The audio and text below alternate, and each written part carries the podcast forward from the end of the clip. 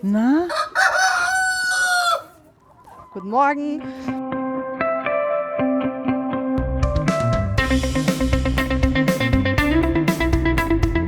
Exponiert, der Museumspodcast aus Berlin.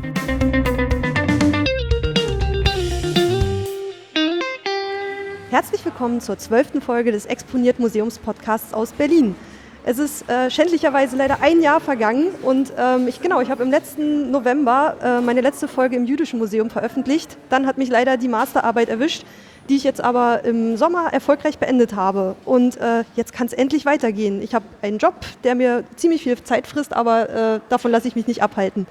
Wir gehen heute nämlich mal wieder ins Museum und ihr begleitet mich. Und ich freue mich sehr, dass ihr den Feed noch nicht rausgekickt habt. Danke. so, wir stehen hier gerade am äh, U-Bahnhof Dahlemdorf und bei mir steht äh, meine Freundin Helga. Hallo Helga. Hallo Uli.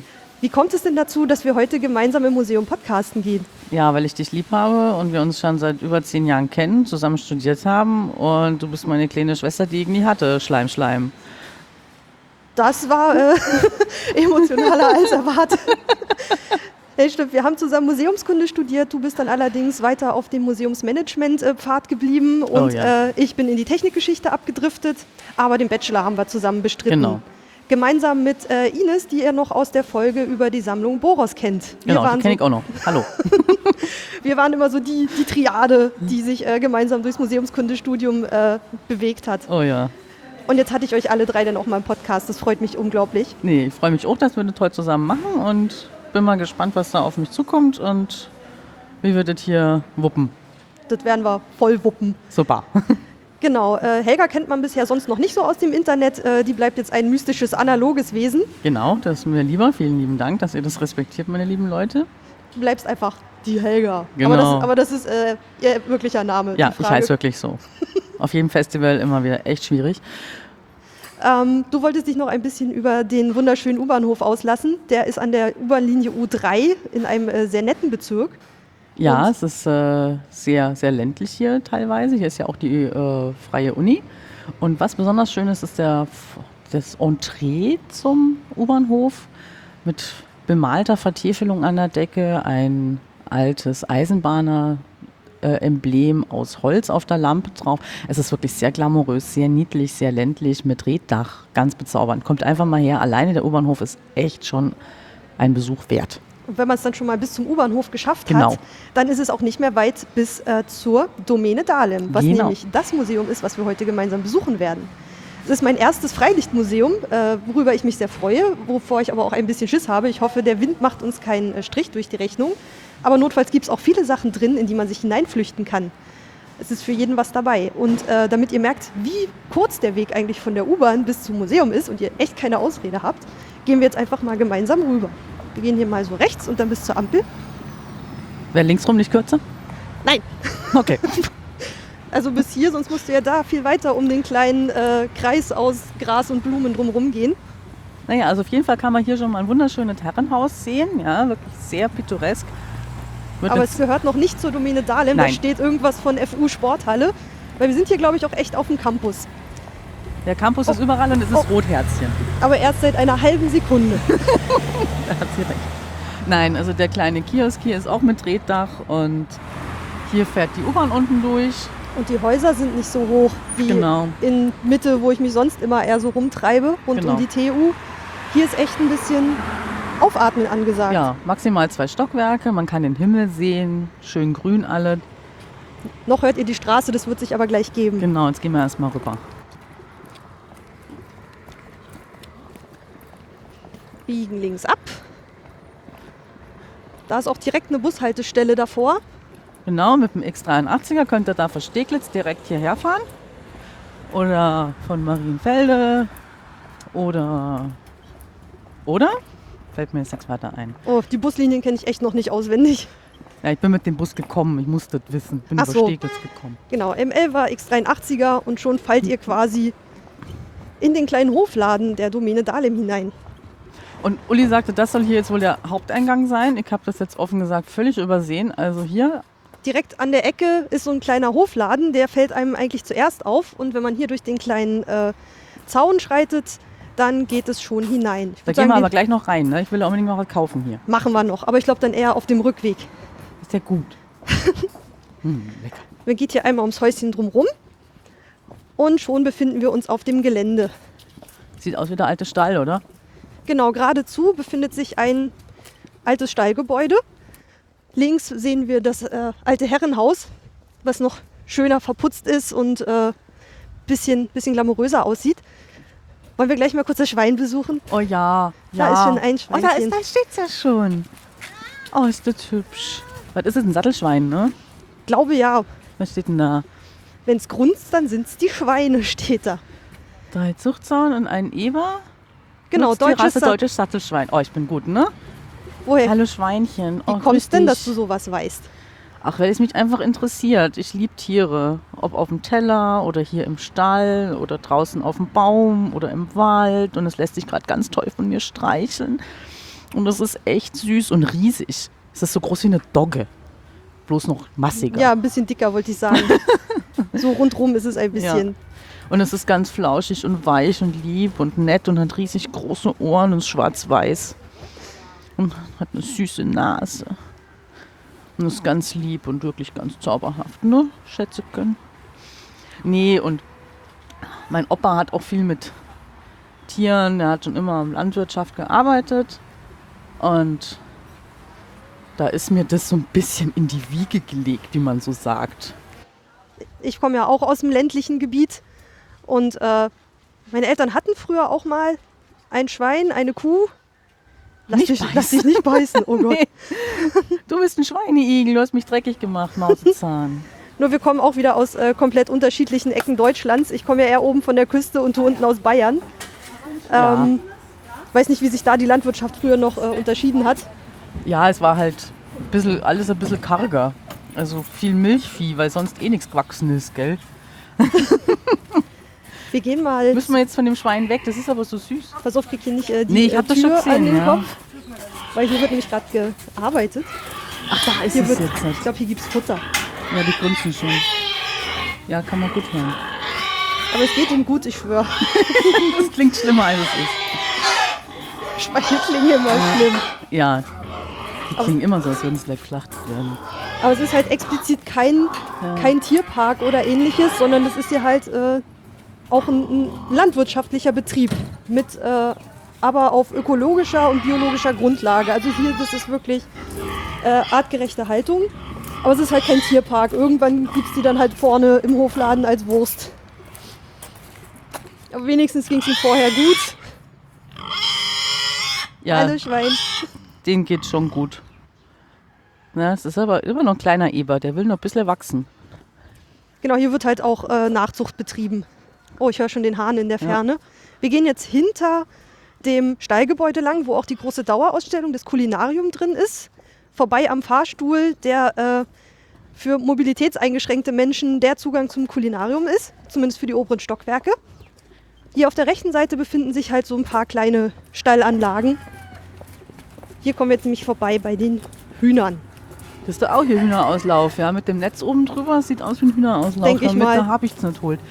Äh, das sind ja auch- alles alte Rassen, gell? Und gefährdete Nutztierrassen.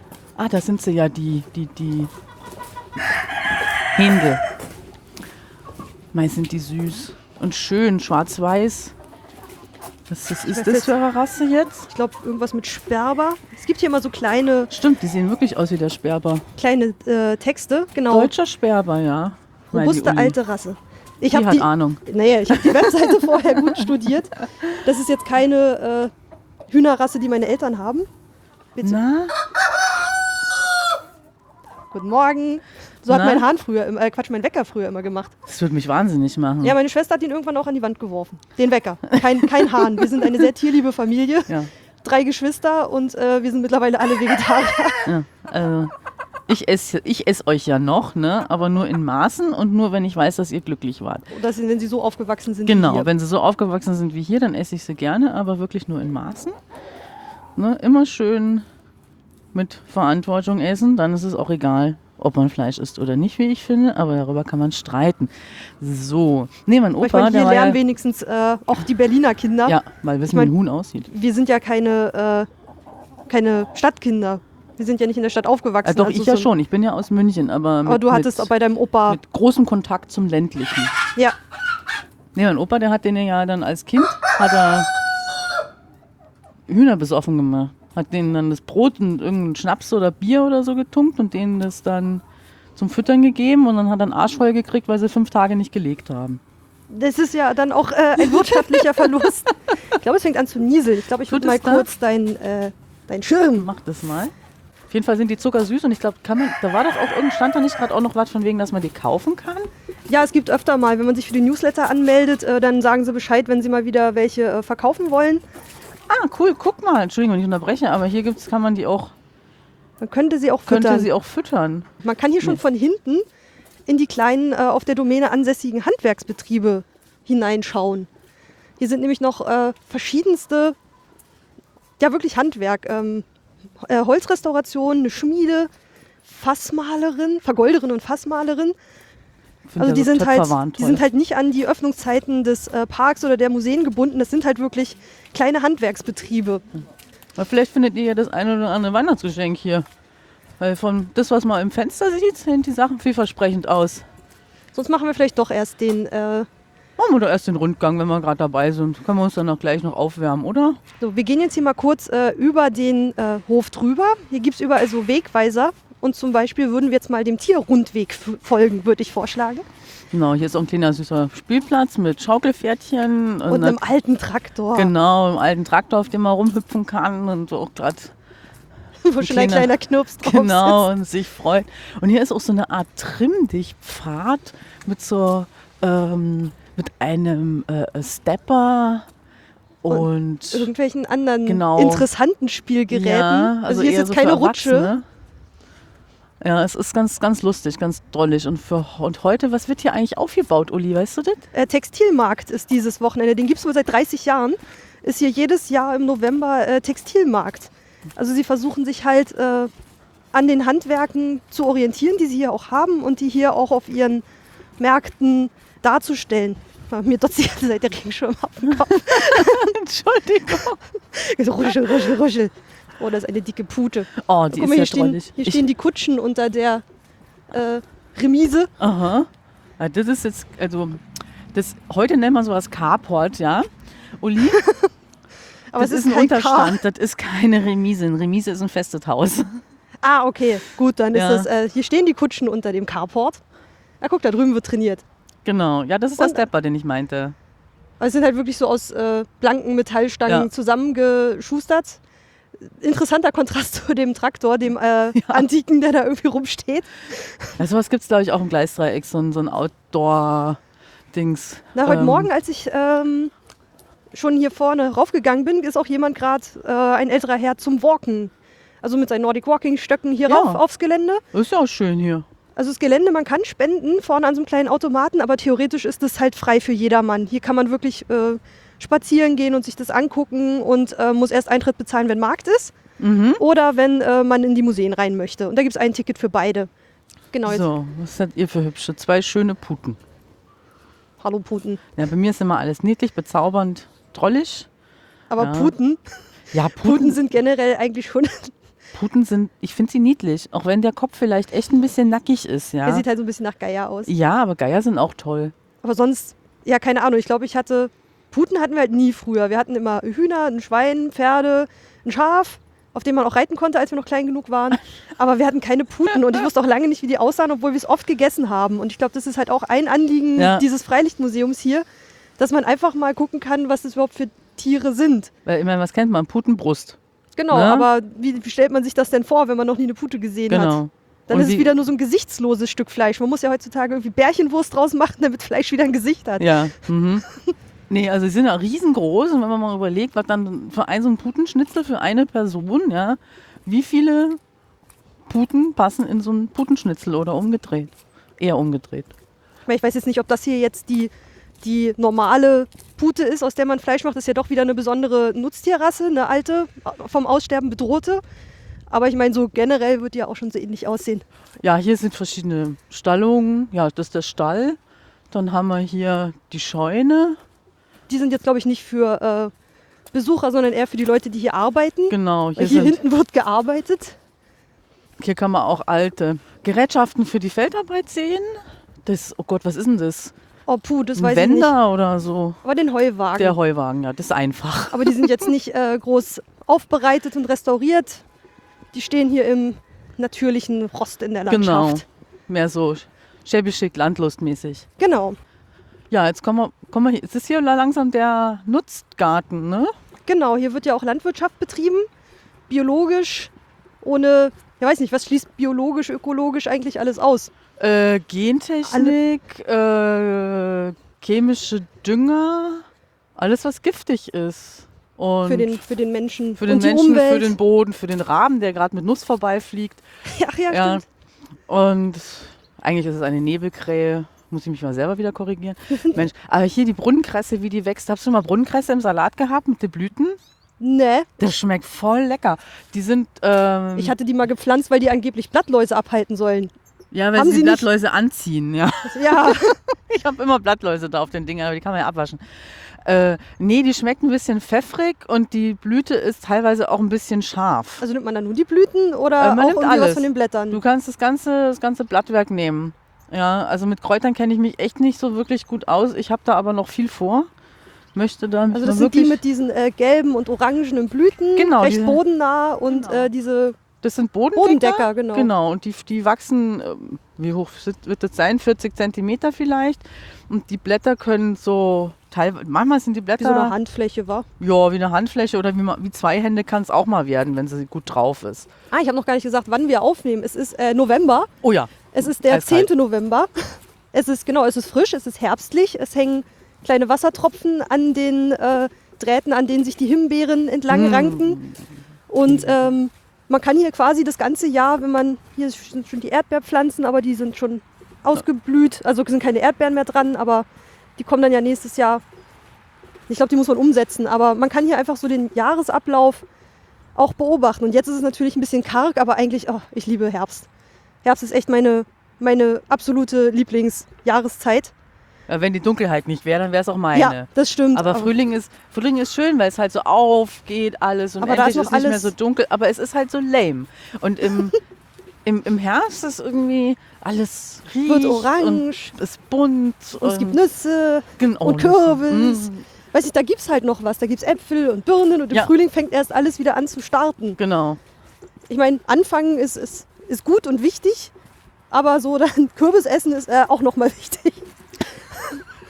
Ich mein, Hier ist noch ein bisschen Restsalat, der nicht mehr schön war. Den hat man auf dem Feld gelassen als Dünger. Das zum Beispiel macht auch ökologische Landwirtschaft aus, dass man halt auch Reste lässt und die dann unterpflügt. Das sind Johannisbeerensträucher, die hier wachsen in Reihe. leider noch äh, schon wieder ohne Johannisbeeren. Ja. Ich will Kühe. Da vorne sind sie doch. Ach, wie schön. Und die haben richtige Hörner. An alle Kinder, die keine Ahnung haben, dass Kühe eigentlich Hörner haben, ja. Die man ihnen abnimmt, damit sie mit dem Kopf durch das Futtergitter passen. Ja, oder damit sie sich nicht selber verletzen, weil sie zu eng stehen. Oder man züchtet sie gleich ohne Hörner, was ich richtig pervers finde. Weil, Aber da muss man sie wenigstens nicht verletzen. ja, also für die einzelne Kuh recht. ist es dann wahrscheinlich doch wieder netter. Ja, da hast du natürlich völlig recht. Nee, aber ich finde es halt abartig, weil einfach eine Kuh hat Hörner zu haben, weil das gehört zum Viech dazu. Guck mal, Und- hier können, hier können Landkinder erleben, wie es ist, äh, an, aus Versehen an einen Stromzaun zu fassen. Oh, oder dran zu pinkeln ist auch schön, ja. Mal nicht Das- nachmachen. Ja, gut, als Mädchen habe ich das noch nicht Nein, ausprobiert. Aber für Jungs ist es sehr beliebt. Ja, wenn sie nicht gucken, wo sie hinlaufen. die ist schwanger, oder? Ja, die ist total Wenn schwanger. man sie von hinten sieht, äh, ist links und rechts Ja. irgendwie mehr Kuh als erwartet. Genau. Ja, das ist ja bei Säugetieren generell so, dass äh, die ja mehr an die Seite rausgehen, ja. Also außer Also sie die laufen. wären ja auch sonst sehr bodennah. ja, Wenn es wie beim Menschen nach vorne Genau. raus wäre. Oh, hier wird gejoggt. Also hier ist auch, der Park ist anscheinend auch für, für Sport freigegeben. Ich hoffe, ich sage nichts Falsches, aber ich glaube, es gibt Parks, in denen man halt keinen äh, Sport treiben darf. ehrlich? Das ist ja ätzend. Weil es ist dann ja für Rekreation und Entspannung, aber hier wird gearbeitet. Hier kannst du auch Sport machen. Auf jeden Fall bin ich sehr gespannt auf das Kälbchen. Warte mal, da vorne liegt. Ist das da? Das da sieht Da ist auch noch ein jung kleines aus. Kälbchen, ja. Das ist schon ein bisschen, ein bisschen größer. Aber es ist ja halt auch schon Herbst. Genau.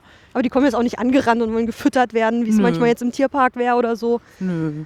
Das die sehen hier ganz entspannt aus. So sollen Kühe aussehen. Genau. So grün und hier steht eine schwarz-bunte, also die Schwangere ist eine schwarz-bunte. Und hier stehen dann zwei schön schokobraune, ja, dann die Nebelkrähen streifen durchs hohe Gras. Und so man sieht erst, also es ist ein ganz schönes Stück, bis man wieder die ersten großen Häuser da hinten sieht, aber das sind halt jetzt keine Hochhäuser. Vorsicht, Pfützen. Hier wird auch geritten. Ich habe hier einen Hufabdruck gesehen, deswegen dachte ich so. Oder man geht vielleicht mit der Kuh spazieren, die mögen das ja auch mal. Ne? Weiß gar nicht, ob die abends irgendwo reinkommen. Vielleicht waren, haben die da hinten in den Ställen auch noch Unterstände. Ja. Ich meine, irgendwann wird es ja auch. Irgendwann wird es frisch und dann müssen sie rein, aber in der Regel können sie eigentlich das ganze Jahr auf der Wiese stehen. Die Dame mit der Kuherfahrung. Bei uns, ja, bei uns war es ja halt immer noch so die Überreste aus EPG-Zeiten. Da war ja immer alles ein bisschen auf Produktion optimiert und da wird nicht auf die Alm getrieben. Ja, also im Sommer werden im, Allgäu, im schönen Oberallgäu möchte ich hier betonen, werden die, im, So- also im Frühling werden die auf die Alm rauf. Gibt es den sogenannten Almauftrieb und dann gibt es den im, lass mich nicht lügen, September, Oktober, gibt es den Almabtrieb mit einem riesen Brimborium und einer total schön geschmückten Kuh. Aber die ist auch nur schön geschmückt, wenn es keine tote Kuh auf, auf dem Berg gab. Also wenn keine Oh, jetzt okay. ins Dobel, wie es heißt, in den Abgrund gestürzt ist zum Beispiel. Und ja, das ist ein riesen Zinnober dann und auch für Touristen immer beliebter, dass man extra von weiß ich nicht woher kommt, um den Almabtrieb sich anzuschauen. Almabtrieb gibt es übrigens, glaube ich, über dem ganzen alpenländischen Raum, auch in Österreich und in der Schweiz und so. Das ist jetzt kein Allgäuer Privileg. Das ist halt ein Ereignis, was an mir bisher komplett vorbeigegangen ist. Guck mal, da steht der Apropos, Porree. genau, apropos vorbeigehen, wir sind wieder im nächsten Gemüsebereich. Genau, da steht Lauch oder Porree. Da hinten, ich weiß gar nicht, ob das irgendwelcher. Das, da Das müsste ich kenne jetzt ich nicht, keine Da Ahnung. müsste ich jetzt näher hingehen. Es kann auch eine hohe Kohlsorte sein oder vielleicht auch sogar eine Grünkohlsorte. Da gibt es auch unendlich viele. Ja, Grünkohl ist jetzt echt nicht mein Metier. Das müsste jetzt eigentlich die Uli. Nur mehr. weil ich Vegetarier bin, ich Nein, weil du aus dem Norden kommst. Kohl ist immer ein bisschen schwierig. Außer Rot-Weiß-Kohl. Ja, da hast du ihn ja schon. Weißkohl, Nee, doch, stimmt. Rotkohl, Wirsing, Grünkohl. Hm, lecker mit Pinkel. Ja, das ist ah, ah, äh, Rosenkohl. Und dann geht es wieder weiter mit Grünkohl. Ja, das ist mein Feld. Da könnte ich mich das reinlegen. Und scheint auch alles, äh, genau, scheint so die, die Herbstgemüsewiese zu sein. Ja, du Weil kannst das dich, ist alles noch in. das kannst du in stehen Frucht. lassen. Ähm, der, gut, der Grünkohl ist hier teilweise auch schon geerntet ein bisschen. Oder was hatte ich gelesen? Kohl muss auch einmal Frost kriegen. Genau, Kohl muss einmal Frost kriegen. Zur Not legt man ihn ins Gefrierfach. Dann kriegt er auch seinen Frost. Äh, aber ich glaube, das funktioniert bei Kohl nicht so gut wie bei Tulpen. Ähm, die müssen ja auch einmal Frost kriegen, um zu blühen. Ah, okay. Ähm, Ich habe nee, keinen Garten. Man merkt, du bist die mit dem Garten. Ja, aber es ist der Garten, der aber aussieht wie explodiert. Nee, und die kannst du wirklich auf dem Feld stehen lassen. Und dann gehst du raus, und dann schneidest dir ganz frisch den Rosenkohl oder den Grünkohl ab. Und dann kannst du ihn stehen lassen. Ja, den ganzen Winter. Da kannst, da kannst du auch bis zum Knie Schnee haben, das interessiert den nicht. So scheint es auch zu sein. Da Ja. hinten wird gearbeitet. Man kann hier, glaub, hier sind auch relativ viele junge Menschen unterwegs. Das ist hier nämlich auch unter anderem eine, äh, eine Einrichtung, wo man sein freiwilliges ökologisches Jahr machen kann. Aha, Und ich meine, so ein bisschen, bisschen Arbeit auf dem auf so einem Gelände im Bio-Landwirtschaftsbetrieb, der zu einem Museumskomplex gehört. Ich glaube, gibt Schlimmeres. Äh, ich glaube auch, ja. Also wenn ich jetzt, jetzt beim Laufen wird mir ganz schön warm. Aber Es ist auch noch recht angenehm. Also wenn man sich ein bisschen bewegt, geht's. Aber hier, oh, hier ist aber ganz schön schlammig. Also für alle, die mit überlegen, ob man mit dem Kinderwagen und so hier langkommt, äh, ja, aber mit ein bisschen Slalom. ja, oder gleich Gummistiefel und voll durch. Ich habe Genau. keine Gummistiefel an. Mal ausnahmsweise. Ja. Ja, weil ich keine mehr habe, die mir passen, Herzchen. Guck, Schau. Schauremise. Schauremise. Und es sieht okay, auch so ich nehme alles zurück. hab, es war doch eine Remise. Oder die sind auch nicht ganz so genau bei ihren äh, Begriffen. Nein, ich nehme alles zurück, weil ich nehme an, dass das schon eher stimmt, was hier steht. Äh, dass das wohl ein, ja, ein überdachter, ein, was wir heute Carport nennen, ist. aber ja. mit geziegeltem Es Dach. gibt aber auch äh, Remisen, die sind natürlich gemauert, wo die Kutschen drin stehen. Also klar, für die Landmaschinen braucht man jetzt nicht unbedingt ein wind- und wetterfestes Gebäude. Ja, weil die ja eh alle nass werden und so, aber gut. Aber irgendein Unterstand für ihre. Genau. Ich meine, hier wird gearbeitet, also gibt es hier auch landwirtschaftliche Geräte, die nicht nur rumstehen, sondern Auch benutzt. auch werden. benutzt werden. Da zum Beispiel ein Heuwender. Das ist da Dieses- hinten das Grüne da. Genau, das Grüne da mit, mit diesen, diesen Haken, wo das, das rotiert dann so und schmeißt dann das Heu in der Gegend rum. Und das dreht sich dann, damit es nicht gammelt. Und dann kann es auf der Wiese trocknen. Ich glaube, so macht man dann auch äh, das, das Heu für die, für die Bioernährung. Und es ist dann nichts, keine gegorene Silage oder so. Aber da bitte jetzt nicht festnageln, das kriege ich nicht gut zusammen. Aber klingt ganz äh, nachvollziehbar. Mein Vater macht ja für unser, wir haben ein Pferd noch zu Hause, der geht ja auch immer los zum Heu machen. Der fährt dann irgendwie mit seinem kleinen Multicar hinten in die Wiesen mit seiner Sense und äh, fährt dann auch immer regelmäßig hin, um äh, das Heu dann zu wenden, damit es halt wirklich nicht anfängt zu gammeln, wenn es mal irgendwie regnet Ja. oder so. So, wir sind jetzt am hintersten Link, also das ist quasi wie so ein Rechteck, was man hier äh, ablaufen kann. In der Mitte war das Gemüse mit so Querverbindung. Man kann zwischendurch auch abkürzen, wenn man vielleicht nicht ganz so gut zu Fuß ist. Wir sind jetzt an der hinten Linksecke. Da sind nochmal hinten Sattelschweinchen Ja. und da drüben sind kleine schwarze Schäfchen. Oh ja, und die sind niedlich und flauschig. Wusstest du eigentlich, dass man Schäfchen scheren muss? Ja, es gab doch mal dieses eine Schaf, was ausgebüxt ist. Genau. Und es hat immer weiter, ich weiß nicht, ob das, äh, ich meine, das Urschaf hatte das Problem wahrscheinlich nicht. Nee, das nicht. Aber die heutzutage, äh, das war ein riesen Klops an äh, Wolle. ja, der wäre ja auch, auch verfilzt war. Der wäre irgendwann unter sich selber zusammengebrochen, glaube ich. ja, der wäre auch an Überhitzung verreckt irgendwann mal, weil das ist ja äh, heiß unter so einer Wolle. So ja, merkt man ja bei, bei Pullis. Ja. Und äh, gerade im Hochsommer, wenn es dann warm wird, dann wird es dann richtig unerträglich. Deswegen muss man sie auch scheren, ja? weil es sonst echt nicht auszuhalten ist. Weil du kannst ja auch nicht im Hochsommer trägst ja auch keinen dicken Norweger Pullover. Genau, aber Hauptsache man, ich meine, hier ist so ein Ort, hier kann man sich, glaube ich, mal informieren, sich das Ganze angucken und sich dann seine eigenen Gedanken machen Genau. und dann zu Entschlüssen kommen, so wie du, wie du sagst, wenn dann qualitativ hochwertiges Fleisch vom Fleischer um die Ecke, wo du weißt, wo es herkommt, oder ich als Vegetarier oder wie meine kleine Schwester mittlerweile sogar als Veganerin. Es gibt ja so viele verschiedene Modelle Ja, und Hauptsache man findet für sich den richtigen Weg. Und ich Ja. glaube, hier ist ein guter Anlaufpunkt dafür. ja. Äh, ist vorne nicht am Parkplatz, haben wir das, haben, beim Vorbeigehen habe ich da irgendwas gesehen, sind da so Bienenstöcke? Ja. Das sieht doch Bienenstöcken aus, ne? Genau, da gibt es jetzt demnächst äh, in der Winterzeit.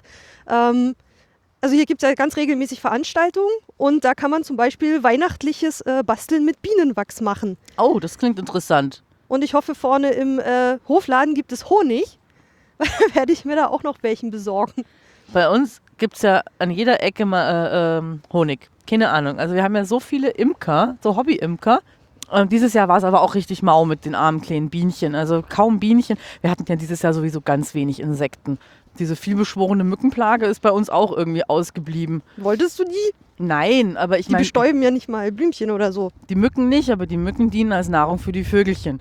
Das ist ja auch schlimm, dass gerade dieses Bienensterben ganz akut ist. Ja, und man zum Beispiel in seinem Garten oder auf dem Balkon auch äh, bienenfreundliche Blumen anpflanzen kann. Da gibt es so Webseiten, wo man nachschauen kann und äh, sich dann auch ein bisschen darauf ausrichten, was ich auch sehr empfehlenswert finde. Ja, ich mache das zum Beispiel ganz gerne, dass ich äh, so Blumenwiesen, so eine Mischung vom Drogeriemarkt oder aus dem Baumarkt meines Vertrauens kaufe. Wenn es geht, Bio. und ähm, nee, und dann halt äh, aus, aussähe und wurscht, wie es aussieht. Hauptsache es blüht schön. Und dann kommen die Tierchen, die Falterchen, die dann gelegentlich von der Katze gefressen werden. Und die Bienchen und auch die Wespen sind super nützlich und wir brauchen die. Und auch wenn sie nervig sind, ja, aber nicht immer nur schreien und wedeln, dann stechen sie erst recht, Leute. Denkt dran, ja? immer höflich bleiben. Nee, und jetzt haben wir hier ein paar schöne Pferdchen. Jetzt müssen wir uns hier mal verstecken. Da wird weiter gejoggt Genau. und da hinten fährt der Traktor. Genau. Und Ah. auch, das bist, du bist aber ein bezauberndes Tier, wirklich. Ey, du, der tut dir nichts, der sieht nur scheiße aus. Helga redet übrigens immer mit Tieren. Das ist nicht für den Podcast. Nein, das mache das ich ist immer. 100% echt. Ja, wenn ich eine Spinne zu Hause finde und die jetzt irgendwie nicht auf der Couch haben will, oh, sondern Mäuschen, Genau. was machst du denn hier? ja, ich setze die ja dann in die Topfpflanze. ne, außer diese ekligen Hausspinnen. Ja, auch ich finde Spinnen manchmal eklig, weil wenn sie beim Laufen, wenn wir hören, ja, wenn man hört, dass die läuft, tak, tak, tak, tak, tak, tak, Bäh. ah, da das hatte ich, glaube ich, nur einmal. da krieg ich Zustände. Ja, die fange ich dann mit dem Glas, schimpfe ein bisschen mit ihnen und dann setze ich sie raus. Ja, ist ganz wichtig, ihnen eine Lektion Genau. zu erzählen, damit sie auch wissen, warum sie jetzt umgesetzt Exakt werden. so, ja. Also ich, ich möchte nicht einfach wortlos rausgeschmissen werden und das möchte ich der Spinne auch nicht zumuten. Und außerdem habe ich da eine große Schuld gut zu machen, weil ich so viele Spinnen in meinem Leben umgebracht habe aus völlig unbegründeter Angst. Und dann habe ich mir gedacht, nee, das musst du gut machen. Jetzt sind wir gerade an der hinten, hinteren rechten Ecke, also immer vom U-Bahnhof Dahl im Dorf aus gesehen. Hier ist eine kleine Wiese. Also hier ist es, es ist durchaus erlaubt, ähm, auch was mitzubringen, hier zu picknicken und sich hier aufzuhalten. Neulich ähm, bei meinem Vorbesuch war, habe ich zum Beispiel Vater und Sohn einen Drachen steigen lassen. Der ist dann allerdings im Baum gelandet. Das erinnert mich daran, dass mein Opa mir mal was Gutes tun wollte und mir mal einen Drachen gebaut hat, also zumindest das Gestell aus äh, Holz, also kleinen Vierkanthölzern. Und dann habe ich das ganz schön mit äh, diesem Seidenpapier, dieses Bastelpapier beklebt, na, mit einem schönen Schwanz, mit Schleifchen und alles. Ja, und dann hat der Opa aber so wenig Ahnung von Aerodynamik gehabt, dass er die Latten einfach zu schwer gemacht hat. Und das Ding ist nicht geflogen. Wie traurig. Aber ich war, war schön. Ich habe ihn an die Wand gehängt und mich gefreut, weil. Hübsch war er ja bestimmt trotzdem. Schön noch. war er trotzdem. Jetzt läuft man halt auf der gegenüberliegenden Seite wieder zurück und sieht in der Mitte halt nochmal das, was wir schon beobachtet haben. Genau, hier ist anscheinend das Kartoffelfeld, aber das ist halt auch gerade nicht bestellt. Nee, Kartoffelzeit ist ja vorbei. Das muss man auch erstmal wissen. Ja, es gibt ja früh-, mittel- und späte Kartoffeln. Frühe Kartoffeln sind meistens die kleinen mit der dünnen Schale und späte Kartoffeln sind meistens die dicken oder größeren mit einer richtig dicken Schale. Die gibt es kaum mehr im Supermarkt, weil die Verbraucher wohl irgendwie immer nur diese schönen dünnen Schalen haben wollen. Es gibt ja auch immer nur noch eine oder zwei Sorten im Supermarkt, die meistens nach nichts schmecken. Richtig toll sind Bamberger Hörnchen. Hier sind auch schöne Jägerzäune, so naturnah, mit, nur mit Draht und zugespitzten Ästen. Sieht auch immer sehr toll aus, sowas. Das sieht halt irgendwie ein bisschen aus wie früher bei Oma. Halt eher so ein Genau. bisschen provisorisch. Hauptsache es hält. Hauptsache die Tierchen laufen nicht aufs Feld und naschen alles weg. Oder die Ziege verlustiert sich auf dem Marktplatz. Nee, also ist wirklich schick hier, ganz toll. Hier blühen auch irgendwelche Blümchen da hinten mit drin. Und es ist halt, ja, matschig, nass. Da kommt der Eichelheer vorbei. Ach, aber ich finde es immer echt schön, hier hinten mal die Runde zu machen. Einfach so mitten in der Stadt so eine kleine grüne Oase. Mal wieder weiter als 100 Meter gucken können. Ja, man hat hier nicht das Gefühl, dass Schön. man mitten in Berlin ist. Nee, Und man ist hier ja noch faktisch mitten in Berlin. Hier links wäre jetzt noch die Streuobstwiese. Ah, stimmt. Wäre jetzt vorbeigelaufen. Ist jetzt langsam auch schon durch. Ist Genau. November. Man kann hinten am äh, hinteren Ende übrigens auch vom U-Bahnhof Podbielski Allee einfach hinten direkt im Park starten, Ach so, okay. Wusste ich nicht. wenn man nur den, den Grünteil möchte. Ich habe es auch erst vorhin auf dem Lageplan erfahren. So, jetzt sind wir hier wieder am hinteren Teil des Stalls, so wie es hier ausschaut. Da vorne steht der Traktor mit der Kutsche hinten dran. Am Wochenende gibt es dann nämlich auch manchmal kleine Traktorfahrten hinten Ah, okay. übers Gelände. Ja, und das hier ist dann wieder eine große Stele, damit man weiß, wo man ist. Ja, und klar, Klo gibt's auch und First Aid gibt's auch. Na, hier kommt keiner um. Das ist gut. hier sind ja auch wirklich viele. Da vorne kommt schon wieder der nächste Kinderwagen. Man kommt hier schon gut lang und man findet hier für jeden was, für groß und klein. Ja, ist schon, es ist wirklich schön. Also, wenn dann im Frühling und im, äh, im Sommer hier alles im Saft steht, ist auch nochmal ganz toll. Aber es hat auch seinen ganz eigenen Reiz jetzt im Herbst, wie du ja vorhin schon gesagt hast. Ah, jetzt sind wir wieder hier am Landgasthaus. Jetzt hat uns ein bisschen der äh, Nieselregen doch dazu gezwungen, jetzt mal schnell in die Ausstellung reinzuhuschen. Ähm, was ja auch ganz praktisch ist bei dieser Art Freilichtmuseum. Äh, man kann zwischen draußen und drinnen hin und her wechseln. Wir sind ins Herrenhaus hineingegangen. Im unteren Teil befinden sich so noch ähm, kleine Bereiche, die als Dauerausstellung immer da sind. Und im oberen Stockwerk finden wir die Sonderausstellung. Ich würde sagen, wir fangen dann mal unten an bei dem, was immer vorzufinden ist Die Kasse.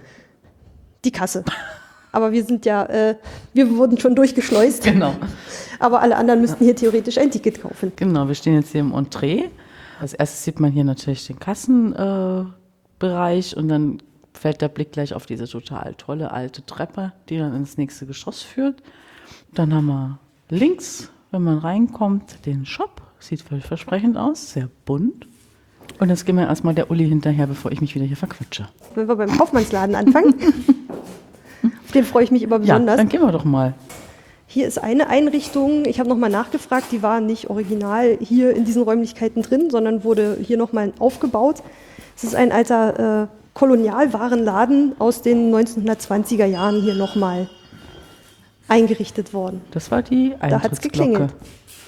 Der Boden ist auch mit Klinkersteinen ausgelegt, also richtig, richtig schick. Hier kommt man auch durch eine alte Tür durch mit verschiedenen Schnitzereien und einem sehr schönen Gitter mit alter Schultheiß-Werbung oder Maggi-Werbung. Guten Tag, Oh, hallo. guten. Sie staunen. Kennen Sie überhaupt noch solche Läden? Ich kann Ihnen sagen, zu meiner Zeit vor 100 Jahren gab es solche Kaufmannsläden an jeder Ecke.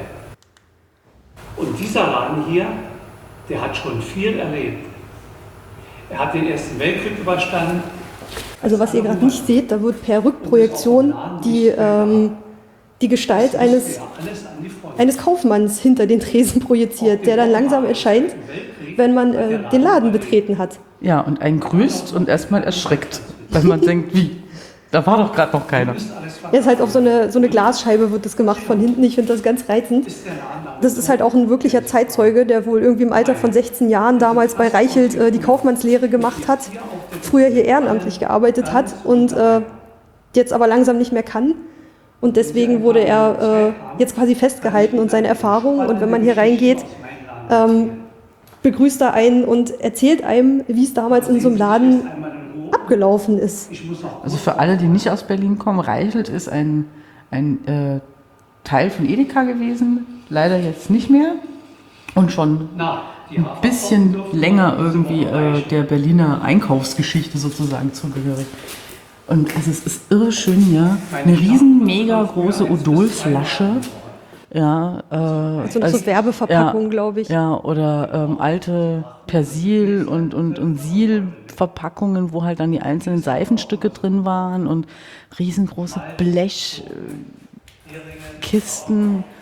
mit, mit einem, ja, wie man sich um die Jahrhundertwende einen Chinesen vorgestellt hat, drauf oder Falterkakao aus Tangermünde. Und die Möbel sind wohl original halt aus einem alten ähm, Kolonialwarenladen äh, übernommen worden von einem Sammler. Hier haben wir lauter große Schubladen und das, äh, heute macht man das aus hygienischen Gründen halt nicht mehr. Ne? So mit offenen Schütten. Genau, hier sind Erbsen, weiße Bohnen, Linsen, Milchreis. Ja, Milchreis. Ja, könnte sein, oder? Ne? Risotto-Reis wahrscheinlich nicht. Nee, nee, Milchreis. Und das sind Graupen mit Milchreis gemischt oder ist es nur rein? Ich glaube, das, Das hat man nur- reingeschüttet. Hier, das sind richtig schöne Graupen und die sind super lecker. Und es gibt ganz viele Schubladen für Gewürze. Und in jedem ist auch irgendeine, auf irgendeine Art und Weise das entsprechende Gewürz drin. Also Ja. wenn man die Zimtschublade aufmacht, dann riecht es nach Zimt. Ja. Hier ist Sago, das ist äh, zum Verdicken. Das kenne ich zum ich. Beispiel gar nicht mehr. Ich glaube, das ist zum Verdicken. Das habe ich immer mal wieder in irgendwelchen Rezepten gefunden. Hier machen wir mal Schokoladenmehl auf. Also wahrscheinlich Kakaopulver. Mhm. Riecht ein bisschen nach Alpenschrank. Ja, es riecht nach Holz. Ist halt auch ein alter Schrank. Ich meine, auf, noch- auf alten Bildern habe ich gesehen, da war die lecker. ganze Einrichtung hier noch so beige. Und anscheinend wurde der mal überarbeitet. Jetzt erstrahlt er nämlich in so einem Grün. hellen Grün, ja. Hier ist Grieß. Ja, also jede Schublade ist da so ein kleines Glas. Als kleines Beispiel Genau. für das, was da mal verkauft wurde. Oh Gott. Das ni- nicht ganz rausziehen, Nee. bitte, da ist kein Stopper drin. Nee, nee, ich hab's ja, ich hab's sicher. Ich muss Aber ja, Helga will unbedingt wissen, ob in den oberen Fächern auch was drin ist. ist nichts drin, lasst es sein. Aber Ja. die, die man äh, bequem erreichen kann, oben und unten, da ist jeweils was drin. genau. Kaffee 2. Aha. Guck mal, in Kaffee 1 ist geröstet. Ach, man kann's au oh, man kann's aufmachen. Ui. Und hier ist ungerösteter Kaffee in der Kaffee 2 Schublade. Mhm. Riecht nach nichts. Kommt halt doch erst durch die Rüstung. Ja. Äh, Rüstung, nicht die Rüstung. Die Rüstung. Was ist denn in Kaffee 3? Da ist nichts. Auf jeden Fall, ihr könnt hier alles aufziehen und es ist echt spannend.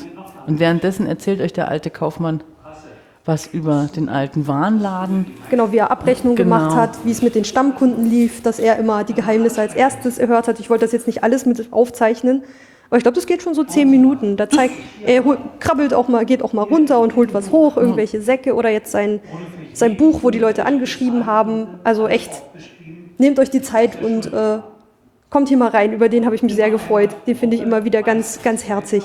Ja, den will ich mir nachher auch nochmal in Ruhe angucken, den Herrn.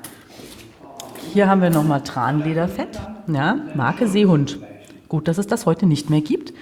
Aber auch das gehört halt zur Geschichte dazu. Oder Sunlichtseife, ja, das können, also das kenne ich auch noch aus der Kindheit.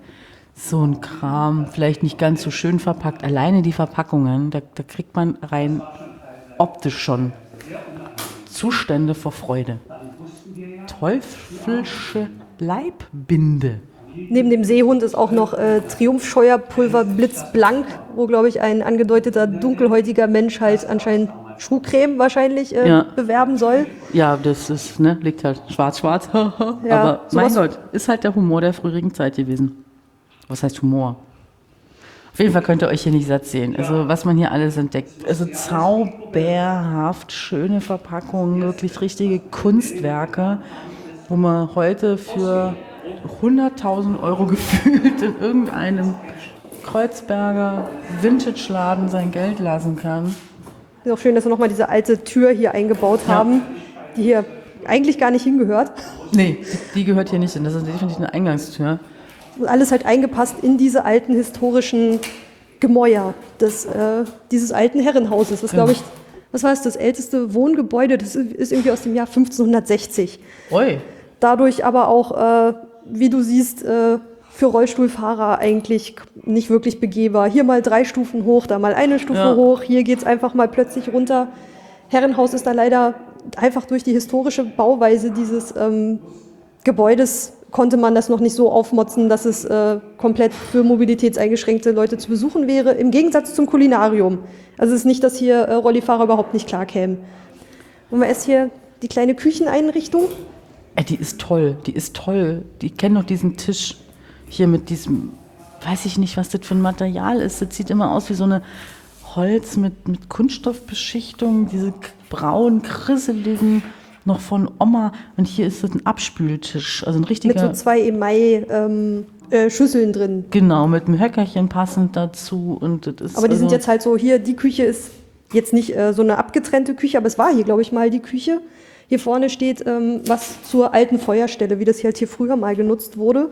Und hier ist auch noch so eine, man sieht im Boden, da ist noch einmal anderes Gemäuer, so quer verlegt. Das war wohl auch mal so eine Schwarzküche, wo dann dahinter ähm, so die Küchenräume waren, wo dann da drinnen eine offene Feuerstelle war. Also man sieht hier auch was von der Geschichte des äh, Hauses und dazu wird auch ein bisschen was erzählt. Oder es gibt hier immer so kleine Guckfenster. Mal hier so zum Beispiel in der Ecke, Siehst du mal, habe ich die nicht gesehen.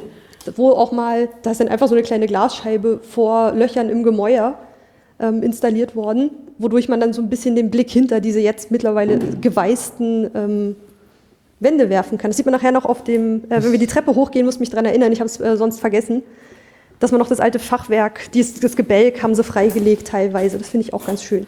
Was haben wir hier? Ist das ein, Ein alter Eisschrank.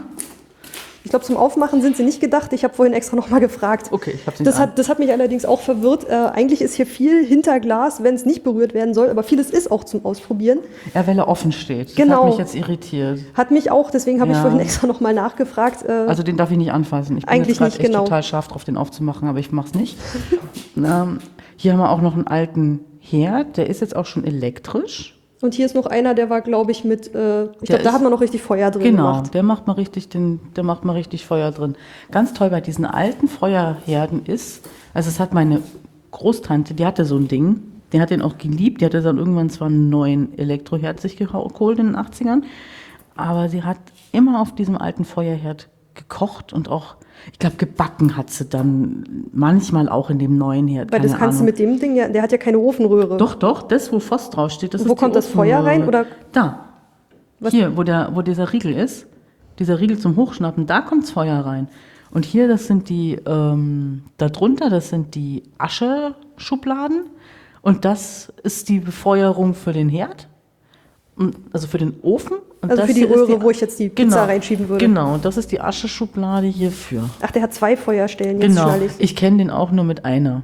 Dass hier die große Feuerstelle ist, die dann hier so noch abstrahlt oder nach, die dann, wo dann das ganze, wo das Feuer halt hier unterm ganzen Herd dann ist, muss es ja auch. Ich hätte das Feuer jetzt in der Ofenröhre gemacht. Das äh, wäre schief gegangen, weil es keinen Abzug gibt. Da hätte es irgendwann Peng gemacht. Ja, und, ähm, hier gibt es dann auch Ringe auf dieser schmiedeeisernen, ist das Schmiedeeisen? Möglich. Äh, auf dieser Platte. Und eigentlich nimmt man diese Ringe mit dem Feuerhaken raus. Deswegen sind da auch Löcher in den Platten drin. Und dann stellt man den Topf in den Ring. Achso, nicht obendrauf wie Genau, heute. nicht obendrauf. Aber meine Großtante hat es auch immer nur obendrauf gestellt. Vielleicht hat es was mit den Töpfen zu tun gehabt. Vielleicht hatte sie auch einfach schlicht keinen Bock, ständig da diese Ringe rumzutragen und, und sich die Finger zu verbrennen, wenn sie Pech hatte. Wahrscheinlich alles rußig zu machen. Und wird ja auch dreckig dabei, genau. Und dann ähm, dafür sind die eigentlich da, weil ich habe mich immer gefragt, wofür die gut sind. Wenn Diese meine, Ringe da oben. Ja, weil meine Großtante das ja nie gemacht hat. Und dann irgendwann habe ich das mal in einer, irgendeiner Doku oder so gesehen, wie man damit kocht. Also eigentlich. Nee, und hier so ein schönes Schild, Küche und Kochen um 1920, 30. Genau, das ist der große, der, der Raumtext. Und da kann man auch mal sehen, dass es dann schon einen Geschirrspüler gab, 1929. Der war aber allerdings Der noch Ge Geschirrspüler. Handbetrieb. Ich hoffe, ihr habt die, die Gänsefüßchen gehört. Das war halt so, so ein Ding, wo man äh, Teller, die in so einem Gestell hängen, durch eine kleine Schüssel durchrotiert anscheinend. Ich weiß nicht, wie verbreitet das wirklich war. Es war nicht sehr verbreitet, glaube ich. Ich glaube, so ein Ding war teuer und Schnickschnack. Und oben rechts ist noch ein großes Bild von einer Frankfurter Küche. Davon habe ich schon mal erzählt, als wir im Museum der Dinge waren, falls ihr euch noch erinnert. Da ist ja sogar noch eine ausgestellt. Also eine, die wirklich ganz optimierte Arbeitsabläufe gewährleistet mit kürzesten Wegen und ähm, was man oft braucht, ist in der Nähe und so. Ja, da gab es, äh, es äh, nicht gab es, es gibt in einer Hufeisensiedlung gibt es ein kleines Kaffee. Da kann man äh, lecker Kaffee trinken und selbstgebackenen Kuchen essen. Das wird von Ehrenamtlichen aus der Hufeisensiedlung selber betrieben. Und da kann man sich noch eine Musterwohnung aus der Hufeisensiedlung angucken. Und da ist auch so eine Einbauküche, so eine Frankfurter Küche drin. Und man kann auch das Bad angucken da und ähm, verschiedene Räume, wie die auch mal da gestaltet waren, wie Bruno Taut sich dazu vorgestellt hat, wie die auszusehen haben. Das ist auch total spannend. Also wenn ihr euch für Küche und Wohnen aus der Zeit interessiert, dann ist das auch ein toller Ort neben diesem hier. Das ist wirklich schön. Gibt es dazu einen Webauftritt, wo ich hin verlinken könnte? Ähm, bestimmt müsste man mal suchen. Wenn ich es finde, dann tue ich es euch auch noch in die Shownotes Ja, rein. ich glaube, es ist sogar Buschkrugallee direkt. Es ist direkt in diesem Hufeisen. Ich war noch nie dort. Du erzählst immer davon, aber ich kenne es halt noch gar Wir nicht. sollten mal hinfahren. So, und jetzt gehen wir in einen Raum, jetzt übernehme ich das mal.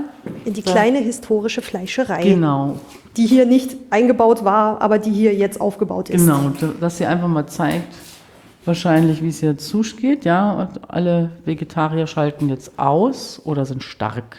Quatsch. Ich bin, will ja auch, ich bin ja auch noch da. Nein, also die Decke ist ja schon mal ganz toll.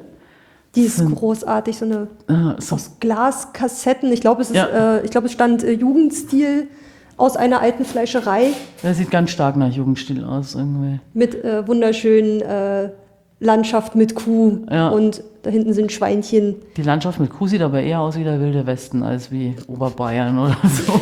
Es sind zumindest Berge im Hintergrund. Zwei Riesenbilder hängen auch an der Wand. Äh, einmal, wie man Wurst macht und einmal, wie man selbige verkauft.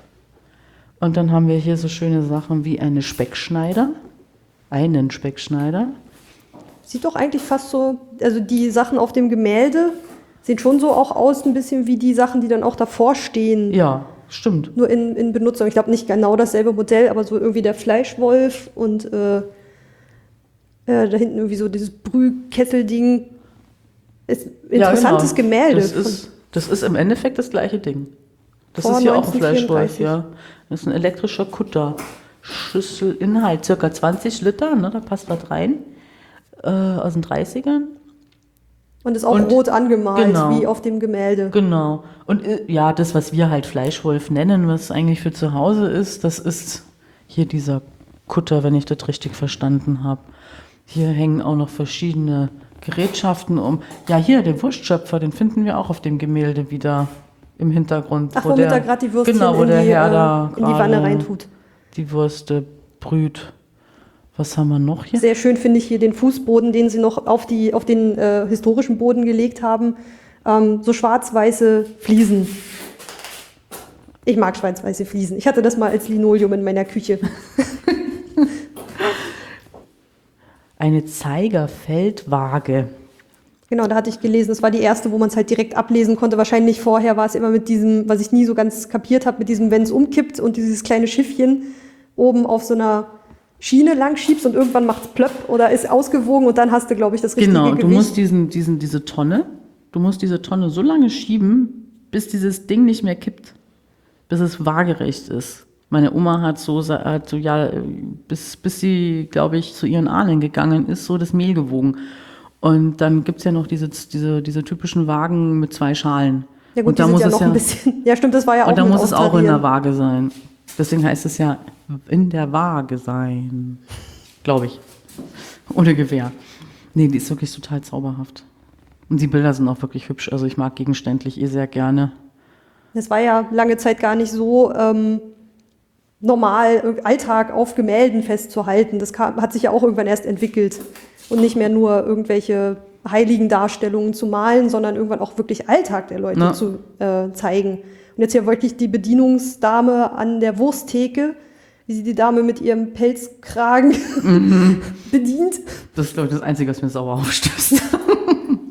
Sieht ein bisschen Klischee aus, Ja. aber ähm, ist auf jeden Fall eine interessante Art von Gemälden. Ja, ein süßer kleiner Raum, der ist gar nicht groß. Also nee, der klingt, der klingt riesig, aber ist er nicht. Und ist wirklich schön. Also hier ist auch mit diesem riesen Fleischblock, wo man auch schon richtig sieht, wie, wie so ein Hauklotz. Ja, dass der auch schon x-mal bearbeitet worden ist, weil die ja auch in der Mitte dann irgendwann, äh, ja, das, das Holz irgendwann fehlt und die dann nach äh, konvex oder konkav, was ist nach innen? Ähm, Kav. Okay. War die Hexe brav? ähm, ist der Bauch konkav? Hat die Hexe Sex? Äh, ist der Bauch konvex? Oh Gott. Die Diskussion hatten wir schon mal im Medizinhistorischen Museum mit Mirko und danach habe ich aus verschiedensten Ecken, glaube ich, so diesen oder einen ähnlichen äh, äh, Eselsbrücke zugeschickt bekommen. Und ihr hört, ich, ich, ich habe das versucht zu lernen. ihr könnt mir auch noch was beibringen.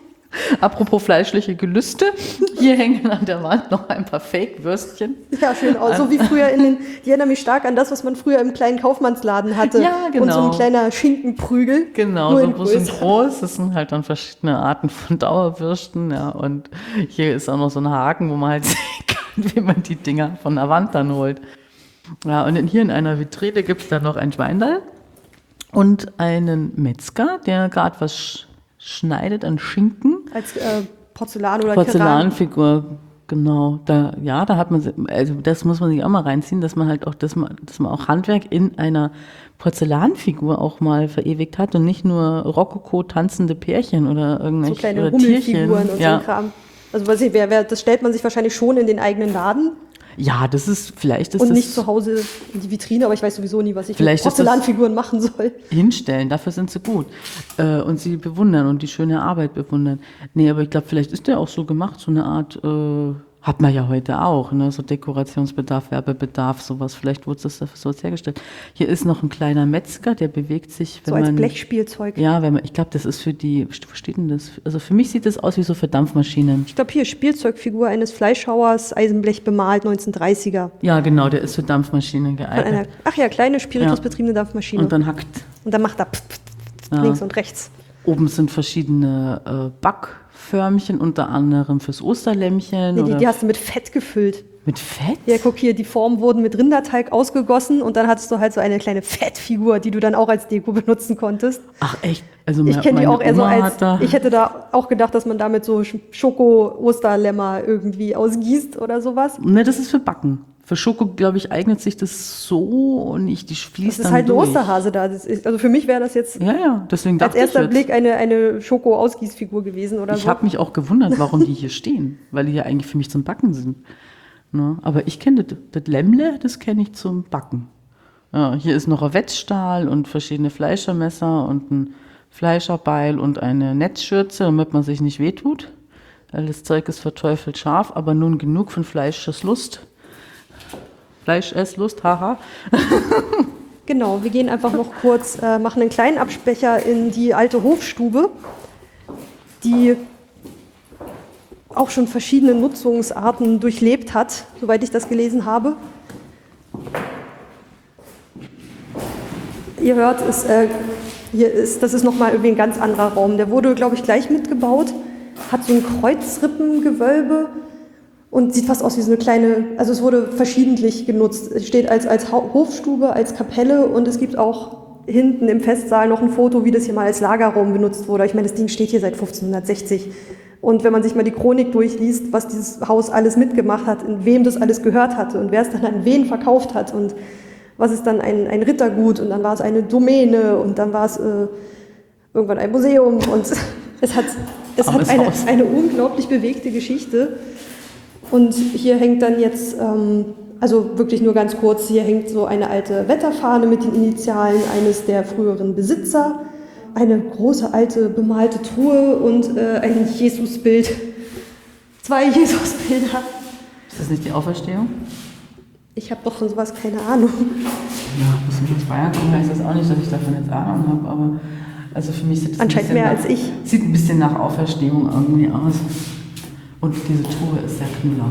Von Anno 1759. Ja, schöne schwarze Truhe mit Beschlägen und mit, also mit Messing oder was das sein könnte. Und dann äh, mit Rot bemalt und mit den Wappen. Und also ein riesen tolles Teil. Ich weiß gar nicht, was die hier getrieben haben. Letztes Mal war hier, stand hier noch kein Tisch mit Bank äh, mitten im Raum. Würde wahrscheinlich auch mal für die eine oder andere Veranstaltung genutzt. Ich meine, heute ist es äh, Freitagmittag. Draußen auf dem Hof ist schon ein emsiges Treiben. Der Textilmarkt wird aufgebaut, die ersten Aussteller sind dort und bauen ihre Häuschen auf. Aber ähm, hier ist auch sonst immer echt viel los. Also es gibt immer Veranstaltungen ähm, für Kinder, für die ganzen Ferien, dass man hier dann Betreuung findet. Ist echt immer was zu finden. Wir haben hier unten noch den, ähm, ich glaube, es ist der Festsaal. Ich folge dir, wohin du möchtest. Das ist gut, das ist eine gute Voraussetzung. Über die nächste Stufe. Da hinten frühstückt jemand. Ja, da hinten ist eine kleine Kaffeeecke. Ach so. Genau, hier sind wir im großen Festsaal. Hier finden auch manchmal die Herrenhauskonzerte statt. Ähm, man merkt, hier stehen auch noch so die zusammengeklappten äh, Bänke rum. Also hier ist immer Leben. Ein alter Kamin und auf der anderen Seite ein alter gusseiserner Ofen, wo eine Frau im Kleid obendrauf als Figur abgebildet ist. Ich nehme an, es ist eine Magd. Vielleicht. Sieht nach so das, das Röckchen. Sieht so nach Sieht nach Arbeitsrock aus, aus ja. weil die, die Unterbeine frei sind. Ja. Und ein großer, schöner alter ein Schrank. Ein wunderschöner Schrank, für den ich meinen linken Arm geben würde, aber dazu müsste ich ein Haus drumherum bauen. Du könntest dieses hier einfach übernehmen. Ja, natürlich. Klar. Und die Decke. Und was Guck machen? dir die Zimmerdecke Ja, die Zimmerdecke. Hör auf. Was ist das? Wie, Komm, Uli, wir hatten das doch im Studium. Das ist ah. doch Eierschal. Nee, Eier, Ach doch, der Eierstab. Eier, Eierstab, genau. Und Blattdings, irgendwas. Und das in mehreren Reihen, genau. um, äh, in großen also es ist ein schlichter Kassetten. Ja, genau, Kassetten. es ist ein schlichter Stück, nicht so herrenhausmäßig Kudamm, aber wirklich sehr Ach, schön. Beeindruckend groß. Was ist das? Ist das ein Brüter? Äh, ja, sowas in der Art. Hier ist noch so ein kleiner Seitenraum, in dem ein kleines äh, Labor ah. gezeigt wird. Ui, das ist ja dufte. Also eine Benutzungsart von manchen Zimmern hier war auch so eine Art Labor. Hier gibt es den Text zu, als der Verbraucherschutz laufen lernte. Genau, das ehemalige kaiserliche Gesundheitsamt in Berlin-Dahlem hatte hier unter anderem mal kleine Räumlichkeiten. Hier hat man jetzt mal ausnahmsweise so ein kleines ähm, Glas-Viereck wo man sich nicht rausbewegen darf und rundherum ist im Zimmer halt so eine Laborsituation aufgebaut. Und hier gibt es dann so eine kleine Übersicht ähm, mit Zahlen dran, was hier was eigentlich sein soll. Da hängt noch irgendwie so eine alte Leertafel, ich liebe alte Leertafeln, über die äh, Innereien eines Rindes. Reagenzgläser mit Halterungen und ähm, wie heißen diese kleinen Schälchen? Petrischalen. Petri, genau. War das ein kleines Wurstpräparat oder ist das, was ist das? Könnt, könnte, Rotwurst. Das ist tatsächlich. Könnte sein. Da hinten ist, ist ja auf dieser, da ist auch so eine gemalte Tafel mit verschiedenen Fleisch. Ja, Zunge. Stücken. Niere. Das eine könnte Leber mit Gallenblase sein. Ja, könnte sein. Ich kann es nicht lesen, es ist zu dunkel in der Ecke. Es waren halt wahrscheinlich wirklich so ähm, Fleischproben und untersuchen, ob die irgendwie belastet sind und welche Qualität die haben. Nee, nicht Zunge, Milz. Mit einem alten Hängtelefon und einem Bunsenbrenner, verschiedene Präparate fürs Mikroskop, alte schöne Stühle Ja, so weiß lackierte. Sieht wirklich aus wie aus so einer alten Ja. Arztpraxis, wie ich es mir vorstellen würde. Oder halt, äh, ja, Labor. Ja, sieht, sieht so aus, als wäre gerade derjenige gerade weg, weil hier hat er doch die Zeitschrift Untersuchung der Nahrungs- und Genussmittel vergessen. Ja, ist wirklich super spannend. Und hier, genau, und hier ist nochmal, guck mal, hier ist die Erläuterung für die, fürs Labor. Was ist denn die Nummer? Bildtafel Karton mit Darstellung von Krankheitsbildern der Innereien des Rindes. Ah, das sind das Krankheitsbilder. Natürlich, um, äh, klar, um eine Fleischschau zu machen. Ja, und hier dreht man sich um, dann hat man nochmal einen schönen anderen Schrank. Und ein großes Bild hinten im Hintergrund, das, äh, sowas übersehe ich irgendwie dann am Anfang immer. Auch so eine alte Aufnahme aus einem, also es sieht halt immer nicht nach einem Labor, als Labor gedachtes Gebäude aus, das ist auch Stuck an der Decke Ja. oben, sondern was mal umfunktioniert wurde in Laborräumlichkeiten. Aber das habe ich, hat man früher das so, so generell gemacht. Zur Gründerzeit war ja wohl viel Geld da. Und dann hat man das aber trotzdem, glaube ich, so gemacht. Das muss nicht zwingend was Umfunktioniertes sein. Weißt du, die hatten gleich so schöne, Ja, ja, das kann schon sein, dass man das gleich so gebaut hat. Es kann natürlich auch was Umfunktioniertes sein, aber ähm, es gibt bestimmt Institute, die dann gleich so gebaut wurden, um halt auch das repräsentativ zu machen. Zum Beispiel die Fabriken aus der Gründerzeit. Das sind Arbeitspaläste. Und das sollte eben den Stolz auch ausdrücken, habe ich mal gehört, dass das so aussieht und was man alles ist und wer man alles ist und was man alles kann. Hier kann man auch noch Mikroskope bestaunen und was und andere Gerätschaften zur Untersuchung. sind Ah. hier auch auf so einer kleinen Übersicht äh, kurz beschrieben, aber ist jetzt halt kein medizinhistorisches Museum, sondern es schafft eher einen Eindruck Was über, über, das, über das Thema und wie damit umgegangen wurde. Und wofür dieses äh, Gelände auch mal genutzt wurde. Also hier gibt es dann noch den äh, Abweg zu den äh, Toiletten, auch immer wichtig. Da muss man allerdings wie bei einer Kneipe eine Wendeltreppe nach unten gehen. Also hier, Muss ich mal kurz gucken. hier ist keine barrierefreie. Ach, da hinten. Also das ist ein offener Weg. Ah, okay. Ja, erstmal sah es aus wie ein Abstellraum. Ja, weil hier so ein äh, Vorhang davor Ja, ja. hängt, aber es steht ein Schild da, was einem sagt, ja. hier geht's lang. Okay, also wenn ihr reinkommt, dann gleich nach rechts wenden und dann kommt dann die Treppe. Nicht erschrecken, hier stehen Stühle. Genau, das ist, glaube ich, das äh, Material für die ganzen Veranstaltungen. So, dann nur einen kleinen Blick, ohne so groß mal zu stören, in die Kaffeeecke. Helga bleibt noch kurz an dem äh, Ofen mit der Frauenfigur oben drauf stehen. Ja, also das ist, ich würde sagen, es ist eine Markt. Weiß nicht, die hat sie hat- auch Sachen zum Feuer machen in der Ja, Hand? das, hat, das, ist, das sieht aus wie so ein Wetzstahl. Und da weiß ich nicht, ob da was fehlt. Das könnte natürlich Da sein. könnte was fehlen. Auf jeden Fall. Vielleicht war das so zum Feuer anreißen, Das Feuerstein und so ein. Äh, Kann sein. Also auf jeden Fall ist es zauberhaft schön und ein bisschen mal, mal näher rantreten, weil die ist wirklich schön gearbeitet. oh, sie hat Ja. nur auf einem Schuh eine Schleife. Nur auf einem Schuh eine Schleife, ja. Das verwirrt mich jetzt. ach, guck mal, Warten. da unten ist der Ofen und sie ist der Kamin.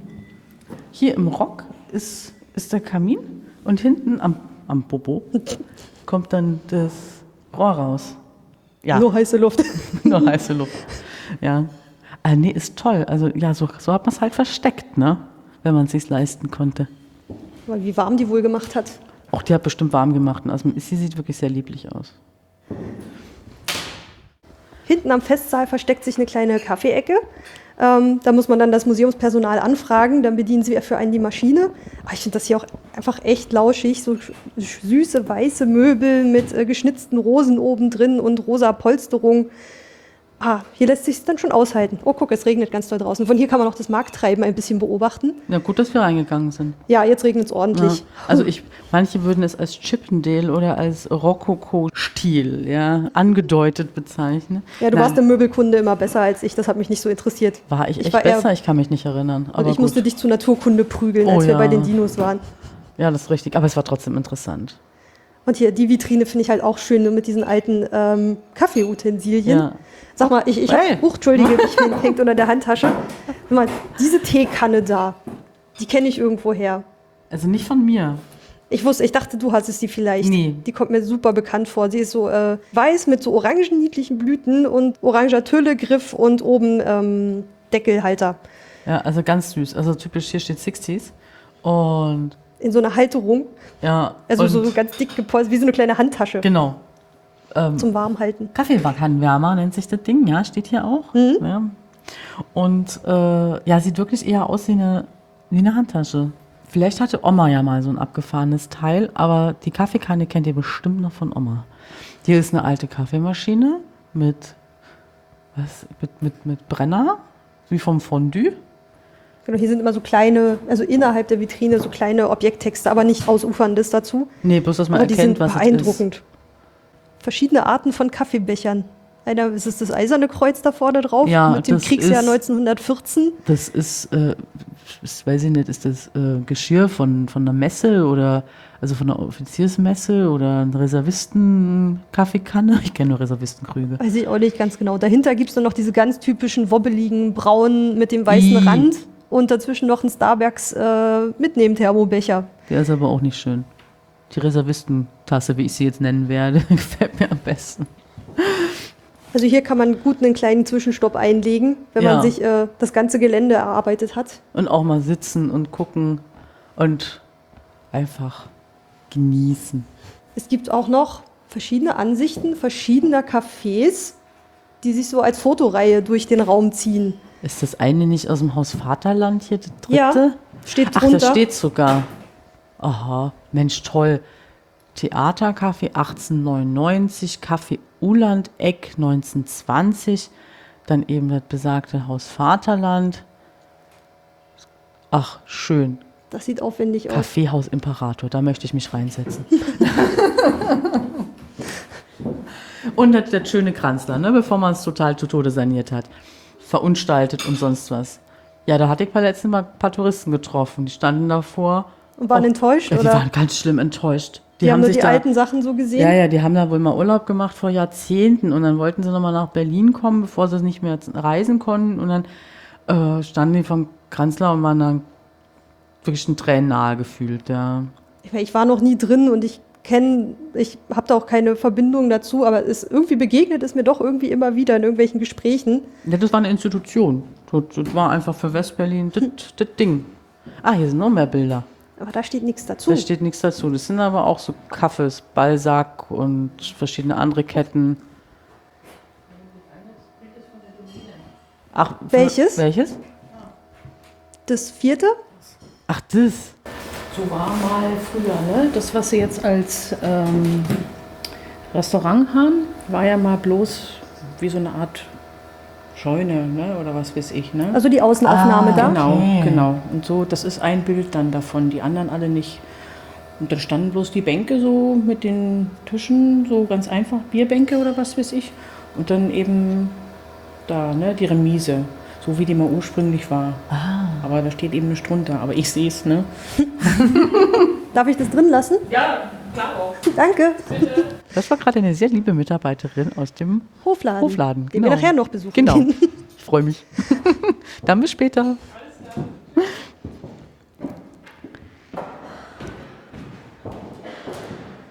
So, ich gehe jetzt wieder zurück durch den Festsaal. Und ähm, um 14 Uhr macht das Kulinarium auf. Heißt, wir haben noch ungefähr 25 Minuten, die wir uns äh, in der Sonderausstellung verlustieren können. Gut, dann los Das geht's. passt doch. Dann geht es jetzt diese wunderschöne Holztreppe hinauf. Mit Sisalteppich.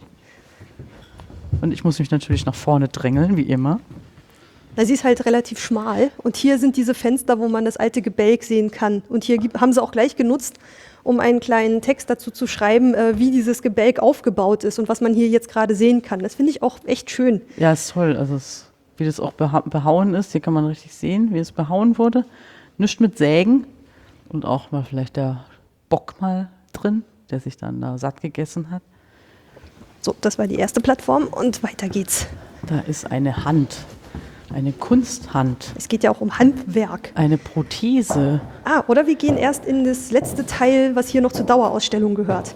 Dann das wir das. Bienenzimmer. Das Bienenzimmer.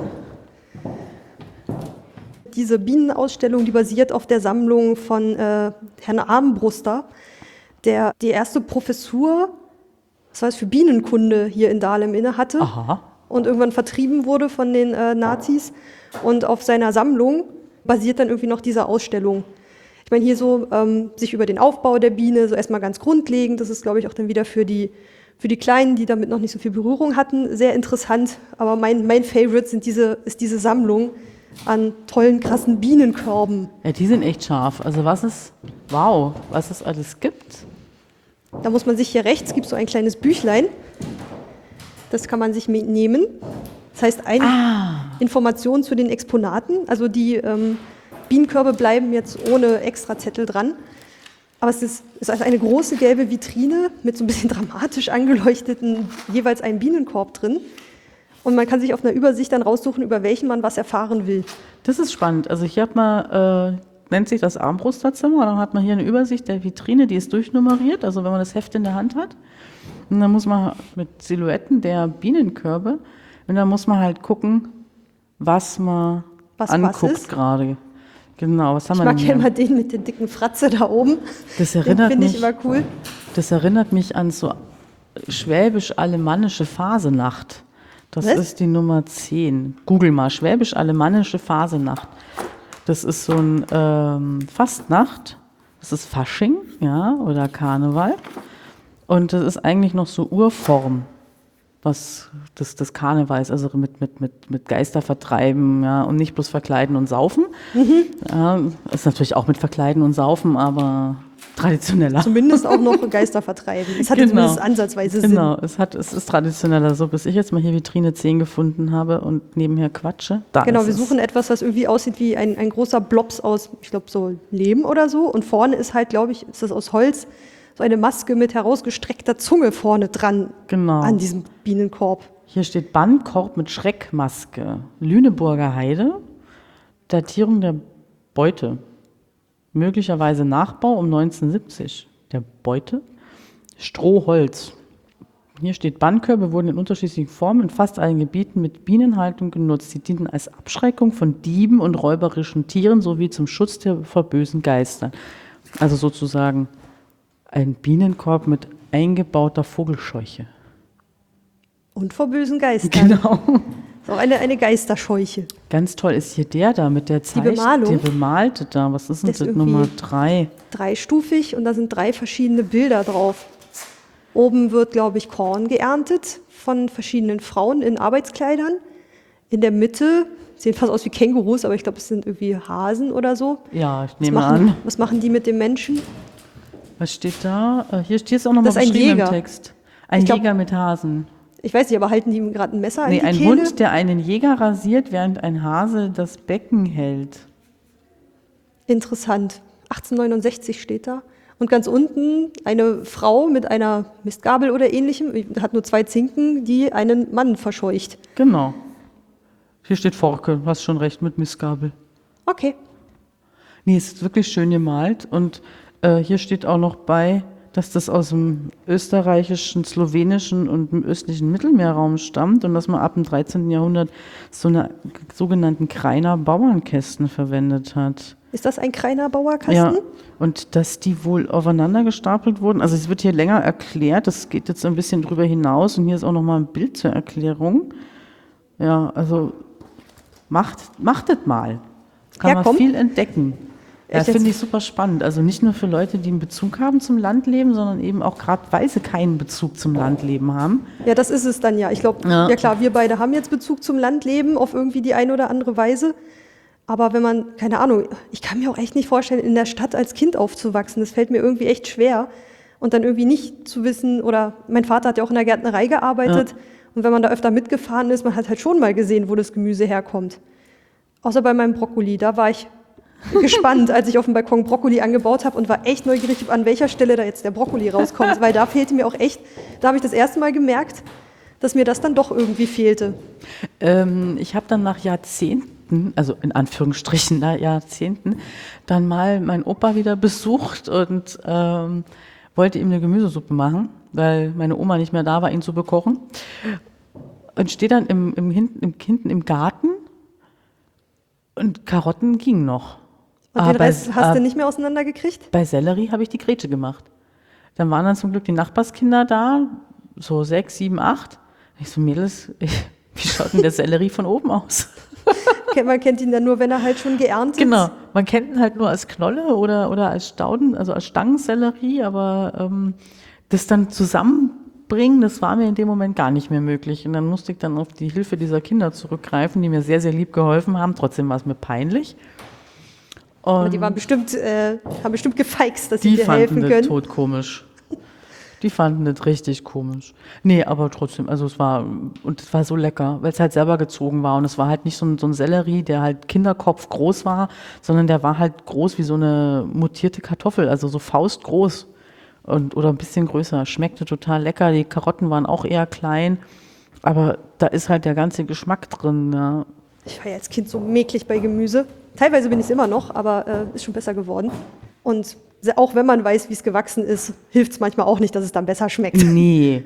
Rosenkohl würde ich auch nicht mögen, wenn ich ihn auf meinem Balkon selbst gezüchtet hätte und mit meinen Tränen gewässert. Warum magst du keinen Rosenkohl? Weil der bitter bitter, ist? und eklig ist. Ja, das haben die rausgezüchtet. Der schmeckt nicht mehr so. Ja, das behauptet Mutti jedes Mal. Der jedes Jahr aufs anbraten. Neue. Nee, sagt wenn- sie, der ist nicht bitter. Halt, wenn macht ich sie, den mach. macht, baut sie den selber an. Äh, entweder bringt sie ihn aus der Gärtnerei mit Papa oder äh, dann kauft sie ihn oder von irgendwoher kriegt man den schon. Und, und, und, und brät sie ihn an, Weiß ich nicht. bevor sie ihn serviert. Weiß ich nicht. Man muss ihn anbraten und dann geht das Bittere weg. Ich versuch's mal, ja? Mit Rosenkohl bei dir. So, was haben wir denn jetzt hier? Nein, Lieber Kässpätzle. Ja, Kässpätzle, ne? kannst das du so magst du, ich weiß. Danke trotzdem. So, hier sind wir jetzt am äh, Anfang der diesjährigen Sonderausstellung. Die werden wir jetzt ein bisschen, fall nicht rückwärts die Treppe runter. Ich kriege ja schon wieder Herzrasen hier. Die werden wir jetzt mal so ein bisschen punktuell abarbeiten, weil dies einfach, äh, es ist zwar ein Beispiel für eine Ausstellung, die hier ist, aber weil einfach der Rest des Geländes noch so groß ist und wir noch das ganze Kulinarium vor uns haben. Weil das Kulinarium ist echt nochmal spannend und halt die große Dauerausstellung. Es gibt hier einige Mitmachstationen. An dem Ding da drüben bin ich fast verzweifelt. Das Himalaya-Dings. Genau. Und wie funktioniert das? Muss ich das jetzt hier mit dieses, dieses, dieses Ding hier, also die Kugel? Ach, großer Gott. Beschreib das mal und ich versuche mal mein Glück. Ja? Wir haben ein Brett leicht nach hinten geneigt mit mehreren Löchern und darum ist eine Bahn eingezeichnet. Oh je. Unten ist ein Ring mit einer kleinen Kugel, an der sind äh, eine, eine lange Schnur nach links und rechts weiter. Und man muss links und rechts an der Schnur ziehen, um den Kreis, in dem dieser Ball irgendwie mitgetragen wird, entlang dieser Spur äh, lang zu führen. Das geht dann halt einmal nach links rüber. Und wenn man halt über ein Loch drüber geht, wird es die Kugel halt nach hinten wegfallen und dann äh, geht es nicht weiter.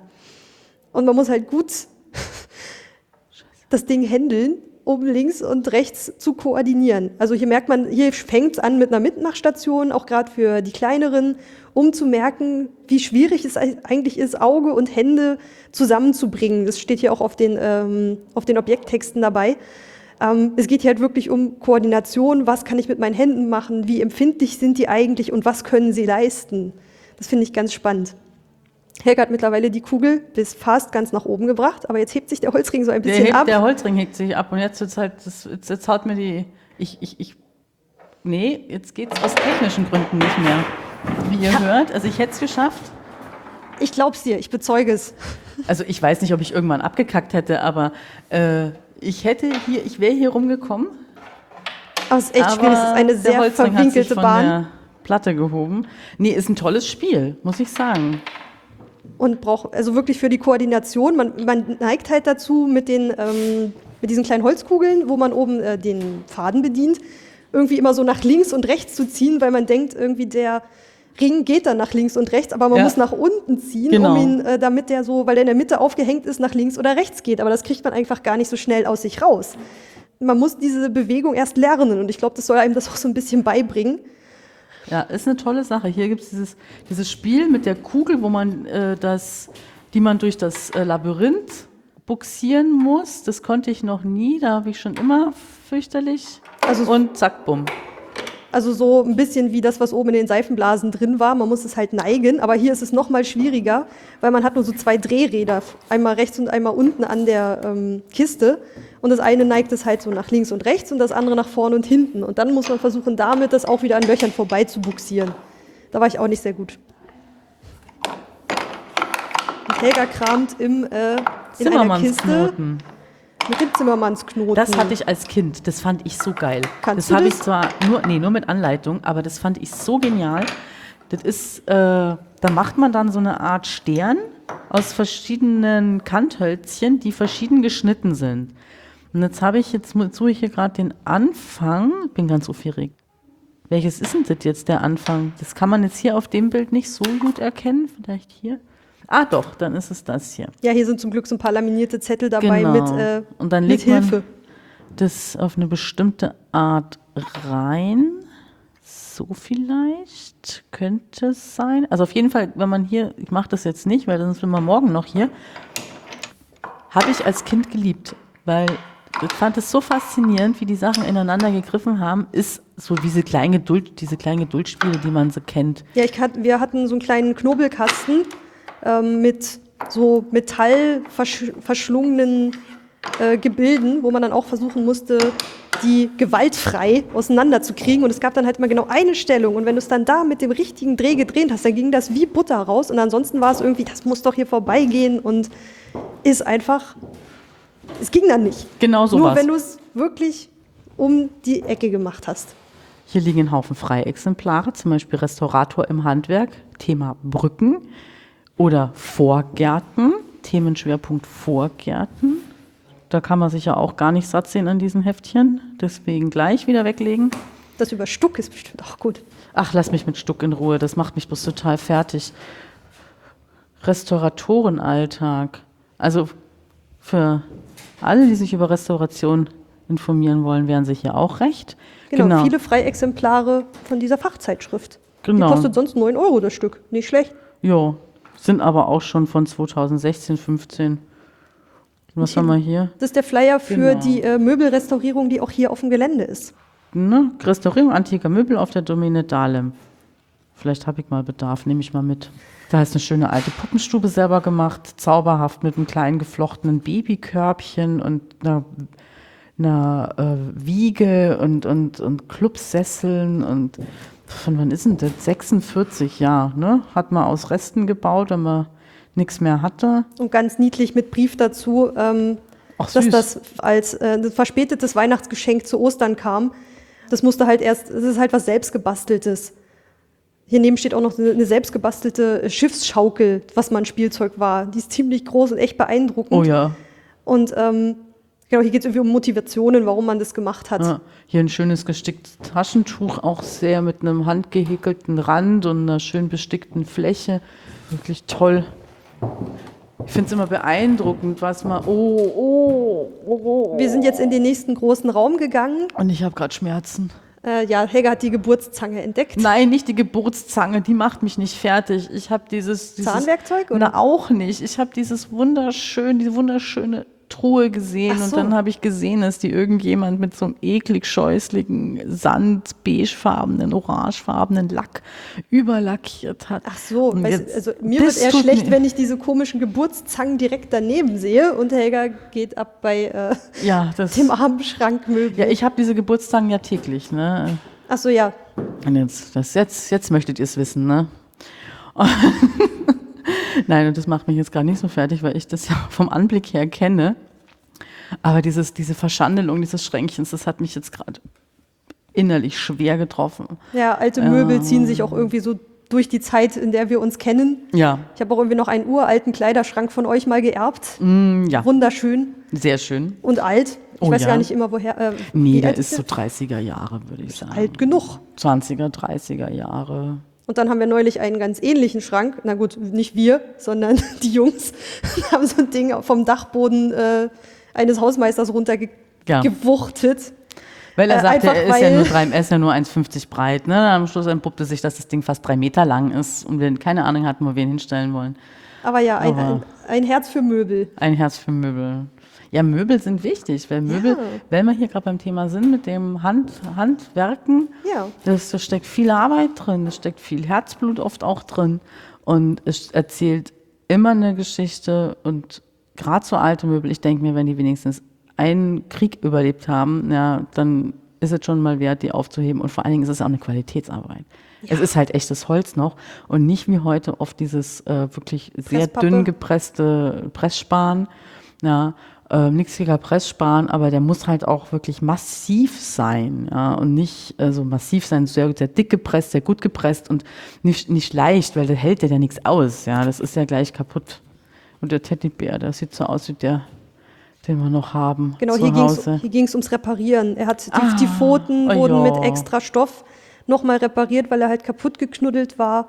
Und daneben der Teller, der wurde halt mit so einem, ich glaube, mit einem Draht rechts äh, nochmal zusammengeknuppelt. Oh ja, also da, sieht das muss man's. wirklich aus der Not sein, weil sonst, warum äh, flickt man sonst so eine alte Tonschüssel? das ist eine Unterhose oder was ist das? Auch hier? geflickt. Ja. An, Anfang, äh, 19. bis Anfang 20. Jahrhundert Loch an Loch und hält doch kleine bzw. Kindergröße, Leinen, Halbleinen. Wahrscheinlich irgend so ein kleines Höschen. Also es sieht selbst genäht aus und äh, mehrfach geflickt. Ja, ja, ist halt teuer, ne? Also wenn du auch nicht viel Geld hast, und dann musst du, dann muss es halt sein. Und wenn du es un, das ist ja wurscht, wenn du es drunter trägst, sieht ja kein Mensch. Ja. Ja, und hier ist dann das genaue Gegenteil, ne? Der billige Mixer, der, den man eben nicht mehr reparieren kann, weil man ihn nicht mal mehr auseinanderbauen kann, ohne ihn kaputt zu machen. Und da, Obwohl hier werden auch noch ähm, die Repair-Cafés ange, oh ja, angepriesen, wo man, wo ja auch aktuell wirklich wieder so eine, so eine kleine Do-it-yourself und wir treffen uns irgendwo gemeinsam und reparieren Dinge. Ähm, aber ich, ich könnte halt um mein Leben keinen keinen Mixer reparieren. Ich würde mich da kaum rantrauen. So alles, was mit Strom und Kabeln zu tun hat. Das RG28 habe ich Ja. aufgeschraubt äh, und mal das Mehl der letzten 30 Jahre daraus gebürstet. Das ist der äh, alte Mixer, der orangefarbene. Genau, das Rührgerät 28S vom VEB habe ich vergessen und äh, ist ein super Teil, ja. Also, macht Lärm ohne Ende, kriegt aber alles geknetet. Meiner, meinen habe ich auch noch, Ich liebe den heiß. weil der hält auch Ja. einfach. Oh cool, guck mal hier ein, ähm, ein Behältnis aus alten Autoreifen.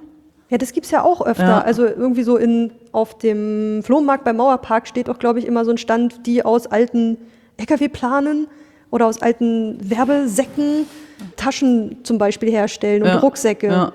Also das finde ich eigentlich eine ganz interessante Bewegung, dass man aus Sachen, die man nicht mehr braucht oder die einfach so Verpackungsmaterial sind, dass man daraus was anderes macht.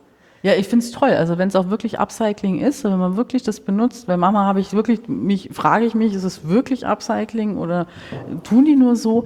Aber wenn es wirklich Upcycling ist, finde ich es auch ganz toll. Oder auch Kleidung. Hier mein wunderschönes Hochzeitskleid von 48. Aus Fallschirmseide, handgefertigt. Ja, also Finde ich auch krass. ich finde immer toll, wenn Not erfinderisch macht oder überhaupt, dass man halt was hat und sagt, ach, da habe ich noch was. Da Das mache kann ich jetzt ich mein Hochzeitskleid genau, draus.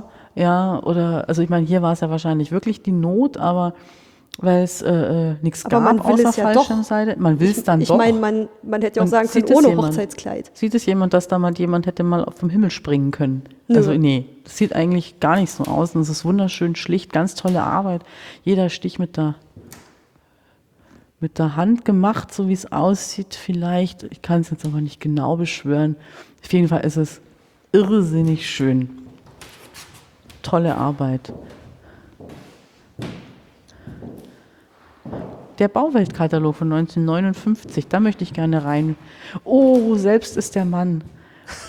Ja, toll. Oder hier die, die selbstgemachten Möbel, Praktik. Eins an, die, äh, Ausgabe 1 von 78. da drüben, das hätte dein Opa äh, mal besorgen sollen. Ja. Die Praktik 3 von 79, steuerbare Drachen.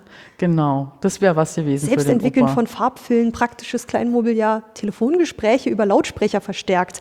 Uh, das, das ist ein Thema, worüber wir bei den Podcastern manchmal noch sprechen. Das wäre eure Zeitung. Hier ist nochmal so eine kleine Mitmachstation. Drei Löcher, wo man dann einfach mal, oben steht die Frage drauf.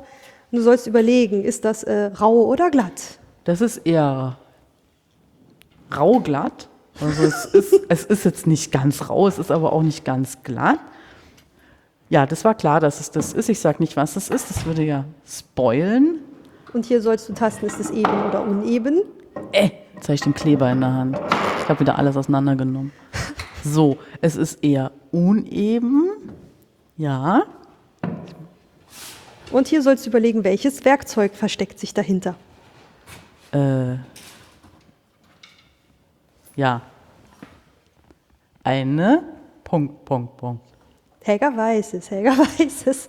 Wir haben ja auch doch schon öfter mal zusammengehandwerkert, könnte man an dieser Stelle ja mal sagen.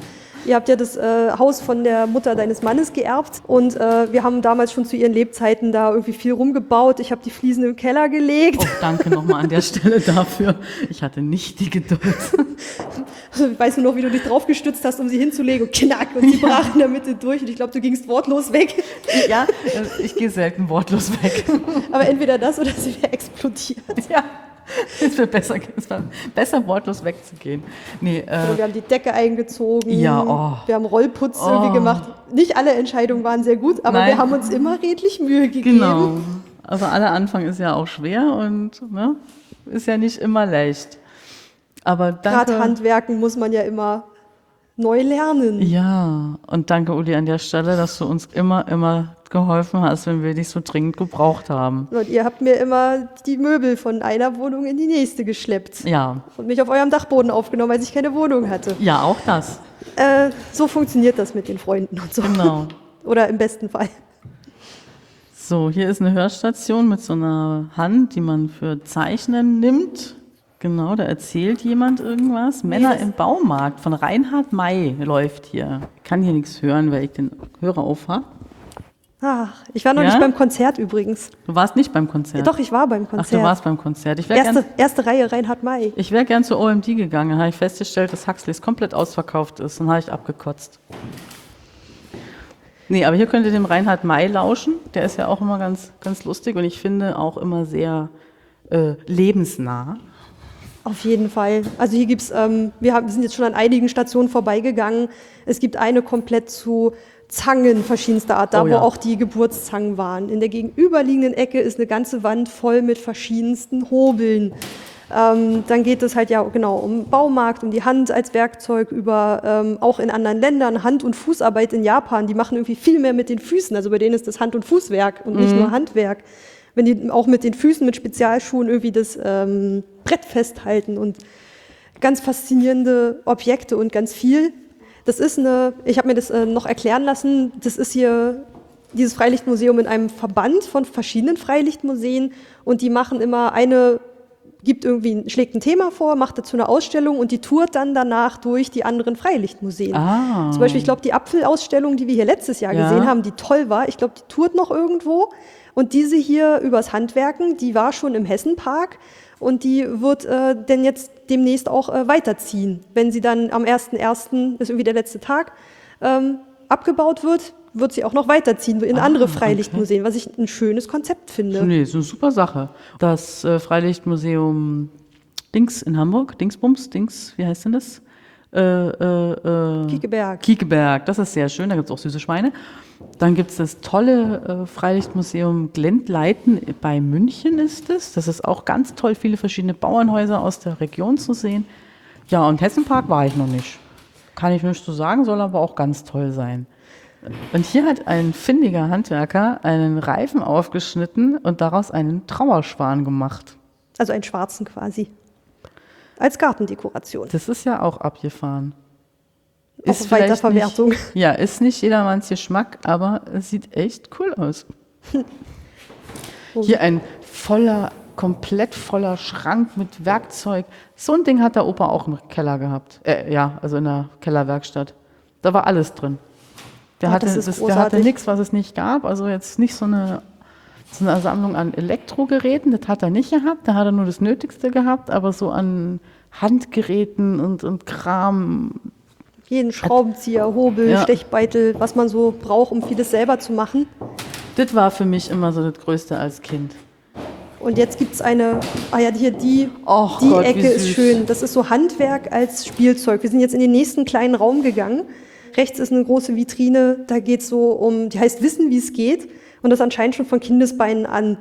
Ähm, was mir sofort ins Auge gefallen ist, ist auf jeden Fall dieser kleine Frisierkasten mit quietschbuntem Plastikspielzeug mit russischer Aufschrift. Also ich gehe davon aus, ich glaube, ich hatte den. Der kommt mir sehr, sehr bekannt vor. Ui, diese, diese, diese Haarklammer-Dingerle, diese, diese Hm? Ding, die hatte ich als Kind immer. Und die habe ich echt geliebt, weil die waren so praktisch. Ja, irgendwann gab es die nicht mehr zu kaufen und Meine die klemmen ja auch, glaube ich, die Haare ziemlich ab und machen sie kaputt und sowas. Ja, aber sie waren halt praktisch. Und so ein Märklin oder äh, Fischerpreiskasten Das Ding sieht geil aus. hatte ich nie, war immer so teuer, das habe ich nicht bekommen. Ich glaube, das wäre auch was, also in meiner Zeit, in meiner Kindheit wäre das, glaube ich, noch ein Jungspielzeug gewesen. Na, ich Aber hatte ich- ja auch Matchbox-Autos. Ich hatte die von meinem großen Bruder halt. Aber du solltest die halt dann, das ist, ist so, um einen großen Kran zu bauen, Ist mit dem du so Container auf- und abladen könntest, vielleicht sogar. Der sieht toll aus. Ist super. Und hier der Friseurkasten, der war halt so mit äh, ein Rasierer mit Kinderklingen, äh, ein kleiner Rasierpinsel und äh, was das da ist, weiß ich gar nicht. Das ist eine Grüne? Schermaschine. Das Grüne? Ja. Achso, da macht man äh, links und rechts so knapp, knapp, knapp Ich und dann bewegt schon, man ja. die. Ah, Ja, ja, ja. macht Sinn. Oh, hätte ich ja keine Lust damit, irgendwie jemandem die Haare zu. mit Glycerin und da ist wohl noch so Aftershave irgendwie in der Flasche drin. Damit du dich auf dein späteres Handwerk als äh, Genau. Friseurin. Hier ist Hessen Stick- und Webschule, ein kleiner Schulwebrahmen und ganz süß eine kleine Nähmaschine mit Handkurbel für Kinder. Näht wie Muttis, steht da drauf. Die nähen auch wie Muttis. Die nähen wirklich. Das sind richtige funktionierende Maschinen. Aber mit der Hand. Ja, gibt's aufpassen, dass man sich groß. die nicht in die äh, Hand reindreht. Die gibt es auch in groß. Da, die gibt es nicht nur zum Wippen mit den Füßen, sondern die, eigentlich die Tischnähmaschinen aus der Zeit, die waren immer mit Handkurbel. Ich finde es ja immer ganz schön, wenn ich beide Hände habe, um den Stoff da durchzuführen. Stelle Ja. ich mir schwierig vor. Das, das war wirklich, also da die, die mit, mit Fußwippe, mit denen hast du auch schneller dann nähen können. Das war schon Erleichterung, aber die waren halt auch teurer. Oder hier nochmal so ein kleiner Werkzeug für Laubsägearbeit, ein kleiner Werkzeugkasten. Sieht auch mal. aus wie von, vom, vom großen. Ist Also der ist so ein richtiger kleiner in Schrank klein, zum ja. an, die, an die Wand hängen. Ja, hier ist so eine, ist das ein Schrauben, nee, ein Bohrer oder ein Pfrieme und eine Säge halt und eine Zange. Und hier ist nochmal eine klitzekleine Werkbank mit Mini-Mini-Säge und Mini-Beißzange. Ob man das heute Kindern so noch in die Hand drücken würde, das ist halt eine funktionstüchtige Säge. Ich finde, man sollte Kindern Höhe. eigentlich sowas in die Hand drücken. Man Ja, sollte aber halt heute nur ist man ja immer ein bisschen vorsichtig. Ja, ich finde es auch ein bisschen übertrieben, wie vorsichtig man heute ist, weil ich meine, irgendwann, sie, sie, lernen es ja nicht mehr. Ich habe mich auch nicht verstümmelt, obwohl ich wirklich ein, ein unvorsichtiges Kind und immer hi und ja und hu und Gleich drauf los. immer gleich drauf los, genau. Und nein, aber wenn man dabei ist, wenn man sich, wenn man dabei ist, ich meine, guck mal hier, guck mal die beiden kleinen Auf dem Foto. Schreiner auf dem Bild hier. Wie, wie alt werden die sein? Vier, fünf? Vielleicht sogar noch ein bisschen kleiner. Ja, äh, mit da mit, mit der, mit der, ich weiß nicht, ich nenne sie mal Spannsäge, da diese große mit dem, Fuchsschwanz? nee, nicht der Fuchsschwanz, das Ding da drunter. Ach so. Ja, ähm, mit dem Hobel, mit diesem Mini-Hobel da. Ich meine, guck mal an, ich meine, klar, das ist auch ein bisschen gestellt, weil man braucht ja ein bisschen längere Belichtungszeit, aber Ja. die sehen jetzt nicht unglücklich aus und die sehen auch nicht aus, als würde es Blut rausspritzen aus irgendeiner Körperöffnung. Sehr gut, dann hätte man das Foto aber auch nicht genommen. Das sieht schon aus nach Werbefoto. Man Ja. macht ja auch im Katalog nicht die, wo die Models gestolpert sind. Das wär's aber Oder sich mal. mit dem Reißverschluss alles eingeklemmt haben. das wär's aber mal. Nein, Aber ich meine, mein kleiner Neffe, äh, den kennst du ja, Mhm. der, mein Vater, der hat auch so eine eigene Werkstatt zu Hause. Da ist sogar so ein, auch so ein äh, Loch im Boden, damit das Auto drüber fahren kann und er von unten am Auto schrauben kann. Also der hat einfach viel selbst gemacht. Und wenn mein Neffe jetzt mal da ist, der bekommt dann halt auch so einen kleinen Block mit, äh, ich glaube, einfach so Styropor-Block Mhm. und kleine Nägel und einen Hammer und dann kann der da irgendwie drin rumkloppen oder das Ding zersägen oder so. Das finde ich eigentlich auch ganz cool. Ich hatte so ein kleines Ding mit Kork ist das und dann konnte man dann kleine Nägelchen reinhauen und dann hat man äh, Pla äh, nicht Plastik, Holzplättchen dann befestigen. Dann konnte man dann Gesichter, Tiere, weiß der Kuckuck, was für Figuren machen.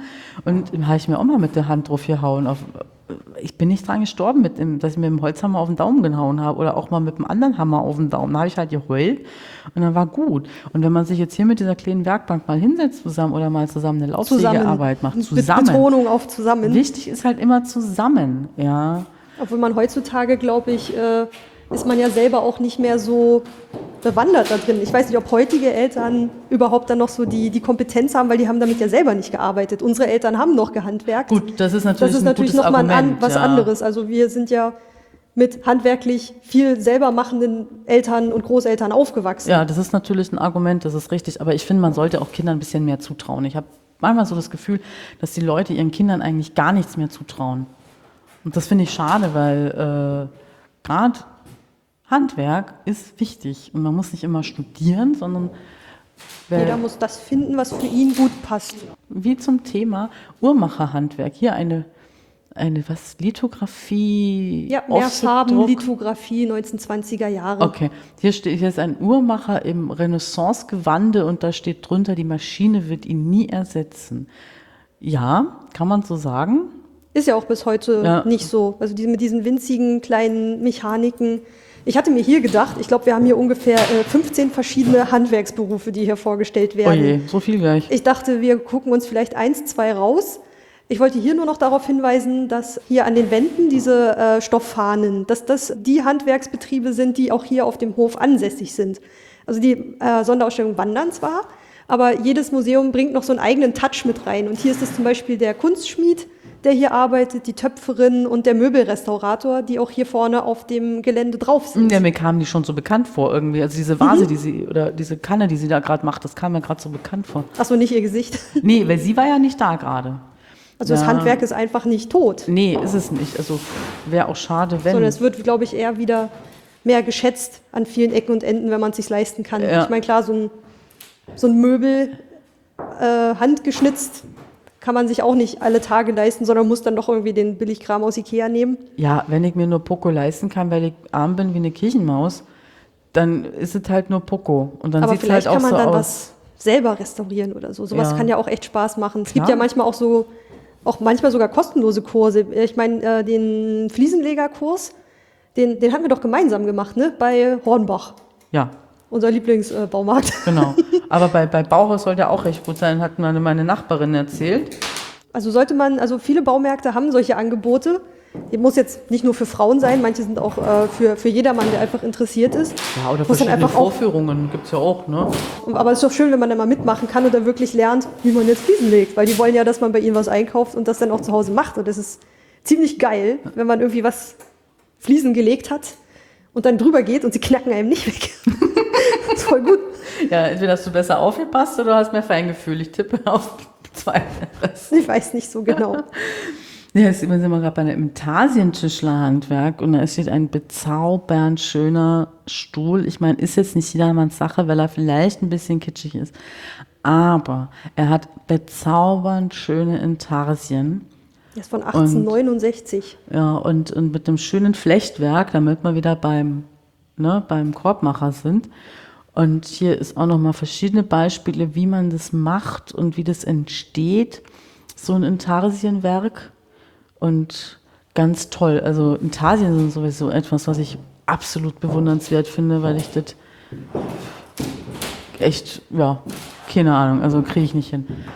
Hier um die Ecke ist noch ein Spielzeug, was ich aus meiner Kindheit kenne. Ja, ich muss mich gerade mal von dem Konditor hier losreißen.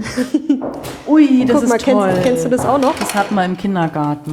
Bau, Baufix. Hieß das. Ding Baufix? Ich ja, wusste nicht, wie ich das weiß heißt. Es nicht. Auf jeden Fall haben die Jungs das immer gehabt und das hat mich immer genervt, weil ich auch mitspielen wollte. Aber ich war ja ein Mädchen. Ja, so ein Kram musste ich mir manchmal auch anhören. Ja. Also es sind halt so ähm, Mini-Holzbretter mit verschiedenen Löchern drin und dann hat man hier so verschiedene kleine Holzschrauben und aber auch Plastikteile. Man macht's gut. Und ähm, aus denen man dann verschiedenste Sachen zusammenbauen kann einfach. Also hier ist ein Maulschlüssel. Ich habe es immer mit der Hand festgedreht, Ja, glaube ich. ich mein, die klar. waren immer ein bisschen unnötig, die Ne? Dinger. Ja, die sind noch ein bisschen unnötig, weil sonst kriegst du es nicht mehr auseinander. Aber wie gesagt, hier ist der Maulschlüssel, damit du mal weißt, wie sowas ausschaut, wenn du fünf Jahre alt bist oder jünger. Ah, da steht auch mal Baufix drauf. Ich glaube, ich wusste nie, dass das Baufix heißt, Wo ist denn weil. jetzt der Schraubenzieher? Da, hier ist Ach, noch so ein Nee, den kenne ich nicht. Echt Holzschrauben. nicht. Ja, weil hier gibt es ja, ne? Hier gibt es die äh, Sechskantschrauben und dann gibt es hier die, Stimmt, es gibt auch welche mit die Schlitz. Schlitzschrauben. Ja. Ja, Räder kann man Autos bauen, gibt es verschiedene lange Oh, Schrauben. allein die Haptik, allein das mal wieder in die Hand zu nehmen und das Ding hier so dran rumzudrehen, Schön, ne? Fühlt sich wieder nach Kindheit an. Also Riecht damit habe ich, ich weiß gar nicht, wo, ob wir das selber hatten, aber es, nee, in der Schule. Ich glaube in der Grundschule in der Spielecke. Da konnte man mit schrauben. Ja, wir hatten das Ich meine, wir auch hatten auch äh, Werkenunterricht. Also ich musste nicht äh, irgendwie zwangsweise Handarbeitsunterricht machen. Sondern das war da irgendwie mit drin. Wir haben da auch irgendwie ein kleines Auto äh, aus Holz gemacht. Ich habe immer Pfeilen, habe ich gehasst. Das Mhm. Oh, hat immer ewig äh, gedauert. Aber zum Schluss ist ein kleines Holzauto bei rausgekommen. Das hatten wir auch. Sonst in manchen Landschulen hat es das ja schon, dass die Mädchen dann Handarbeit gemacht haben und die Jungs dann irgendwie werken, aber bei uns musste jeder alles machen. Finde ich auch gut. Ähm, ja, in der späteren Schule haben sie uns dann dazu gezwungen, dass die Mädchen Handarbeiten und die Jungs äh, äh, werken oder so. Und das hat mich voll genervt. Äh, aber in der Grundschule war das gemischt. Da haben wir einen Kreisel gemacht und so, so einen Fliegepapagei und äh, Teddybären gestrickt und weiß der Kuckuck. Ich weiß also auch nicht, wirklich ob das, in toll. der, ob das in der DDR auch einfach so noch ein Überbleibsel war. Ich meine, ich bin ja nicht mehr in der DDR zur Schule gegangen, aber ich glaube nicht, dass die die Lehrpläne sofort umgestellt haben und da sollte ja eigentlich immer jeder ein bisschen selber mithelfen können. Ich habe ja auch auf dem Flohmarkt immer mal ganz gerne so ähm, alte DDR-Handwerksbücher und Bücher für die Frau und so gekauft, weil ich das interessant finde. Und da war ja teilweise auch dann drin, ähm, ja, um die Handwerker unserer DDR zu entlasten, sollten auch Frauen wissen, wie man kleine Reparaturen selber macht und selber machen. Genau. Do-it-yourself war da ja ganz groß. Und da sind halt auch viele Sachen drin, wie man repariert. Einfach so richtig dicke Bücher Ja. für die Frau, Verlag für die Frau, wie ich im Haushalt viele Sachen selber mache. Verlag für die Frau sind super Bücher, wie ich finde. Also ganz toll. Und gut, halt gut ohne- beschrieben auch. Ohne so viel, nee, du bist eine Frau, das machst du nicht, Kram. Ja. Das fand ich dann schon immer ganz, auch jetzt im Nachhinein noch interessant. Ja, also es ist, es, es ist jetzt nicht die Sache bei einem tropfenden Wasserhahn selber den Dichtungsring auszuwechseln. Da muss man nicht den Handwerker bemühen. Also das geht auch alleine. Hier sind wir gerade beim Schuhhandwerk. Das ist auch sowas. Das geht halt auch nicht maschinell. Da müssen halt auch noch Leute mit dir richtig sprechen. Jetzt ist, du- auch Maß, Maßschuhe auch ja, richtig, und ne? wenn du ein orthopädisches Problem hast, gehst du zum orthopädischen Schuhmacher. Der kümmert sich dann um deine Füße und dann kriegst du ganz tolle Einlagen. Oder manchmal brauchst du auch eigens angefertigte Schuhe. Oder wenn man das nötige Kleingeld hat, kann man sich auch einen schönen Schuh Maß anfertigen lassen. Was sind denn das für bezaubernd süße kleine Gesundheitseinlegesohlen? Größe 26 aus Stroh mit Papier umnäht. Und hier ist noch ein richtiges Handwerk, also was ist das, ein 13, was ist denn das? Meine Schwester hat immer so. Zimtsohlen in ihren Schuhen. Die sehen auch so ähnlich aus, aber sie riechen nach Zimt, wenn du deine Füße reinsteckst und sie warm werden. Ja, dass du keine Muffelfüße kriegst. Und es riecht nach Zimt. Und es soll auch ein bisschen wärmen. Guck mal, da ist es das Nagelspiel, das ich meinte. Womit ich mir mal auf den Finger gehauen habe. Das Hammerspiel. Ja, Oder eher ist das total- Jetzt Hammerspiel. muss ich mich mal hier hinsetzen. So, nehmen wir das mal einfach so, genau. Dann hast du hier da diese Sonne und dann kannst du eine Sonne machen. Also ich kann es jetzt mit der Hand Also es ist eine kleine Korkplatte, äh, kleine Plättchen aus Holz in verschiedenen Farben und Formen, zum Beispiel Trapeze, Parallelogramme, Stäbchen und Ja. kleine Nieten. Muss die Uli jetzt raushängen lassen, dass in Mathe aufgepasst hat? Nein, So, jetzt habe ich hier die Nägelchen. Das sind so, sehen so aus wie, ähm, wie so Polsternägelchen. Und jetzt kann ich hier mal die Sonne machen. es ist wunderschön. Helga macht große Kunst. Ja, ich mache ganz große Kunst. Ich bin ja, bin ja auch ein großer Künstler. So. Und hier können dann Eltern können ihren Kindern mal die alten Spielzeuge zeigen, die einen selber früher mal an so Handwerk rangeführt haben. Genau. Jetzt mal unabhängig von sowas wie äh, dem, der Mini-Werkbank. Aber selbst das war ja so, da ist, gehört eigentlich so ein kleiner Hammer dazu, aber ähm, aus Holz. Mit dem Hammer, das ist halt super für die Kids, ne? Das ja, aber es macht Krach, das würde ich meinem Kind gleich so, nee, da gehört kein Hammer dazu. Das muss man, das muss man mit dem Daumen machen. genau. Stell dich so an, Stell dich so an. ist gut für die Muskelkraft. Die Kraft wirst du ja wohl nur haben, du Göre. So. ja, ist es halt jetzt auch mit So reden wir natürlich nicht mit den kleinen Kindern in unserer Verwandtschaft. Oh, guck mal, hier gibt es auch noch den Geigenbauer, den haben wir gerade nur übersehen. Das ist auch eine ganz große Kunst, das zu machen. Ja. Es gibt halt doch noch einige Handwerke, die man aber eigentlich wenig auf dem Schirm hat. Also es waren auf jeden Fall über zehn verschiedene Handwerksberufe, die hier mit verschiedenen Objekten dargestellt werden. Finde ich ganz großartig, äh, wer auf der Suche nach Inspiration ist. Und wenn man dann vielleicht sogar eins entdeckt, was einem gefällt und man kann dann hier unten in die Werkstatt gehen und vielleicht sogar mal selber mit Leuten reden, die das machen.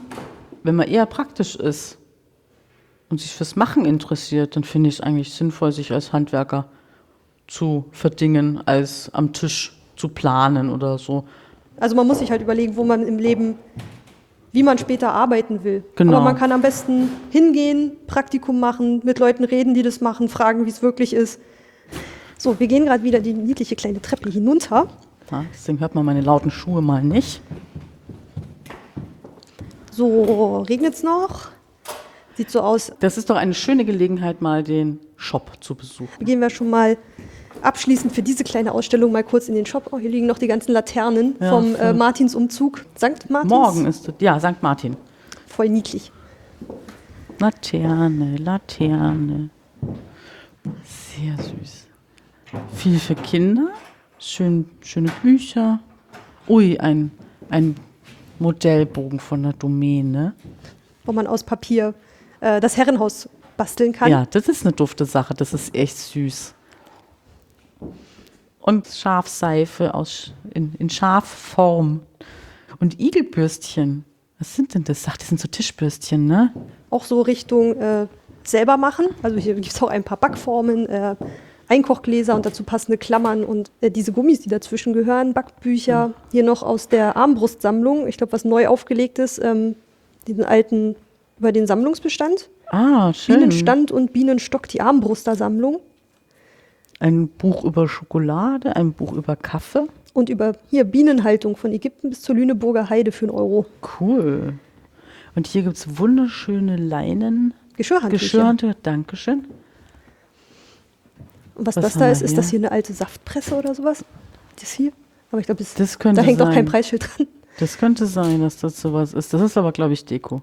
Dann haben wir hier für den Liebhaber von Spirituosen das Domänenfeuer. Eine 56 Umdrehungen. Genau, das knallt. Es ist auch brennend abgebildet. Oh, nicht ganz so meins. Dann doch lieber eins von den Marmeladen oder von den Senfgurken. Also sind hier auch von der Domäne Hm, Dahlem äh, die. Produkte. Ja, doch Großteil ist wirklich auch auf, auf kleinere, auf kleine Personen äh, Ja. ausgelegt. Kleiner Spielzeugtraktor oder Einleichtfrosch, Farbstifte, Ponyfasermaler, Und für alle Freunde des Quartetts Bauernhoftiere. eine bunte Mischung. Ja. Schön. Und verschiedene. Oh, oh, Kuhbuch. Ein Kuhbuch. Ich liebe Kühe. Muss ich mal reingucken. Das nennt sich All Ladies. Kühe Ja. in Europa. Oh, super schön. Ich glaube, von der hingen auch äh, von der Fotografin ein paar Bilder drüben im Kulinarium. Halt einfach so vollfrontale Ganzkörperabbilder von Wuhkühen. Sehr dramatisch. Ja, aber schön. Hattest du nicht mal so einen Kalender in die Richtung? Ein Kuhkalender? Hm? Nee. Ich dachte. Ah, das Buch. Das hätte ich schon gerne. Da ist eine spanische Kuh. Und die schielt nach außen. Ey, die sieht ja, ja. süß aus. Eine Normandie-Kuh. Stolze Kühe aus den Vogesen. Und mal. natürlich das Highland Aberdeen Angus Crossbreed. Ah, sie niedlich. Ich liebe sie. Was denn? Äh, hier, dieses, das ist auch das, das, das Ah, Wappen, was wir das- vorhin in der kleinen Kapelle gesehen haben. Und dazu gibt es auch ein Buch. Also es gibt auch durchaus Sachen, die auch hier zu den Ausstellungen gehören. Ich glaube auch hier der Apfelkultur mit Stil ist von der alten Ausstellung. Also Sachen, die sich hier ums Gelände, um das Thema des ganzen Geländes drehen und um die Ausstellung, die hier mal waren. Oh, hier ist auch was ganz Spannendes. Rote Rüben auf dem Olivarer Platz. Der ist äh, sehr Kudamm irgendwo, der Olivarer Platz. Äh, Quellen zur Ernährungskrise in der Nachkriegszeit Berlins 1945 bis 1949. Also Gemüsebeete Ja. vor dem Brandenburger Tor. Ja, also hier, das ist eine Ansicht mit Blick auf Mitte vom Tiergarten aus. Oh, das ist bestimmt auch interessant für Leute, die sich so weit interessieren. Ich suche ja immer noch händeringend nach so einem Buch, also nach so einem Kochbuch aus, so ein Notkochbuch, ja, so, so was, wie umgehen mit, mit Lebensmittelknappheit, weil ich das einfach hochspannend finde. Jo, nee, also hier kann man ein bisschen shoppen, ist schön. Gibt es auch die ein oder andere Geschenkidee oder einen riesengroßen Kohlhobel, der allerdings gerade reserviert ist. So, das war die Sonderausstellung im Herrenhaus. Und jetzt hüpfen wir mal schnell über den Hof. Ah, es regnet gerade nicht. Oh, da kommt ein Pferd Ein mit Pferdchen. Rückwärtsgang. Sie gehen jetzt bestimmt in den Stall. Ja, so langsam wird es auch wieder ein bisschen ah, grauer. Es war den ganzen Tag heute irgendwie grau. Ja. So, der, ah, der ist der Eingang. Genau, man geht einmal über den Hof Richtung Schmiede- und Handwerksbereich. Auf der rechten Seite, da geht's schon, sind dann die äh, alten Stalltüren offen. Und da drin verbirgt sich eine dreistöckige Ausstellung, die große Dauerausstellung Das Kulinarium. Na, dann bin ich ja mal gespannt, was das hier gleich gibt. Und was wir hier alle zu sehen kriegen. Hier steht Erlebnisausstellung vom Acker bis zum Teller. Genau, das große Thema ist dabei auch wieder, warum essen wir, wie wir essen. Ja, das frage ich mir Mama aber auch. ich habe ja früher auch wirklich mich ganz schlecht ernährt. Ja, Ich tue es manchmal immer noch. ich tue es manchmal auch immer noch.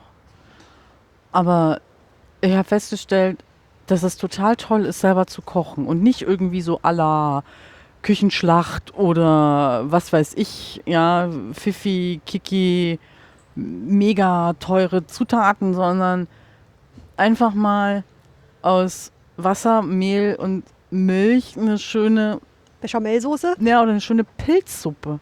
Äh, eine Suppe, ähm, Soße. Schöne Pilzsoße. Nee, und das ist einfach mal, das ist dann lecker und es ist einfach und es geht schnell und ich finde einfach mal, man, Kochen braucht nicht viel Zeit. Ich bin auch nicht so der geübte Gemüseschnippler, ja. Es lebe mein Pürierstab mit angeschlossenem Mixer. Ja. Wenn ich irgendwas kleiner haben will. Ja, manchmal gibt es dann auch echt äh, hilfreiche Küchengeräte einfach. Ja, Ich kann das nicht. Zwiebeln klein schneiden, die sind bei mir immer Oh, so eine riesengroßen Lego-Klötze. Ja, das geht nicht. Also, schlimm, schlimm. Im besten Fall kommt es in eine Suppe, die man dann eh noch püriert. Eben. Dann ist es egal. Oder im Gegensatz zum Kindsein äh, esse ich mittlerweile auch Zwiebeln. Mm, Zwiebeln. Ja, mittlerweile sind die geil. Früher konnte ich mir nichts Schlimmeres vorstellen. Wieso? Ich Waren weiß die nicht gut nicht. gemacht? Ich Viele finden ja auch zum Beispiel Hausmannskost total eklig. Hatte ich mal mit jemandem gesprochen, ja, was war? Die Oma und die Mutti konnten halt nicht kochen. Und dann findet man natürlich Hausmannskost total eklig und dann war die Pizza von der Pizzeria natürlich das gelobte Land. Ich Ja, finde, meine selbstgemachte Pizza kann dagegen ganz gut mithalten. ja meine auch, die ich von dir gelernt habe.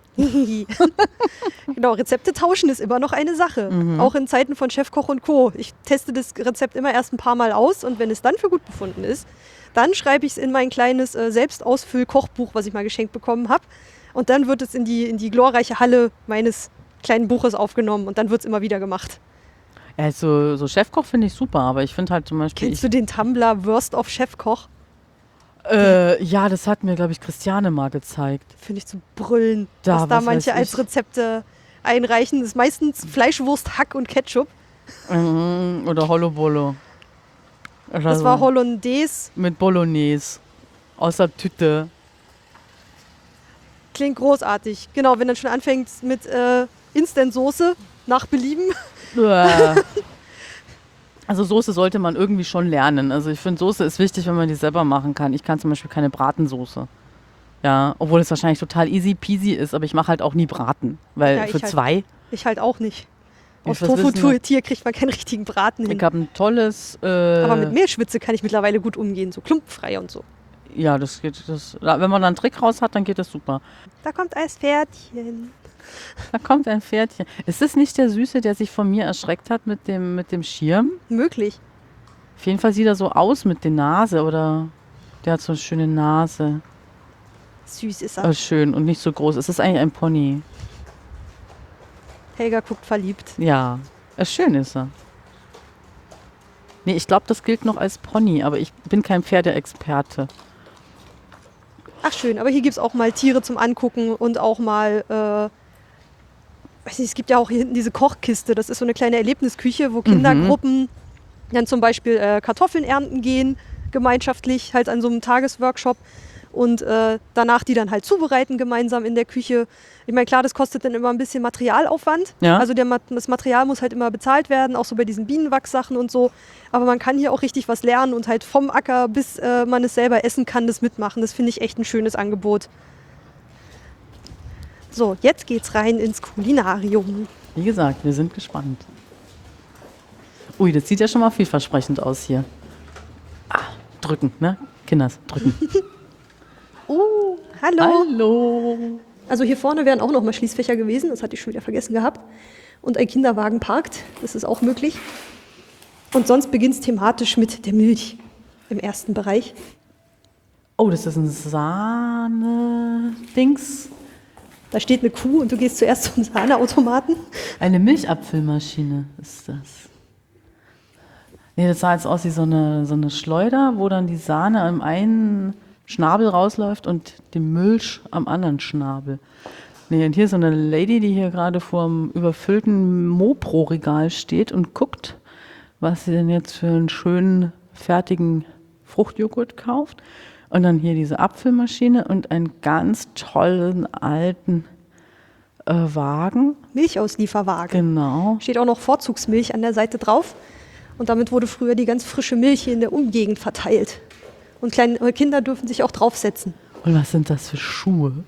Ich weiß auch nicht, warum die so klobig sind. Aber jetzt gehen wir zur riesengroßen Plüschkuh.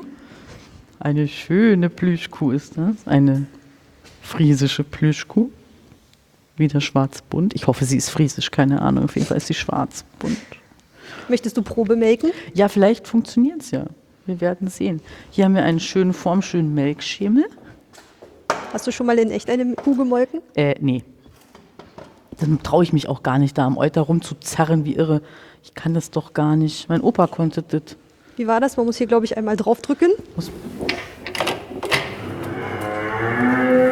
Na, sie mut ja schon. Willst du einmal probieren, mich zu melken?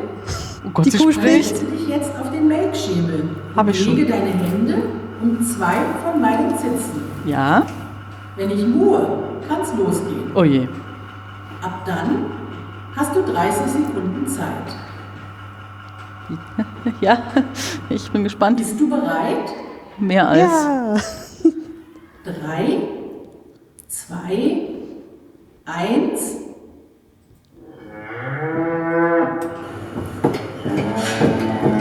Rechts läuft ein Timer auf einem Fass und da oben drauf steht eine alte Milchkanne. Oh Gott. Ja, also man muss dazu sagen, dass die junge Frau hier Metallzitzen hat. Und keine Gummizitzen wie bei einer.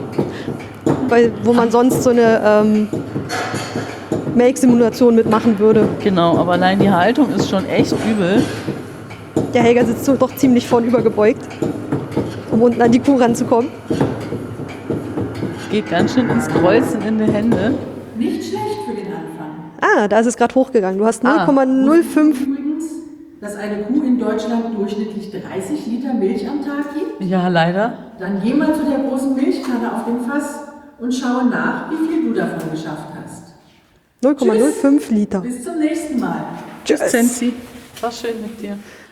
Äh, 0,05. Das sind 50 Milliliter. Kann das sein? Ja. Ja, Na? Ja, du hast ja auch nicht so ein, so ein Ultramonster-Euter, ne?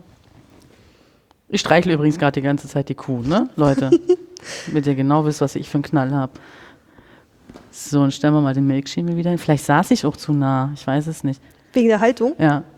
In dem Freilichtmuseum bei Immenstadt im Allgäu gibt es dann auch so eine, so eine Kuh, die hat aber Gummiäuter. Und mein Opa macht Wo man dann wirklich so diese Handtechnik machen Genau. muss, wo man oben erst abkneift, so ein bisschen genau, und dann nach so unten massiert, so, so durchmassiert. Und mein Opa oben nach macht unten das. enger machen. So. Und ich schaue ihm zu und er dreht das eine Euter und spritzt mir das Wasser ins Gesicht. Da habe ich mir auch gefreut. Wasser? Ach so, bei denen war es nur Wasser. Das war so eine Simulationswasserkuh. Ach so, okay. Das kann da? er wahrscheinlich auch mit einer richtigen Kuh. Nee, das kann er auch mit einer richtigen Kuh. Oder konnte er mit einer richtigen Kuh. Ich finde es schön, dass man hier das Fachwerk noch so schön sieht von dem Oh alten ja. Pferdestall. Und dazwischen sind halt jetzt so im, zum Thema Milch alles in so einem schönen Blau mit Weiß. Ähm, die Vitrinen dazwischen gemacht, die das Ganze auch so ein bisschen unterteilen. Das finde ich wirklich hübsch. Und hier gibt es immer so kleine Kopf, äh, Topfdeckel. Das ist, glaube ich, ich hatte gelesen, es gibt so eine kleine Kinderspur, die aus irgendwie roten Sachen besteht. Das sind vielleicht diese roten Topfdeckel. Das kann sein, ja. Da steht immer eine Frage drauf und wenn man sie dann zur Seite dreht, dann weiß man, was da äh, die Antwort. Äh, was ich auch noch ganz wichtig finde zu sagen, ist, dass es in Deutsch und in Englisch ist. Stimmt, das war im Herrenhaus nämlich nicht, da war alles durchgängig in Deutsch. Ja. Und hier das Kulinarium ist schon eher darauf ausgelegt, mehr Menschen anzusprechen, also groß und klein, mobilitätseingeschränkte, englischsprachige und für Kinder. Die haben wir zum Beispiel jetzt die rote Topfdeckelfrage, warum gibt die Kuh Milch? Weil sie ein Baby hatte, Wir sind gespannt. weil ein Kälbchen geboren wurde. Ja, Olli ist schlau, ne? Komm vom Land, ey. Hier kann man auch Hashtag Mädchen vom Land. Hier haben wir auch ganz toll ähm, Schubladen aufziehen mit alten Dokumenten drin und alten Bildchen. Hier ist ganz, ein ganz süßes Bild. Das möchte ich am liebsten mitnehmen. Äh, der Bollemann ist von 1860 das Zeichnung. Das ist ein war ein kleiner Wagen, wie so ein Bollerwagen. Deswegen heißt der wahrscheinlich auch so Da der die Hunde Bollerwagen. davor gespannt. Und da sind dann die Hunde davor gespannt, ja. Kann sich ja nicht jeder ein Esel oder ein Pferdchen leisten. Ui, und hier ist ein ganz schönes Bild, ein Aquarell von einem Jungen mit Milchkanne, der Milchjunge von 1880, sehr hübsch. Wahrscheinlich aus Lichtschutzgründen, also ein Würde ich, bisschen würde ich auch sagen. mit Rücken zum Licht. Also die Ja. sind jetzt nicht komplett angeleuchtet. Und dass Ui. sie nur rausgeholt werden, wenn man sie braucht. Ist das von einer kleinen Modelleisenbahn? Ja. Ein kleiner Milchwagen. Wirklich hübsch, ganz toll gemacht, schönes rohes Holz mit schmiedeeisernen, Oh, stimmt. von der Hofschmiede drüben so Griffe. Ah, die haben sie hier auch noch wieder mit reingeholt. Es greift alles ineinander. Ja, das ist echt schön. Guck mal, da ist noch so ein Deckel, wie die Löcher in den Käse kommen. Aber das Äh. verraten wir euch jetzt hier nicht. Das müsst ihr Na gut, rausfinden. sonst hätte ich jetzt geraten. Ja, du weißt es doch bestimmt. Irgendwelche Gase, glaube ich, Genau, die entstehen. genau. Und das hat auch was mit dem Futter zu tun. Und wenn das Futter eine gewisse, gewisse Eigenschaften nicht hat, dann gibt es auch keine Löcher. Irgendwie so. Irgendwie so. Aber genau weiß ich es nicht. So, dann haben wir hier noch äh, das große und etwas immer etwas zwiegespaltene Thema Fleisch. Was ich ganz interessant finde, die Station ist mir im Gedächtnis geblieben, ist die Zwei Schweine, zwei Leben. Hier ist Oh, halt ja. so eine, so eine Fleischtheke, oben so mit so einer richtigen Leuchtschrift. Vielleicht hört ihr sie sogar etwas summen. So Neonlichtmäßig. Ich glaube, so rechts muss. Hier sind Fliesen in der Wand, die kann man anfassen und aufmachen. Dann ist Fleisch in Deutschland teuer? Frage. Nein, es ist sehr günstig, allerdings. Wie viele Vegetarier gibt es bei uns? Etwa sieben Millionen. Also so, so auch für Kinder gut. Klar, für Erwachsene wissen es natürlich Aber es auch ist schon die Höhe, ähm, verrät die- schon, dass es äh, die kleinen, kurzen Infohappen, Ja. dass die sich auch auf jeden Fall an Kinder richten. Und äh, genau nochmal kurz zu der Vitrine. Bitte, links, Entschuldige. links ist ähm, die Geschichte, das Leben eines Schweins, was halt für die Massentierhaltung, also so gehalten wird wie in der Massentierhaltung. Und rechts ist der, so der Lebensweg eines Bioschweinchens. Also ist auch wieder die Richtung, du kannst dich informieren und dir das angucken und dir dann dazu deine Meinung bilden. Und vielleicht kommt ja zumindest raus, dass man sich vielleicht doch an die, ähm, an die Schweinchen hält, die etwas glücklicher aufgewachsen sind. Ja, man muss dazu sagen, die Vitrine ist auch eine alte Verkaufsvitrine, also eine, eine Von alte. Hellfrost. Genau. Hel eine- nee, Helifrost. Eine Kühlvitrine ist das. Weiß ich nicht, 50er, 60er, irgendwas in dem Dreh vielleicht. Steht es da? Eine Ladenkühltheke, Heil Helifrost-Automatik mit Glasaufsatz 60er Jahre. Ja. Nee, also es ist mit einem schönen hier auch Fle äh, Frischfleisch als, als alte Leuchtstoffröhre. Also das ist wirklich wie, wie wo wir klein waren. Was haben wir denn? Warum wühlen Schweine im Schlamm? um sich vor Sonnenbrand zu schützen und äh, vor äh, Insekten. Super. Und was raten Ernährungsexperten? Wie immer, alles in Maßen, würde ich vermuten. Weniger Fleisch essen und dabei lieber auf Qualität achten. Nee, finde ich super. Auch diese, diese, wie du sagst, diese kleinen Infohappen. Hier haben wir nochmal was zur Schlachtung. Da geht man jetzt durch so einen Plastevorhang. Plastevorhang. Ne? Also wie, glaube ich, wie auch in so einem äh, Betrieb, in dem hygienisch gearbeitet werden Genau. muss. Auch Ähm, diese für Kühlhäuser sind die eigentlich, damit die Ja, Kühlung stimmt. nicht rausgeht. Da ist dann so eine Fleischwanne, wo man dann das Fleisch oder das äh, dann Die ist, glaube ich, auch auf dem Gemälde gewesen, was wir in der Stimmt. Fleischerei gesehen ja, das haben. ist diese Brühwanne, stimmt. wo sie mit dem Wurstschöpfer dran waren. Genau, da ist sie wieder. Nochmal so ein Hauklotz. Hackblock. Und hinter uns ist Fleischgefahr. Dangers of Meat. Genau. Okay, jetzt holen sie es aber raus. Jetzt holen sie. interessant. ist Lebensmittelskandale. Ah. ah, okay. Ja, interessant ist Also man muss hier manchmal immer so ein bisschen um die Ecke gehen. Das ist an vielen Stationen so, dass man denkt, man ist schon vorbei und dann versteckt sich aber noch hinter der Vitrine in der Ecke immer noch ähm, eigentlich auch mal sehr interessante Sachen. Man Ja. muss auch mal um die Ecke schauen. Das ist toll mit der Fleischgefahr. Also zum Beispiel hier 1860. Hunger ist noch immer weit verbreitet und Fleisch ein teures Luxusgut. 1863, 64 Trichinenepidemie. Der Verzehr von Fleisch birgt tödliche Gefahren durch kaum erforschte Tierkrankheiten für den Menschen. Und dann hat man hier eine, einen Zeitstrahl mit einem Kilogramm, also auf der X-Achse ist die Zeit und auf der Y-Achse ist die Kilogramm. Und ähm, während man 1850 noch ungefähr pro Jahr 20 Kilo Fleisch gegessen hat, pro Jahr, isst man heute so annähernd 100 Kilo Fleisch. Krass.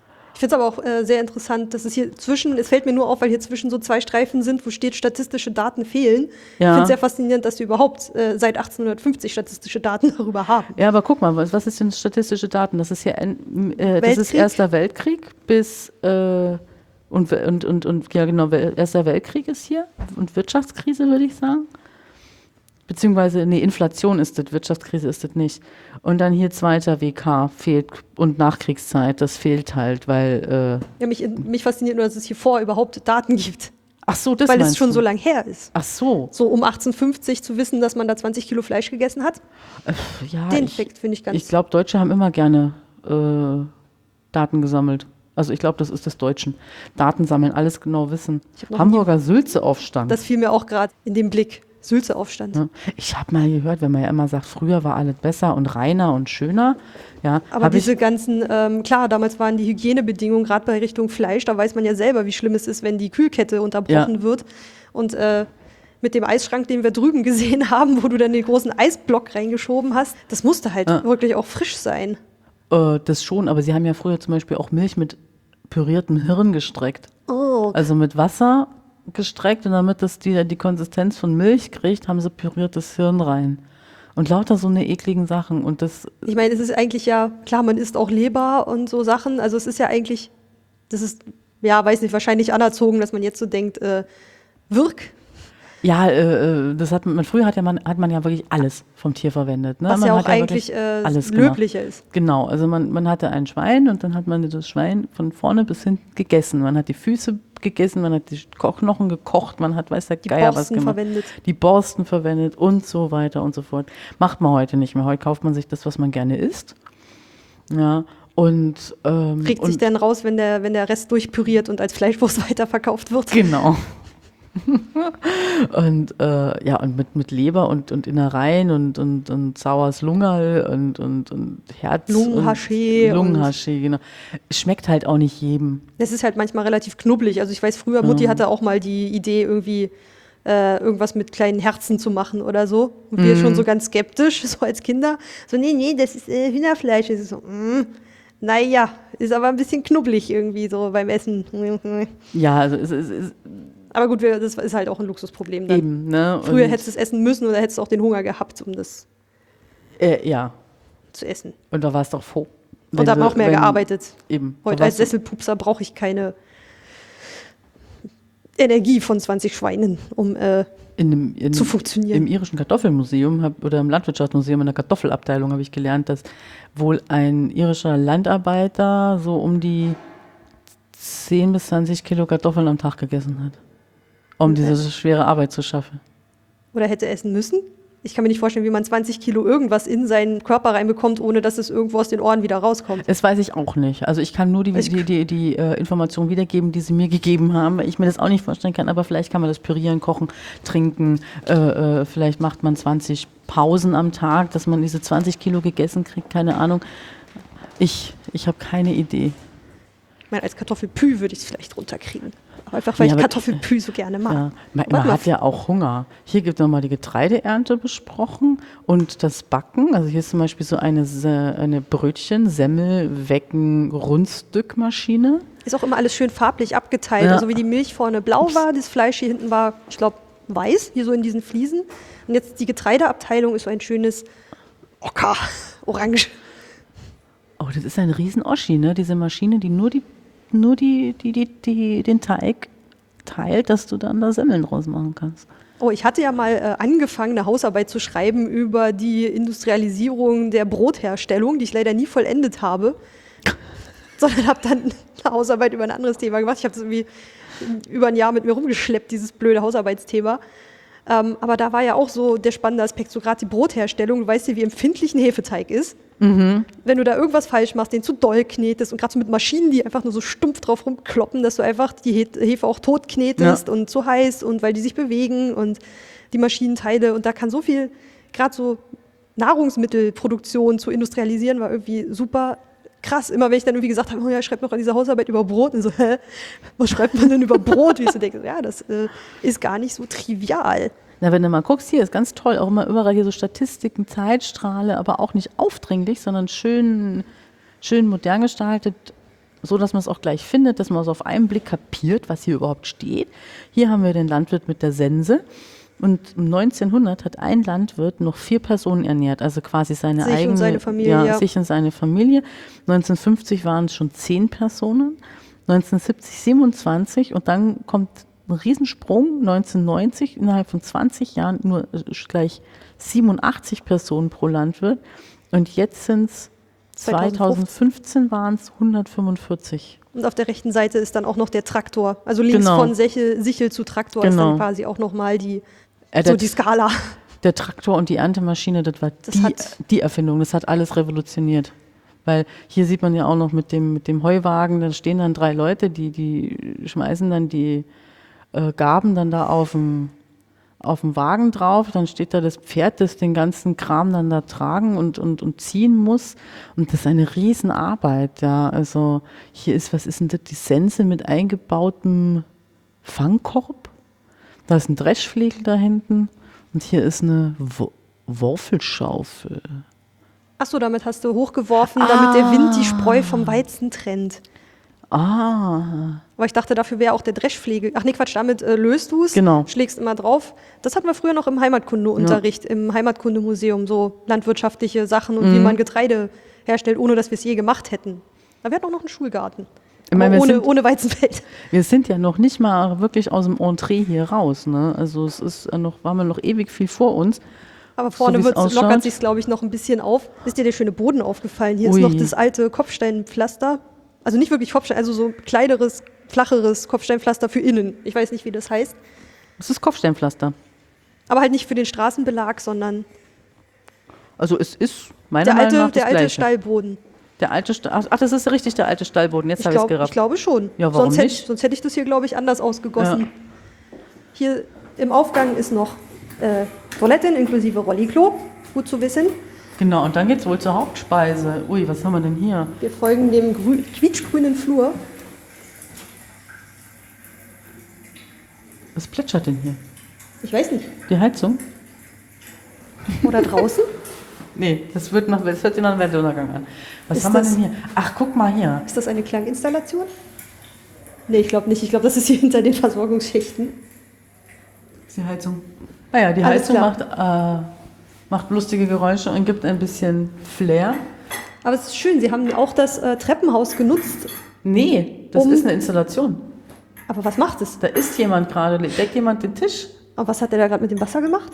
Ja, weiß ich nicht. Ich war jetzt schon zweimal her hier, aber das ist mir nicht aufgefallen, dass es hier diese Klanginstallation gibt, ehrlich gesagt. Für mich deckt da hier jemand den Tisch oder kocht. Oder arbeitet zumindest irgendwas. Weil wir stehen hier bei der Hauptspeise. Jetzt gießt jemand was zu trinken ein. Jetzt hat es mich total verwirrt. Jetzt wollte ich hier gerade noch äh, im Treppenhaus, also hier geht jetzt die Entwicklung von verschiedenen Nahrungsmitteln und Marken von 1802 ist das erste.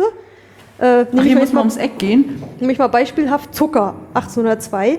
Franz Karl Erchard errichtet in Preußen die erste funktionsfähige Rübenzuckerfabrik der Welt. Zuckermuseum steht auch noch auf meiner Liste. Ist, glaube ich, auch ein ganz spannendes Thema.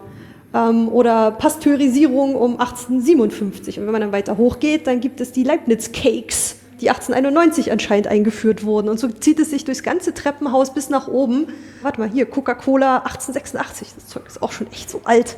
Ja, und das ist so Klugscheißer-Info am Rande. Leibniz Cakes und daher kommt unser Wort. Kekse. Nee, spannend. Kann man hier die Treppe Beim hochgehen? Hochgehen und sich dabei auf die Nase packen, wenn Genau. man lieber nachts Sachen liest. Ne, Milka-Schokolade von Suchard 1901. Ich check nur noch nicht ganz. Manche sind grün, manche sind blau. Das nochmal Coca-Cola. Ah, hier oben steht's. Lebensmittelindustrie, Technik, Politik, Geschichte, Gesellschaft. Ah, gut, Was? das steht dann ganz oben. Ah ja, hier, ne? Einführung der, Deuten, der DM, der Deutschen Mark in den drei westlichen Besatzungszonen, Blockade 1948, Berliner Blockade. Und ein Jahr später gab es dann die Pfanni-Kartoffelpulver. Nimm zwei. Oh geil, die hatte der Opa immer im Auto. Und wenn wir irgendwo hingefahren sind, dann habe ich mich voll gefreut, weil er hatte mir immer eins gegeben, weil die hat er auch mal selber gern gegessen. Und dann hat er die immer rationiert und die Oma wollte natürlich auch nicht, dass ich mich so mit Süßigkeiten vollknalle. Ich gehe manchmal nur bei meinem Chef vorbei unter irgendeinem Vorwand, um mir bei- aus seiner Bonbonschale Nimm 2 zu klauen. Ja, die, ich finde Er die hat mich lecker. durchschaut. Hat er, hat er, ja? Glaube schon, ja. So, wir sind jetzt im ersten Stock gelandet.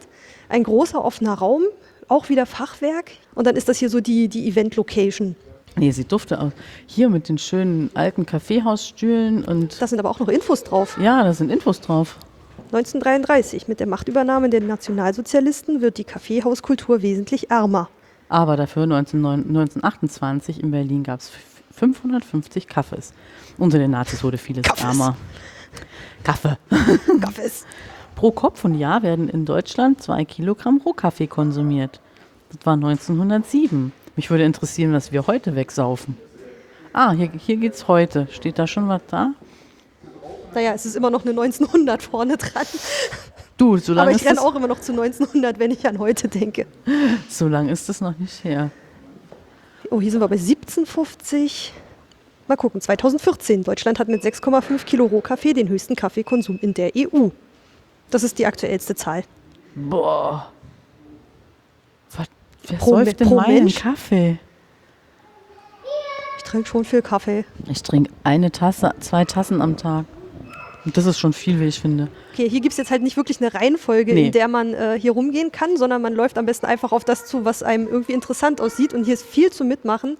Es waren auch schon einige Audiostationen dabei, aber äh, formatbedingt lausche ich wie immer nicht die Audiostationen ab und tue sie in meinen Podcast. Das wäre ein bisschen redundant. Aber hier gäbe es viel zum Lauschen und viel zum Mitmachen auf jeden Fall. In welcher Ecke wollen wir anfangen?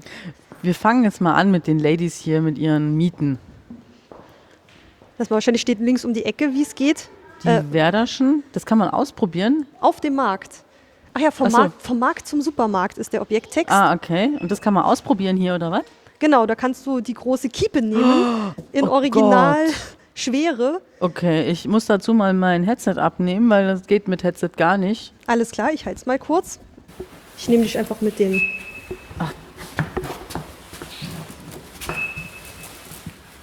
Du hast es doch mit dem Rücken. Aber das muss jetzt sein, ja? Ja, ey, komm mir Ich, nee, ich glaube, man. Guck mal, die hier tragen das, glaube ich, äh, nach vorne drüben. Oder nimmt man es wirklich wie einen Rucksack? Oder legt man es sich nur über die Schultern und steigt auf? Also, dass man es vorne hält. Das könnte auch sein. Nee, sie heißt wie ein Rucksack. Ich hänge mit der Jacke. Stimmt, die stricken auch nebenbei. Ja, ja, kann man im Laufen gut stricken, wenn man nicht weiß, wo man hinlaufen muss. Wenn man nicht gucken muss, man ist. Den Weg zum Markt kennt man dann ja wahrscheinlich. Das ist ja voll schwer. Ich lasse das mal lieber. Das können dann die kleinen Kinderchen machen. Dann kommst du raus. Ich komm nicht mehr raus. Sollst du fluchen, wenn die Kinder daneben stehen? Nein, das soll ich nicht. Okay, wir haben gehört, das Ding ist sehr schwer. Oh mein Gott. Das ist aber auch unpraktisch mit diesen. Oh, wo bist mein. Der ergonomisch am Po hält, ne? Ja, aber. So, Leute, ihr habt mich vielleicht gehört. Ja, ja, hier mit dem äh, Dings, ich habe draufgehalten. Helga hat das Ding total elegant und ohne Mühe äh, hochgeholt. Das kann ich euch erzählen, weil ihr es nicht gesehen habt. Genau. Dann habe ich Uli beinahe noch ah, mitgerissen. Nee, also das, da, die- Schlaufen sind hier oben angebracht, dass man das eher wie so ein, so ein Halsband hat. Ne? Also wie so eine, so, eine, so eine Handschlaufe. Das ist halt so eine große, große Korbkiepe. Oh, die wiegt schon 10 Kilo vielleicht oder mehr oder 20, ich habe keine Ahnung. Steht das hier irgendwo? Nee, steht nur viele Stunden zu Fuß. Ja, ja, das ist. Ihr Obst und Gemüse rumgebuckelt. Ja, also eigentlich bilde ich mir ein, dass man das wie einen Rucksack trägt, weil die Mädels tragen das ja auch. Oder das sieht Stimmt, hier ist halt ein so aus. altes Gemälde von Ja. um 1900 von Frauen in Arbeitskleidern, die äh, genau auf dem Weg zum Markt sind. Alle mit einem Schirm in dem Ding drin stecken. Ja, falls es regnet oder. Und die eine macht halt äh, noch Handarbeit nebenbei, nee, zwei sogar, strickt Socken oder ein Ärmel oder irgendwas. Ja, sie, sie macht Socken. Sie hat mehr Nadeln in der Hand, glaube ich, als nur zwei. Nee, die machen alle Socken hier. Das ist auch eine Rundstricknadel, was sie da hat. Helga strickt sehr viel, Ja, übrigens. Der ist Handwerk, äh, handarbeitstechnisch sehr begabt. Eigentlich. Ja, mit Fliesen nicht so, aber mit Wolle eher. Ui, oh. hier ist hinten ums Eck hinter der Kiepe. Neulich stand die Kiepe auch noch hier. Aha, Und wir haben sie es okay. umgeschoben. Und hier ist eine Markthalle. Ein altes, äh, eine Zeichnung, eine Die Zentralmarkthalle. aus der Illustrierten Zeitung von 1886. Das Innere der Zentralmarkthalle in der neuen Friedrichstraße zu Berlin. Ist das groß. Wahnsinn. Und schön. Und Fisch. Tonnenweise. Fisch. Ich meine, das musst du ja auch oft holen, weil das hält sich ja nicht lang. Da, ja, ach hier, das sind richtige Schwimmbecken. Mit man lebendem die- Fisch? Mit Lebendfisch. Bestimmt ohne gute Belüftung. Wahrscheinlich, die sollten ja nur noch so lange durchhalten. Hier sind noch andere Bilder. Stehkaffee in der alten Markthalle am Alexanderplatz. 1965. Ja, die gibt es ja auch nicht mehr, nehme ich an. Ach doch, ja, genau, die gibt es auch nicht mehr. Die, da war ich mal drin vor Jahren, äh, grauenvoll, was daraus geworden ist. Also wirklich total leblos und tot. Zwischendurch gibt es auch immer mal Filme, die man angucken könnte. So, das nächste, die nächste Station ist der Kolonialwarenladen. Also das ist, also ich habe mich vorhin vertan, es gibt doch eine Aufrichtung und zwar der Weg geht vom Markt zum Supermarkt, zum heutigen. Das war jetzt gerade der Weg so zu Fuß zum Markt. Und jetzt kommt hier das Thema Kolonialwarenladen Da haben wir einmal eine wunderschöne Registrierkasse. mit Messingbeschlagen oder sowas, Würde ich fast sagen, mit vielen, vielen Knöpfen. oh ja, mit Knöpfen für 85 Pfennig, für 10 Pfennig, für 5 Mark. Hier ist unten in der Schublade auch noch äh, bargeldloses Bezahlen. War das anschreiben lassen? So ein altes äh, Buch, wie auch der ähm, Kaufmann drüben uns gezeigt hat, in der, im Herrenhaus unten. Der hat irgendwann an- zwischendurch auch mal sein Buch rausgeholt und gezeigt, äh, wie das funktioniert, wenn die Leute halt erst dann Tage später zurückkamen. Aber er kannte die ja halt damals alle. Waren ja alle im, im selben Bezirk oder Dorf. Ne, aber hier steht ein Service, der nicht immer zugunsten des Kaufmanns ausging. Ja, wenn er dann irgendwann doch nicht kam, aber willst du dem Nachbarn, den du schon lange kennst, dann irgendwie verweigern? Nee, das ist ja das. Hast ja dann total den Druck, auch so sozial. Naja, aber auch, Ja. ich glaube auch das Vertrauen damals. Ja, natürlich. Also ich meine, man ist sich nicht ausgekommen, auch auf dem Land. Also das. Ausgekommen? Ja, also ähm, äh, Man konnte sich nicht aus dem Weg gehen? genau. Aha, okay. Ich Danke. lerne immer wieder so euren Slang so aus Bayern und Österreich und so. Das geht sich aus. Ihr könnt den Blick jetzt nicht sehen. Aber hören. Denkt euch. So, was haben wir hier? Selbstbedienung. Geht zum Supermarkt? Siegeszug der Selbstbedienung. Genau, der Kolonial, also Quatsch, der, der Kaufmann, den wir drüben gesehen haben, der, dem hättest du ja jetzt gesagt, was du haben wolltest. Und der hätte es dir gegeben und abgefüllt und berechnet. Und dann kam ja erst auf, dass man selber durch den Supermarkt gehen musste und sich sein Kram irgendwie selber in Körbchen tun. Und dann wurde der Mensch nur noch zum Abrechnen benutzt und auffüllen. Ja, und hier ist eine kleine Tafel, auch sehr schön anschaulich mit, mit Wagen und Befüllungsgrad, wie viel äh, Supermärkte es gab. Tante Emma Laden ist wohl in den 70ern nahezu tot gewesen. Geht's hier nochmal? Oh, hier geht's auch Meinst du, nochmal wir um die würden Ecke. immer noch so einkaufen, wie wir es heute manchmal tun? Also, weiß nicht. Mein Freund sagt manchmal, das ist ein Einkaufszettel einer Dreijährigen, der man Taschen, zu viel Taschengeld gegeben hat, wenn ich dann halt nur noch Käsedip, zwei Tüten Nachos und Gummibärchen gekauft habe, aber nichts Sinnvolles. Meinst du, wir würden das noch kaufen, wenn wir es dem Kaufmann sagen müssten? Nee. Wir würden anders kaufen, wir würden nicht mehr impulsiv kaufen. Und wir würden es vielleicht impulsiv kaufen, wenn wir es da bei dem hinten im Regal stehen sehen würden. Und sagen wir, ah, ist im Angebot. Oder so, ja, oder er würde uns vielleicht. Er würde es uns empfehlen, Oder er würde uns was aufschwatzen, hätte ich jetzt gesagt. Bisschen wie bei unserer kleinen. Farm. Genau, sowas, ja. ähm, aber dass wir diese Impulskäufe machen, ja, wenn ich jetzt hier sehe, dieses. Äh, Oder einfach Crap kaufen. Genau, man geht dann da vorbei und dann hat man voll den Jeeper auf Nüsse. Und dann kauft man sich, letztens hatte ich mein Abendessen, war eine Tüte Pistazien. Hm, Pistazien. Das war mein Abendessen und dann noch ein bisschen Käsebrot. Ja, weil ich mir dachte, vielleicht doch noch mal Das- andere, Das gleicht sich dann aus. andere Inhaltsstoffe. Die Vitamine bekämpfen Nüsse. Die Kalorien. Na, nee, Nüsse sind ja gut, ne? aber ich Aber Fett ess, halt. Ja, aber ich esse halt eine Packung, esse ich auf einmal weg und dann esse ich ein halbes Jahr für keine mehr. Nee, aber das ist es halt. Man, man, man, man kauft sich was, äh, was man Bock hat und das, glaube ich, würde man im, mit, selbst mit, mit, mit Fragen und ich möchte zwei Pfund Butter und ich brauche äh, Erbsen. Man würde auch den ähm, Einkaufszettel ganz anders machen. Auf jeden Fall. Oder man würde überhaupt einen machen. Ja, ich mache immer einen, aber ich kaufe trotzdem mehr, weil ich auch Ja. viel vergesse. Ja. Oder ich schreibe einfach drauf, äh, brauche noch Mittag für auf Arbeit. Und da muss man sich dann vor Ort schnell was Genau. ausdenken. Ne, aber hier sehen wir ja noch einen alten ähm, äh, Einkaufswagen. Der ist ganz klein, Der ist ganz, ganz aber hoch. klein. Also kein Kinder-Einkaufswagen äh, wie im Ikea oder in irgendwelchen Läden. Mit dem kommt man noch durch die Gänge. Ich hasse diese riesigen Einkaufswagen, mit denen man eigentlich theoretisch nicht aneinander Aber vorbeikommt. guck mal, der ist so klein wie so ein Korb. wie so, ein- so ein Korb, den Wie du bei Tragekorb, Lidl ja. oder wo auch immer kriegst. Ne? Da kannst du dann, äh, mehr kannst du auch nicht wirklich reinmachen. Unten kannst du vielleicht noch einen Träger Wasser oder so hinstellen. Aber das war's. Und ich habe auch gehört, dass als man die Das war Dinger, der erste Einkaufswagen Deutschlands. ja, dass man die nicht ein, dass man die nicht benutzen wollte. Ja, sondern weil man, weil gerade Männer sagten, sie, sie schieben dann Kinder wahr. Ach, das könnte natürlich sein. Die Aber geringe Größe des Wagens berücksichtigt den damals üblich täglichen Einkauf von wenigen Waren. Ja, das hat meine Schwiegermama auch noch gemacht. Die ist ja Hm. auch noch äh, jeden Tag dann zum Kaisers gedackelt und hat sich das gekauft, was sie die nächsten Tage braucht oder was sie heute gebraucht hat. Ne, Kommt man wenigstens auch mal raus. Ja, das war dann so ihr, ihr, ihr tägliches mindestens rauskommen. Da hat man dann auch nicht so viel Kram zu Hause und, und was so, so vergammeln und verrecken kann. Und da sind wir, und da sind wir wieder bei dem bewusst einkaufen, was du gerade gesagt hast. Ähm, man kauft ja auch viel zu viel teilweise, wenn man halt Bock Mhm. drauf hat. Und dann kauft man von dem Käse und von dem Käse und von dem Käse. Ja, und dann hast du dann drei Käse angerissen. Ja, da muss man dann auch manchmal ein Das- bisschen äh, mit sich selber Das auch streng echt, sein. das habe ich mir echt wirklich, wirklich mal abgewöhnt. Es klappt nicht immer, muss ich sagen. Bin auch kein Heiliger. Garantiert nicht.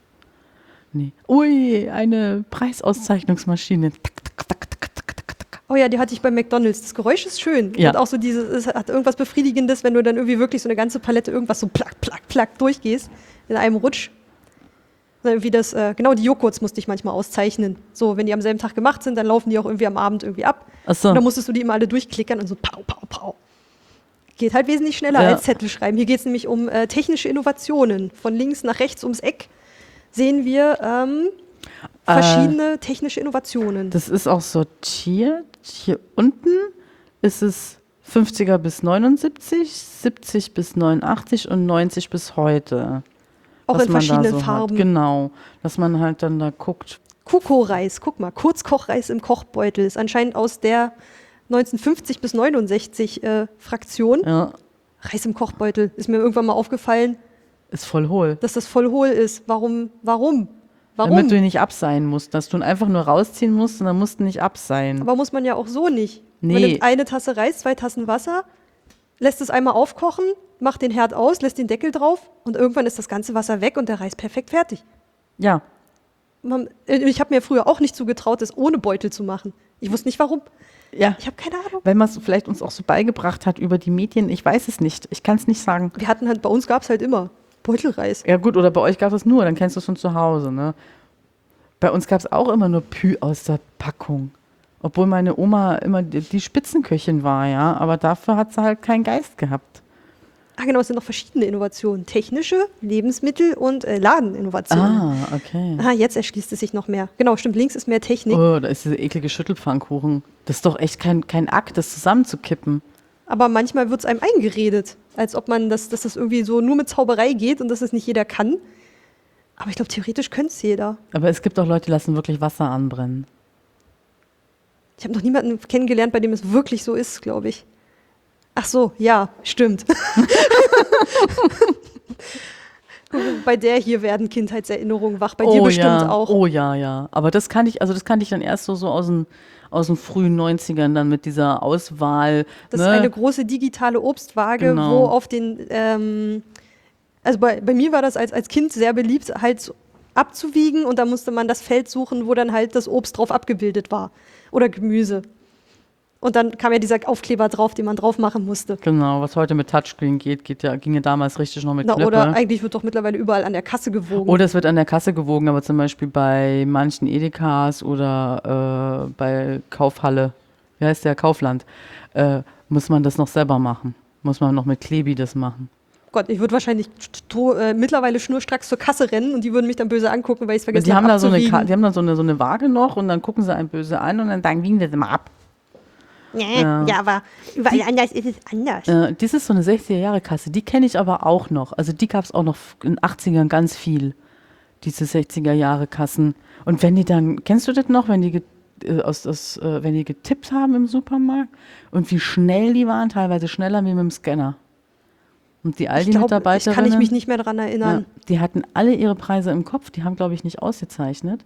Die hatten alle Produkte im Kopf. Aber du musstest doch als äh, Kunde wissen, was du Die haben kaufst. die, die haben die wie heute, mit so Schildchen unten und Schildchen so. oben. Aber nicht auf jedem Nicht, einzelnen die haben das, glaube ich, ich glaube nicht, dass die das äh, abgedingst So- so- haben so mit mit diesem. Maschinchen.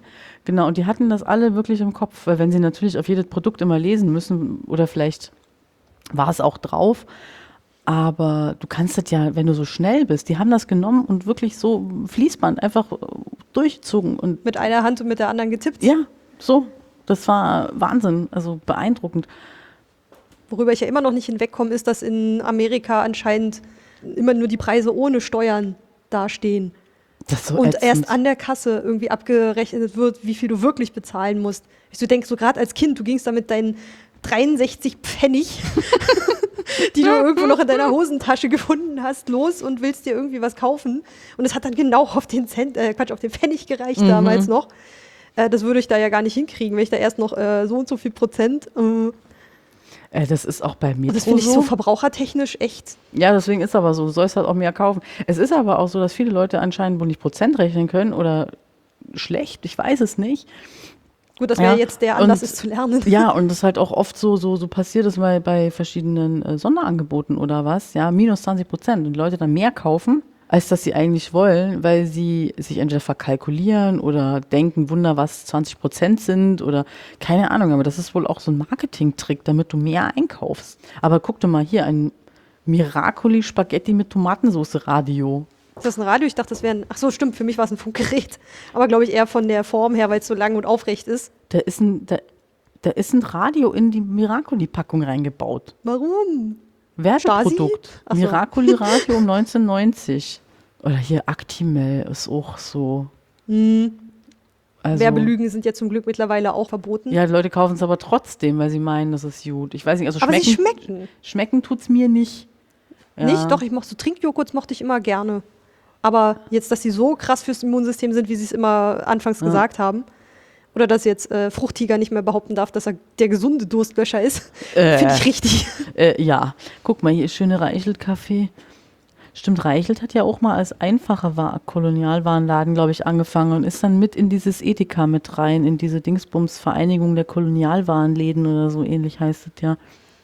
Das finde ich ganz niedlich. Gut, hier gab es jetzt die vegan und vegetarisch. Was ich äh, niedlich fand, ist spanischer Fleischsalat vom Tofu-Tier. Das Ich- ist cool, Tofu-Tier. Ich fand es lustig. Und Fleischsalat mit V.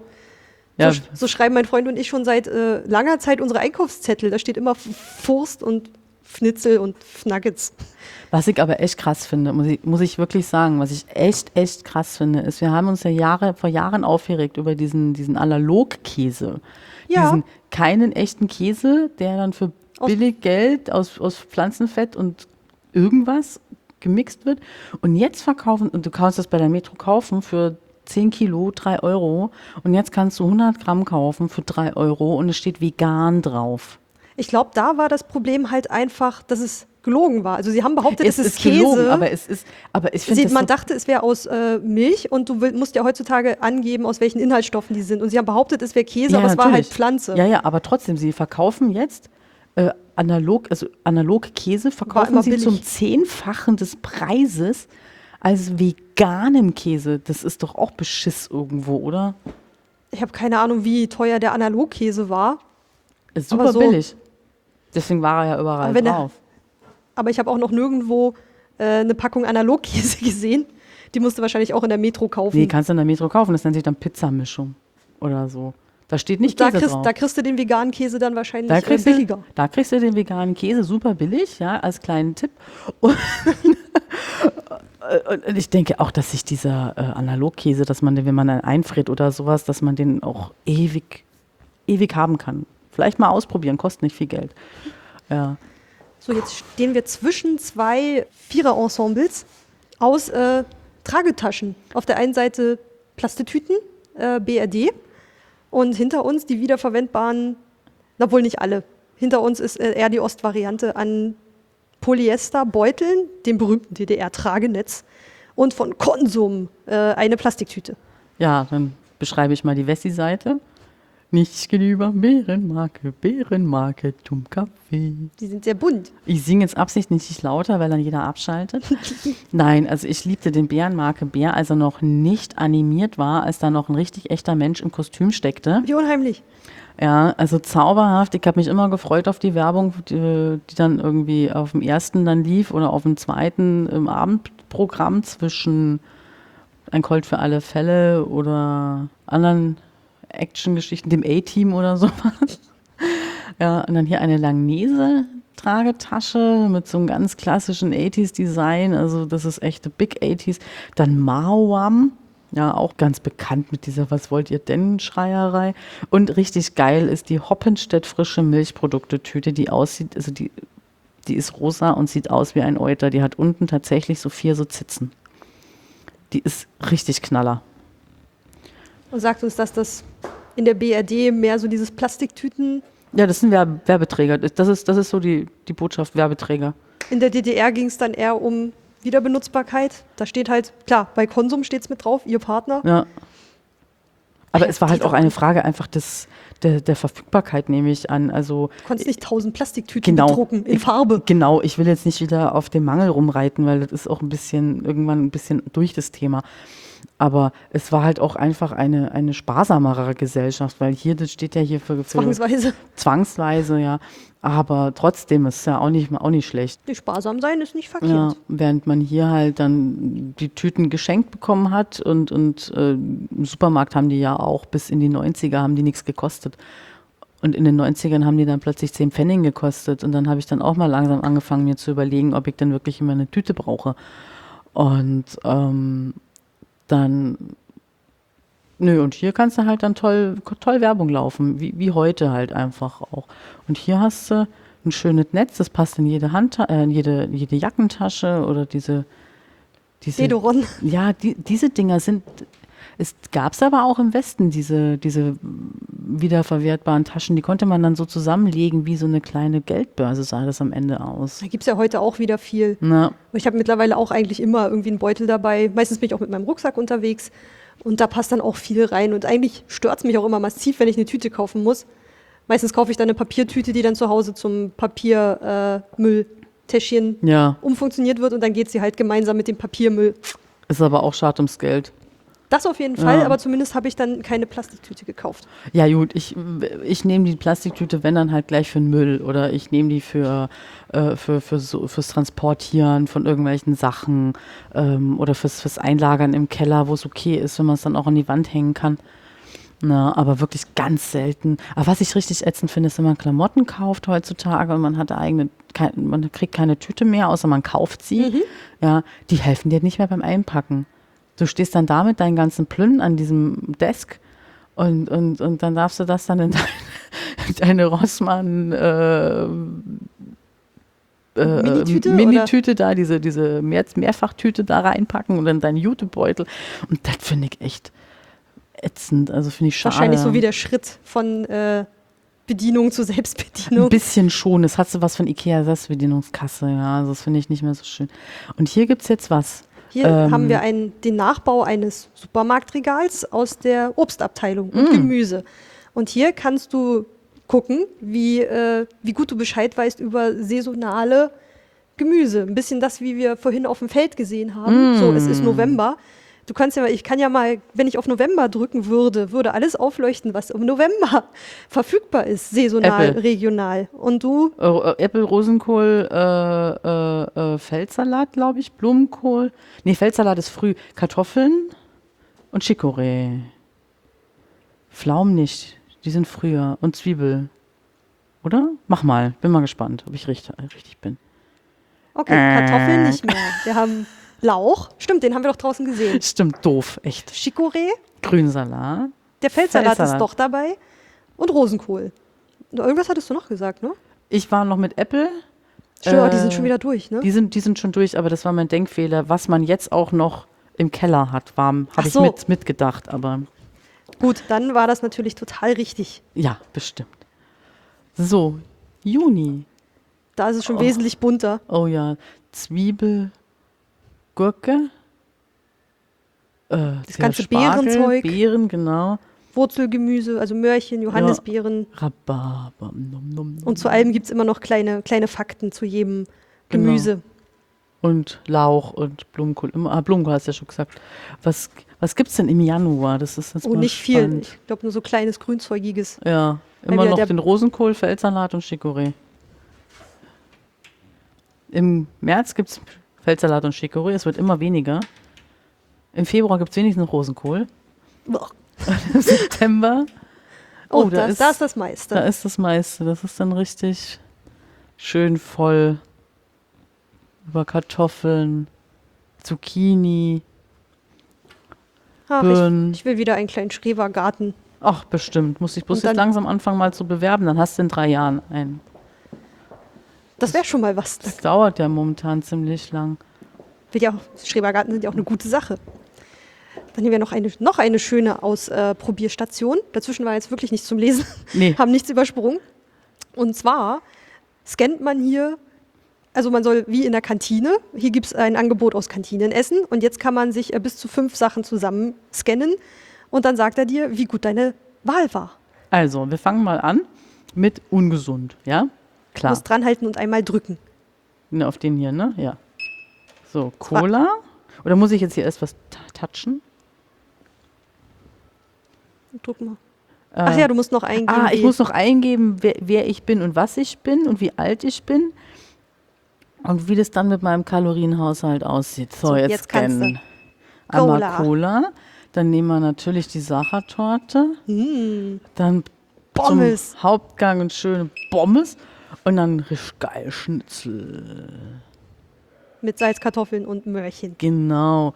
Eins geht noch. Eins geht noch. Eine Vorspeise vielleicht noch. Aber boah, dann bin ich echt satt. Ja, Ich glaube, ich habe beim letzten Mal, du kannst auch nur vier nehmen. Also man Ja, muss nicht, dann machen man muss mal- nicht fünf machen. Machen wir das mal so. Also die Nachspeise, ich bin ja mehr immer für die Nachspeise als für die Vorspeise. Da oben ist Ach, das ne, ja, Halterding. danke. Auswertung. Sehr energiereich. Rot. Oh, ich nehme dann 107 Prozent des täglichen Bedarfs zu mir. Und Also eine- ist schon zu viel. Genau, und ich sollte die 107 lieber über den Tag essen, ja. Also vielleicht zum Frühstück eher das Cola. Dann das Schnitzel zum Mittag. Über den ganzen Tag verteilt. Dann, Genau. ne? Aber trotzdem, ich, ich muss mal mit, mit dem Obstsalat und dem Muffin, muss noch mal ausprobieren gleich was. Ja, ich hatte neulich das mal ausprobiert und äh, dachte eigentlich, ich hätte ein sehr ausbalanciertes Essen gewählt, aber es war immer noch schlecht. Also es war immer noch sehr kalorienreich. Deswegen interessiert mich das auch mit dem Obstsalat. Mal gucken, ich hatte nämlich, genau, ich hatte nämlich, glaube ich, Rührei, eine kleine Portion Bratkartoffeln, das ist nicht viel. Ich glaube, hatte ich Ob ähm, Obstsalat, den mag ich mich wirklich sehr gern. Und ein Cappuccino. Ich glaube, das war's. Ich glaube, ich hatte nicht mal die fünfe voll gemacht. Und bei der Auswertung, das wären schon, also er sagt auch wieder sehr energiereich. Und äh, ich würde damit schon 58 Prozent der pro Tag empfohlenen Kalorien aufnehmen. Gut, geht sogar, ist nicht ganz so schlimm. Hatte ich noch Nee, irgendwas aber wenn dazu? du mal überlegst, du hast gefrühstückt und dann isst du noch was zum Ja. Abendessen. Ich habe ja mal eine Zeit lang Kalorien gezählt und da war eigentlich nach dem Frühstück schon Schicht. Schluss. Weil ich einfach auch gerne frühstücke. Und dann ist halt doch mal irgendwie und Honig und Butter und zwei Brötchen und Kaffee und Nee, aber du hast ja beim Obstsalat hier zum Beispiel sind Bananen drin, Trauben und Erdbeeren. Trauben Mm. und Bananen, das sind wahnsinnig, haben wahnsinnig viel Zucker. Ähm, dann hast du was? Bratkartoffeln. ja, die sind natürlich fett, aber Die es war eine sehr fettig. kleine Portion. Deswegen Ja, ja. dachte ich, das muss doch gehen. Die sind fettig und äh, äh, ähm, haben auch viel Kalorien wegen der, nicht nur wegen des Fettes, sondern auch wegen der Kohlenhydrate von den Kartoffeln. Also Deswegen lecker. haben die ja, natürlich sind die lecker und die sind auch sehr gesund, die Kartoffeln. Aber du hast halt trotzdem mit dem Obstsalat und den Kartoffeln hast du wahnsinnig viel Kohlenhydrate einfach. Ja. Kohlenhydrate. Und was hattest du gesagt? Was hattest du noch? Rührei? Rührei. Ich dachte so Proteine, machen Nö, das, ich denke, ich denke, das Rührei an sich, das ist okay. Ich krieg langsam Ja. Hunger. Ich auch. Ne, mit dem Ei und dann halt das Gemüse Aber es ist dazu. nur Plasteessen, was hier steht. Also es ist auch so richtig aufgebaut. Es sind so nachgebautes Ja. Essen. Sieht toll aus, also macht echt Appetit. Mhm. Ja. Nee, und ähm, das, das geht, weil du hast ja da Eiweiß und, und, und das ist, glaube ich, nicht so krass. Dann nehmen wir doch mal. Genau, können wir mal ausprobieren. Ihr Rührei. seht, man kann ganz toll hier auch drüber diskutieren. Genau, das Rührei hat unter 20 Prozent des Tagesbedarfs an Kalorien. Gehen wir mal zurück. Und machen wir mal die. Bratkartoffeln. Und dann zur Auswertung. Ja, 20 bis 45 äh, Prozent kommt natürlich Aber drauf sagt an. Energiegehalt okay. Ja, wenn du nur das zum Mittag isst, Ja, nur. das reicht. Also Genau. mir wird es reichen. Was Mir- ein so ein Dätschel, das ist doch, das sind doch vielleicht zwei Kartoffeln. Ja, das reicht doch. Und vielleicht noch eine Semmel oder so. Ah, ich glaube, ich esse wirklich immer zu große Portionen. Furchtbar, aber ich esse auch sehr Mach gern. mal den Obstsalat, den würde mich jetzt echt mal interessieren. Aha, Der guck hat- mal, kalorienarm. Wo ist dann der Fehler? Vielleicht der Cappuccino? Weiß nicht, ob sie den gleich mit äh, Zucker rechnen oder so. Das will ich nicht, aber die Milch da drin ist, glaube ich, auch ordentlich.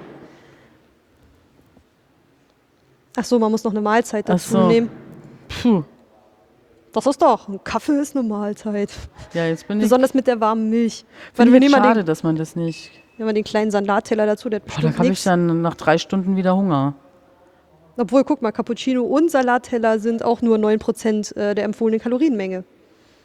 Wo ist das dann sehr energiereich? Jetzt bin ich gerade überfragt. Was? Nee, es steht kalorienarm. Nee, das ganze Menü, vielleicht alles zusammen ist ein Touch too much. Vielleicht, wenn man nur den Cappuccino weglässt. Oder vielleicht eher nur das Rührei isst und den Obstsalat. Und dann dazu ein Glas Tee. Ah ja, immer noch energiereich. 53 Ich glaube, es ist einfach alles drei zu viel. Uli, Essen ist so muss dich entscheiden. 122% Fett, sagt er. Ist mit dem Allein da schon. Ja, ich glaube, Rührei ist auch ordentlich. Rühr, Rühr, ja, es kann auch sein, dass das das Bratfett und dann vielleicht noch das Dressing vom Salat und Schnüff. ne? Ich esse zu gern. Und zu gern Kohlenhydrate und fettreich. So wie es immer gut schmeckt. Ja, schmeckt ja auch gut. Aber, ja, hier kann man mal in sich gehen und sich über seine Essenschoices irgendwie mal klar werden. das ist wirklich spannend hier. Man denkt wirklich mal echt drüber nach, was man eigentlich so treibt. Und Ja. in sich reinschüttet. Ein gedeckter Tisch. Oh, da steht dran, der ist leider momentan außer Betrieb. Das habe ich nur im Video gesehen. Die Tassen sind Lautsprecher, die du dann so dir ans Ohr halten kannst und du hörst dir dann so Tischgespräche aus Ach, kann man hier verschiedenen. hinsitzen? Genau. Ach, es sieht so aus, als dürfte ich es nicht begehen. Mal, guck hier, kannst Deutsch und Englisch machen Aha. und dann ist hier immer gedeckt. Und dann kannst du in Tischgespräche reinhören, zum Beispiel 1882 bürgerliche Familie mit Dienstmädchen. Das Ah, ist ja. natürlich sehr, sehr spannend. Oder eine Studenten-WG da hinten. Ich hatte das mal in einem Video gesehen. Ähm, nur leider gerade außer Betrieb, deswegen können wir es gerade nicht durchspielen. Aber ist bestimmt bald wieder gefixt. Richtig interessant fand ich dann noch das, was an der Wand steht, dass nämlich 67 Prozent der Leute ihr Essen mit den Händen essen, 19 Prozent mit Messer und Gabel und 14 Prozent mit Stäbchen. Also auf der ganzen Welt. Wow, wusste ich auch nicht. Das, ich hätte auch gedacht, so das meiste ist halt Messer und Gabel. Aber man denkt halt immer, man hätte die Weisheit mit Löffeln gefressen, ne? da habe ich schon die ganze Zeit drauf gewartet. mit den Gag. Zum hinteren Teil, da haben wir, was haben wir denn hier? Da haben wir einmal ein kleines Kino. Also hier geht es, glaube ich, jetzt jedenfalls nicht mehr um den Weg vom Markt zum Supermarkt, sondern hier geht es um Sch- äh, Hunger. Fastfood. Schnelles Essen, Ja. Pizza. Da drüben geht es um Hunger. Oh, das ist, das ist meine Abteilung. Äh, Such hier- dir was aus. Hier haben wir einen ganz tollen Schnellkocher ist das, oder? Schnellkocher. Den kann man hinstellen, den kann man sich aber auch umhängen. Das ist ein Würstchenwarmhalter. Da steht drauf. Oh je. Britzer. Nee, äh, Grit, R, E, R, Z, St. Heiße. Heiße. Aber es ist doch mit TZ. Ich hätte jetzt gesagt, da steht Britzer, Nee, das ist ein, das ist ein SZ. Knü. Das ist ein SZ, glaube ich. Ach Gott, das ist ja auch schwer, wenn man das nicht jeden Tag liest, ne? Doch, Theoretisch. Britzer Knubbelchen. Sch- was Knubbel? Knubbelchen. Das sind Würstchen wahrscheinlich. Hat die Uli recht. Also zumindest mit Britzer. Den Rest, da hätte ich jetzt noch ein bisschen gebraucht. Aber theoretisch haben wir in Museumskunde mal äh, altdeutsche Schrift lesen gelernt. In Ja, einem Semester. In einem Semester, Das das ist schon lange, lange her. her. Und wenn man es nicht, wenn man es nicht macht, dann vergisst man das total schnell, wenn man es nicht ständig liest. Also Fraktur geht ganz einfach, aber. Ah, Hier sind schöne Pizzakartons an die Wand geklebt, also zumindest so Schubladen, Deckelfächer zum Wegklappen und dahinter verbergen sich Fakten über Pizza, oder? Ja, und überhaupt über Italien. Also ich glaube, hier geht es auch so, warte mal, Also es geht um Pizza. auch wie die, wie die Pizza. Pizza nach Deutschland kam und, und der Ursprung der Pizza und so. Guck mal, der Topfdeckel fragt, warum werfen Italiener Pizzateig? Was ist, was sagt der Pizzateig? Äh, was sagt der Keine Vermutung? Topf? Ja, damit er schön äh, sich ausdehnt. Damit der Teig schnell, perfekt, rund und dünn wird. Also wahrscheinlich wirklich so Fliehkraft drehen, Ja, ja, das ist. sich langziehen. Kann man auch noch ein Filmchen gucken. Nee, und hier zum Thema Hunger sieht man dann auch verschiedene verformte Beine und einen Schädel, der wohl schlecht entwickelt ist. Wollen wir, mal können, kurz wir können gucken? gerne rüber, klar. Die besten Objekte sind immer die, für die man durch den ganzen Raum rennt, weil sie einen gerade interessieren. Ja, Unterschenkelknochen eines gesunden Mannes 19. Jahrhundert. Also der sieht auch wirklich normal aus. Und hier ist einer, der äh, deformiert ist aus der gleichen Zeit. Unterschenkelknochen von, äh, der halt auch Mangelerscheinungen von Unterernährung dann aufweist. Also was weiß ich, Mangel vielleicht an Kalzium oder so. Dann dadurch, Das macht ja meistens dann die, die Genau. Knochen schwach. ja, durch das Gebiss, äh, das Gebiss, jetzt sehe ich das, gucke ich das Gebiss an und sage gleich Gebiss, durch das Gewicht, das drückt. Nee, und hier ist noch ein Unterkiefer, an dem man gut die Unterernährung sieht. Und ah, okay. Der hat wohl Querrillen, ja, das sieht man hier ganz deutlich. Oh, das sieht ja richtig fies aus. Ähm, und die hat man wohl, wenn man nicht genug Mineralien kriegt als Kind, um den Schmelz aufzubauen. Boah, das sieht ja echt finster aus. Ja, ui, und der Zahn ist auch tot. Äh, richtig. Fies Karies. Das Ja, ist da kriegt man immer gleich so mit Schmerz. hier. Oh, das ist ein Kinder, Kinderschädel. Aha, wenn man den genau betrachtet, dann sieht man wohl so Verformungen und Dellen, die wohl auch auf Mangelerscheinung hindeuten. Boah, ist ja echt finster, wenn sich die Knochen so verformen, weil du nicht gut isst. Mhm. Das ist ja echt übel. Ja, dann sind die Knochen, gerade wenn man als Kind, wenn der Kopf sich noch ausdehnen will und Ja. dann sind die Knochen weich und dehnen sich auch hin, wohin sie wollen oder so. Dann, hier ist ein alter Mann beim Abendessen, der hat dann auch so, was ist das, ein bisschen kalten, Ein altes Gemälde. kalten, ja, ein altes Gemälde, genau. Einen kalten Braten. Kartoffeln und ein Fisch. Ja, also Fisch. Oder Brotkartoffeln und Fisch oder Hering, so. Brot und Bier. Ach, das ist gar kein kalter Braten, sondern das ist Brot. Hering, Brot und Bier. Und Kartoffeln. Und Kartoffeln. Reicht ja auch. Ist ja auch lecker. Man muss ja nicht immer fressen, bis man Herzrasen kriegt. So. Und warum haben wir in Deutschland genug zu essen? Wieder eine Topfdeckelfrage. Genau. Ja, mehr als genug. Oft wird Essen sogar weggeschmissen. Also man kriegt ja wirklich ein super Gefühl fürs Essen und für, für das, was man hier verbraucht. Zum Beispiel, wie viel Essen werfen wir weg? Da ist eine Mülltonne und die dann auch äh, prozentual zeigt, was wir wie viel wann und wo wegschmeißen. Das meiste ist anscheinend Gemüse. Weil Ja. wir halt wahrscheinlich auch alle mittlerweile ein bisschen unfähig sind, das richtig zu lagern. Zumindest mir wird es dann halt oft schlecht. Ja, es Wenn ist es erstmal. nicht Gefrierzeug ist es, oder so. es, ist, es, ist, es ist wirklich oft einfach Unwissen. Es ist auch zu viel kaufen. Mich nervt es. Ich habe letztens wieder Pastinaken weggeschmissen, weil ich sie nicht weggegessen gekriegt habe. Ähm, das ist dann so eine riesen Butte mit Pastinaken. War, war eine Bio-Butte. Und das war ein halbes Kilo. Was will ich denn mit zwei Personen ein halbes Kilo Pastinaken, wenn ich die nicht richtig lagern kann, weil ich keinen kalten Keller mehr habe? Oder man müsste die Dinger halt dann wahrscheinlich irgendwie äh, zubereiten und dann einfrieren oder irgendwie so ja, ein oder ich, Zeug. genau, oder ich müsste klein schneiden oder so und dann, dann einfrieren, sodass ich sie einfach noch in, in, äh, in den Topf schmeißen muss und dann bloß noch garen muss. Aber ähm, macht mir dann auch wieder Arbeit, das alles dann äh, zuzubereiten. Also es soll ja eigentlich alles keine Arbeit machen, wie wir ja vorhin gelernt haben, ne, mit, mit Schüttelteig und weiß der Kuckuck.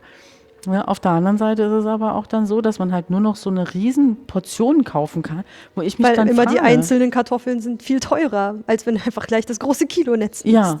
Und die Kartoffeln, da muss ich immer gucken, liegen die jetzt recht? Und dann gerade im Winter, wenn es warm ist im Haus, wo man dann auch nicht, ja, und dann kriegen die wieder ewig lange Triebe und weiß der Kuckuck. Also es ist echt schwierig.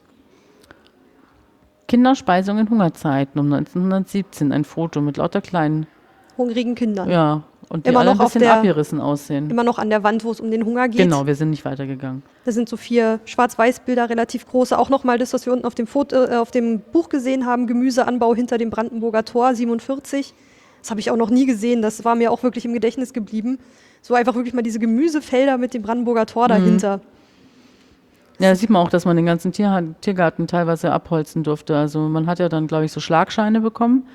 Und man konnte nicht wild schlagen draußen, einfach das Holz. Das ging nicht. Also man hat es gemacht.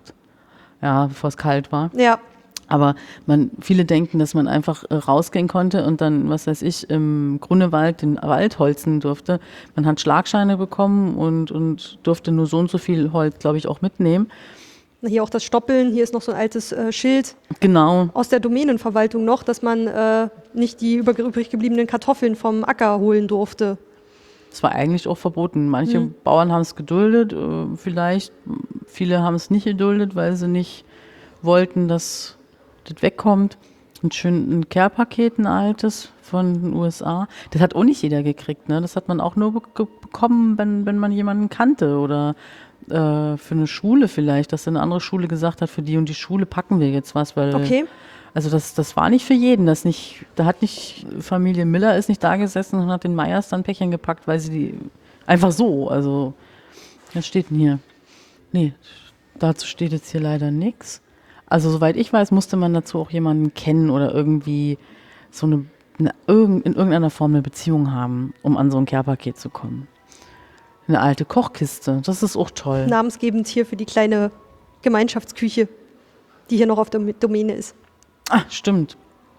Genau, ist ja auch kurz angekochtes Essen, kann man darin weitergaren. Ja, damit, mit Reis kann man damit toll machen. Kannst auch einfach auf dem Herd stehen lassen. Funktioniert auch. Habe ich, hab ich mal in einem Podcast gehört, danach ausprobiert, seitdem koche ich nie wieder anders Reis. Also aufkochen, Und dann ausmachen. Und dann Deckel ausmachen. drauf. Und dann einfach stehen lassen. Wenn du das Mischverhältnis hast, halt eine Tasse Reis, zwei Tassen Wasser, eine Tasse Reis, zwei Tassen. einmal blubbern lassen, ausmachen, fertig. Ich mache immer Ich habe das eins immer und durchkochen eineinhalb lassen. und das ist immer so eine Friemelei. Ach so, nee, zwei sind perfekt eigentlich. Aber du magst ja sowieso auch deine Nudeln ein bisschen bissfester. Oh ja. Ach, man merkt, wir kennen uns schon eine Weile. Nee, spannend. Es ist wirklich spannend hier oben. So was gibt Ah, es hier hier um geht die es noch Ecke. um Lebensmittel haltbar machen. ah ja. Guck mal, da oben steht noch ein schönes Konservenglas mit eingelegtem Spargel von 1916. Äh, Die kannst du bestimmt noch essen. Ob sie schmecken, ist das anderes. Er schmeckt wahrscheinlich nach nichts mehr, aber er ist noch da. Er ist noch nicht zu Staub zerfallen. Nee, er ist noch nicht schimmelig, er ist noch nicht gammelig. Sieht ein also- bisschen aus wie die Sachen im Naturkundemuseum. Ja. Ein Weil sie halt auch so bleiche, kleine Würmer sind. Ein bisschen wie die Fische, Sie- die sie da eingelegt genau. haben.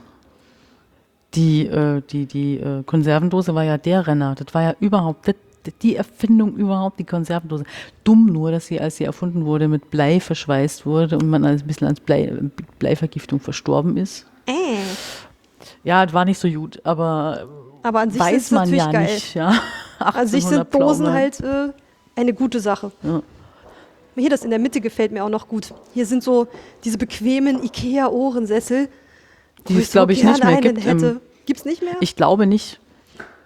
Muss es aber nicht sein, dass ich da recht habe. Die sind aber wirklich sehr bequem, aber sehr ausladend. Sehr schön aber. Kann man und um sich die, hier... um die geht es ja erstmal gar nicht. Ähm, kann ist, man ist sich ja keine Ikea-Verkaufsanstellung. gerade sagen.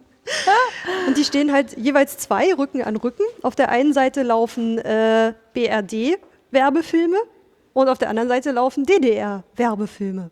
Nutella und Jakobskrönung und Club Cola und Tempolinsen. Mal gucken, neulich hatte der hier leichte Tonprobleme. Ja, knirscht leider noch ein bisschen.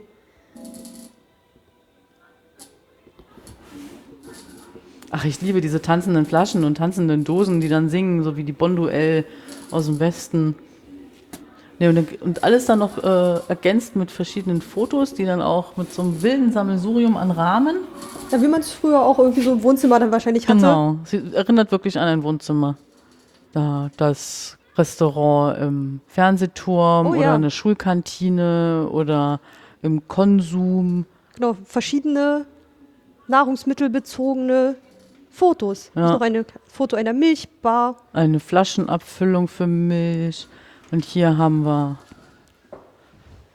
einen Ochsen, der. Also auf der äh, BRD-Seite. Jetzt BRD-Seite. eben waren wir auf der DDR-Seite. Hier ist nochmal das Foto vom Café Kranzler, genau. was auch unten in der, im Herrenhaus hing. Ja, hier die, die aus meiner Kindheit gesehen Fülle an Haribo-Produkten. Frösche und Schweinespeck und Colorado, was heute noch, und Colaflaschen. Wenn heute Kinder das angucken als Süßigkeitenregal, die fragen sich, ob wir gehungert haben. Ja, hier sind dann Damen bei der Ernte, der kleine Hund immer mit dabei. Guck mal hier oben, so gekühltes Vending Machine. Wie ja, heißt es auf Deutsch? Ja, äh, ähm, äh, ja. Sandwich-Automat. mit so, glaube ich, kleinen Türchen. Sieht ein Ja. bisschen aus wie das Ding aus dem Museums der Dinge, wo man sich diese kleine Wundertüte rausholen kann, wo so eine kleine Tür aufmacht. Und es ist halt gekühlt. Da Ja, sowas ist Kühlwaren ungefähr. drin. Beim Bauer Lehmann haben wir so ein Ding für Eier. Ist Bauer Kannst- Lehmann eigentlich eine Marke oder ist das ein Mensch? Das ist ein Hof. Also ein, ein bestimmter Hof und der ein hieß Bauer bestimmter Lehmann. Hof. Der heißt Lehmann, ja. Also es, und da gibt es das mit Eiern. Da haben wir so ein Viererträger Eier ist da drin. Ah, sowas sieht man ja heute sogar ab und zu mal. Ja, also es ist eine super Sache. So ein, so, Oh, guck mal, aber hier gibt es noch so ein Zwischenstadium zwischen Selbstbedienung mit einer kleinen Klingel. Wünschen Sie Beratung, bitte Leute. Ah, wie in der Parfümabteilung im äh, Rossmann. ja, Da genau. musste ja auch erst äh, klingeln, auch. dass jemand kommt. Shell. Ja, und hier so eine Obstabteilung oder hier, hier, diese, ich meine, guck mal, es ist, es ist nicht viel Auswahl, aber es ist extrem viel von allem da. Sehr viele, äh, sind das Tomaten? Es ist rot. Ja, könnten Tomaten oder, oder auch Orangen sein oder sowas. Ah ja, und auf der Tapete sind die Westmarken. Oh, Bofors, stimmt. Ist mir auch gar nicht Haribo, aufgefallen. Nutella. Die sind in das Tapetenmuster eingefügt. Ja, und es sieht auch so ein bisschen mehr hier so, so. Ja, aber es sieht genau gleich aus. Ne? Man hat hier die Wohnwand und die Glotze. Und auf der Ostseite ist die Wohnwand und die Glotze und die Fischfingers. Und hier ist es genau gut gekauft, was? Gut Gern gekauft, gern gekauft oder verschiedene Tafelbutter, HO Berlin, so eine Sachen sind dann dabei. Super. Nee, ist schön. Schön diese Gegenüberstellung und man kann dann mit Rücken zueinander sitzen und sich das dann angucken. So, jetzt gehen wir mal hier. Was haben wir denn hier? Das, Unter dem Fachwerkbalken hindurch. da ist es, das Kempinski, Erlebnisgastronomie. das Haus Vaterland. Das hatten wir ja vorhin auch schon. Etwas, Ach, was mir mal. vor dieser Ausstellung äh, sehr wenig gesagt hat, muss ich äh, gestehen. Ja, das, das, ist, äh, das ist am Potsdamer Platz gewesen. Da ist heute, warte mal, lass mal. Das hier ist die Ecke, wo die U-Bahn ist. Hier die U-Bahn, der U-Bahn-Aufgang. Und hier ist auch jetzt dieses Café. Da ist die Bergmann, äh, nicht Bergmannstraße, äh, Stresemannstraße ist das hier. Ja, hier ist so ein großes Bild an der Wand mit einer Aufnahme dieser Straßenecke und da sind verschiedene Durchgucklöcher in verschiedene Erlebnisgastronomien, wenn ich das richtig verstanden habe. Ja, das Haus Vaterland, das hat die Uli ganz richtig verstanden. Das Haus Vaterland hatte wahnsinnig viele Cafés. Also wir haben hier einmal das Café Vaterland, dann hier das türkische Café und das Galerie-Café Vaterland und dann gab es, äh, steht hier nicht drauf, die Rheinterrassen. Das sieht aus wirklich wie am Rhein, also so, so richtig kitschig mit, mit, Achso, und das war Bildern alles in diesem. Haus Vaterland. Das ist alles in diesem Haus Ach so. Vaterland. Das Haus Vaterland war ein, ein, ein, ein riesen Gebäude. Hier ist ungarische Wirtshaus Czarda. Ach so, ich dachte, das wären so verschiedene. Ah, ich check jetzt erst, dass das alles im selben Gebäude war. alles im selben ich dachte, das Gebäude. wären halt verschiedene Erlebnisgastronomien über Berlin verteilt Nee, gewesen. nee, das ist alles da drin. Und wenn du mal hier, guck mal in die Hauptküche rein. Die Wildwestbar sieht wirklich aus wie aus dem Western, also wie man sich das hier in Deutschland so vorgestellt hat. Sieht aber cool aus. Dann den. Löwenbräusaal mit Münchner Kindel und bayerischem Löwen und Alpenpanorama, also richtig kitschig. Und ganz, also äh, äh, ich habe mal gehört, dass das eher auch so mehr so für Touristen war. Für Touristen, die dann in Berlin einen drauf machen wollten und dann da äh, im Haus Vaterland halt dann ja, Ach, richtig halt, abgegangen sind. das ist halt bisher immer an mir vorbeigegangen. Und ich könnte es jetzt auch gar nicht ins Gebäude einordnen. Man sieht ja hier unten ist U-Bahnhof Potsdamer Platz. Da steht es ein bisschen verpixelt, aber man kann es lesen. Ist auch schwierig, weil der Potsdamer Platz sich seit der Zeit wahnsinnig verändert hat. Der war komplett bombardiert, weil da der äh, Potsdamer Bahnhof war. Da, Ach klar, das ist ja noch 1920er genau, Jahre. 38 ist das. Ähm, wo, wo heute diese Wiese ist, mit diesen aufgeschütteten zwischen dem Wohngebäude und dem Potsdamer Platz-Arkaden. Ja. Da ist der Potsdamer Bahnhof gewesen. Ach, dazwischen. Genau. Okay. Und dann geht man weiter und da, wo jetzt äh, das Eckhaus steht, an der Stresemannstraße, da stand wohl das Haus Vaterland oder eine dahinter. Ja, das weiß ich jetzt nicht genau. Aber der Potsdamer Platz hat sich ja, wie gesagt, komplett geändert und da was richtig zuzuordnen, ist echt schwierig. Und hier ist was für Handarbeitsfans. Gehäkelte Burger, Pizza, Currywurst und eine Dose Cola. So ist Berlin. Ah, hier sind diese ganzen Einflüsse aus, aus so einer großen Weltkarte, ähm, die alle in Berlin zusammenlaufen, aus welchen Bereichen der Welt äh, sich das Berliner Essen zusammensetzt. Zum Beispiel da unten aus Brasilien äh, frittierte Hühnerfleischkroketten, vielleicht würde man sie Nuggets nennen, heißen da irgendwie, ist ein X in der Mitte, Coxina? Oder, nee, weil man es wie ein, na gut, nee, ist ja nicht? Keine Ahnung. sieht auf jeden Fall irgendwie nach einem aztekischen Wort aus oder Irgendwie sowas. ein bisschen, ja. Also habe ich noch nicht gehört, aber ich würde jetzt denken, das ist so die Vorlage für Nuggets. Aber- Meat Pie aus Australien. Aber guck mal, Döner Kebab haben sie auch in Berlin verortet. Wir denken ja, glaube ich, immer nur, dass es aus der Türkei kommt, aber ist, glaube ich, auch eine Berliner Erfindung, ne? Ja, Die machen das ja nochmal ganz anders.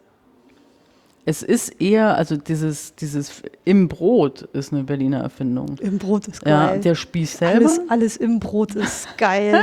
Brot in Zeug reinstippen ist geil. Ich liebe es. der, der, der Dönerspieß, glaube ich, ist ja richtig als Spieß. Aber der wird dann wie diese Döner-Teller, was man ja auch zum. Das, glaube ich, ist eigentlich. Ohne Brot. Ja, aber dass man das halt alles als, als, als Giveaway, äh, als Giveaway, als Takeaway ins Brot reinstopft, ist nochmal was anderes. Ah, guck mal, hier nochmal kurze Exkursion zum Haus Vaterland. Hier stand, äh, hier ist nochmal Information dazu, weil das wohl das größte. Ah, guckt mal, äh, sei schon, guckt mal, ne? Äh, ich gucke. Guck mal, ja genau. Haus Vaterland als Silhouette, wie groß das ist, wie groß das Brandenburger Tor ist, der Notre Dame in Paris und der Reichstag. Also der Reichstag passt wohl dreimal ins Haus Vaterland, wenn ich das jetzt hier richtig interpretiere. Krass. Und hier steht Ja. auch, dass äh, durch die Kriegsschäden wird es in den 1970ern abgerissen. Ja, das stand ja auch nah der Mauer, da wollte ja keiner. wer- Ne, Ein Mythos, von dem ich noch gar nicht so viel gehört hatte. ist schade, ist ein tolles Haus gewesen. Ah, hier gibt es auch nochmal Essen außer Haus mit Thermoskannen und Henkelmann. Henkelmann. Belgische Pommes Frittesbude 1873. Oh, eine schöne Lithografie. Ach, wir sind hier wieder um die Ecke von der, von der Pizza-Ecke. Hier vorne könnte man sich noch ein Video angucken. Stehen kleine Pool rein. Auch um Nahrungsmittelproduktion. So, ich glaube, jetzt sind wir nämlich hier in dieser Etage durch und jetzt haben wir oben noch die, die noch ein bisschen mehr auf Kinder ausgelegt ist. Gehen wir mal hoch. Oder deswegen extra schön. Jetzt müssen wir jetzt nur da die Wendeltreppe. Wie sage ich immer so schön, wie die Bergsteiger. Miteinander da hochwendeln, weil wir da. wegen der Kabelverbindung. Oh, draußen wird es langsam dunkel. Man kann hier durch die Fenster immer mal wieder rauslugen. Ja, das ist wirklich schön, dass man nicht so eingesperrt ist. und man kann zwischendurch checken, ob das Wetter schön ist. Und dann doch noch mal raushuschen, Genau. wenn die Kinder doch noch mal irgendwie ein bisschen an die frische Luft sollen. oh, da darf ich jetzt nicht rein, weil ich meine Schuhe nicht ausziehen will. Hier ist so eine kleine Fachwerk angedeutete Kinderecke, wo man die Schuhe ausziehen soll. Und da steht ein großes, da wunderschönes Puppenhaus. gigantisches Puppenhaus. Das ist 1,80 vielleicht, 1,70 hoch und 1,50 Meter vielleicht breit. Aber das ist riesig. Ist gerade jetzt nicht beleuchtet. Also gibt es auch eine Ecke, wo man die Kinder dann mal ein bisschen spielen lassen kann. Eine kleine Kinderküche, ein Schaukelpferd. Bin Ich glaube, die kleine Farm. Ich finde es voll schade, dass das jetzt nicht beleuchtet ist. weil Ich kriege gerade voll die Krise, weil das ist so, so toll. Ich liebe Puppenhäuser. Nein, guck, hier ist ein Knopf. Aber man kann die. Lampen drin anmachen. Jetzt ist in der Küche, im Kinderzimmer und im Esszimmer das Licht angegangen. Und richtig schöne Lampen. Das ist richtige, das ist richtige Kunst, was hier steht. Guck mal, richtig Porzellan, Teller und Das Ganze es ist einfach ein Riesenhaus, Ja. mehrstöckig mit Balkonen. es ist so geil. Von wann ist denn das? Ach, ich muss ja gar nicht Überall Zeit verschiedene. Lampen. Von 1900 ist das. Ich glaube, auf dem, äh, auf dem Objekttext steht aber, dass es höchstwahrscheinlich nicht zum Spielen benutzt wurde, sondern eher zum Bestaunen, was dann wieder ein bisschen traurig ist. Das Vielspielzeug war nicht zum Spielen, weil es einfach zu teuer war. So. Das ist doch nicht der Sinn und Zweck der Sache. Es gab natürlich auch Spielzeug, das mit dem man gespielt hat, aber es einiges war halt auch einfach nur zum, zum Anschauen oder halt nur um vielleicht mal an Weihnachten damit vorsichtig zu spielen oder so. Was haben wir denn hier? Ein Bonbonfahrrad. Ach, wie viel, wie viel muss ich strampeln, um die Und- Bonbons wieder loszuwerden? Genau, bei meinem letzten Besuch hat mir das ein kleiner Junge auch energisch mehrfach gezeigt. ähm, du musst dann halt äh, aufs Fahrrad gehen und ganz doll strampeln und äh, dann geht rechts, also dann gehen die Lichter bis ganz oben und Ach, sobald du dir ein, Lukas. Aber halt nicht, äh, dass du einmal schnell machst, sondern du musst halt erst die Kalorien quasi abstrampeln. Ach so. Das steht hier nicht so. Ähm, doch genau, diese Belohnung erhält genau die Kalorien, die du vorher beim Radfahren verbraucht hast.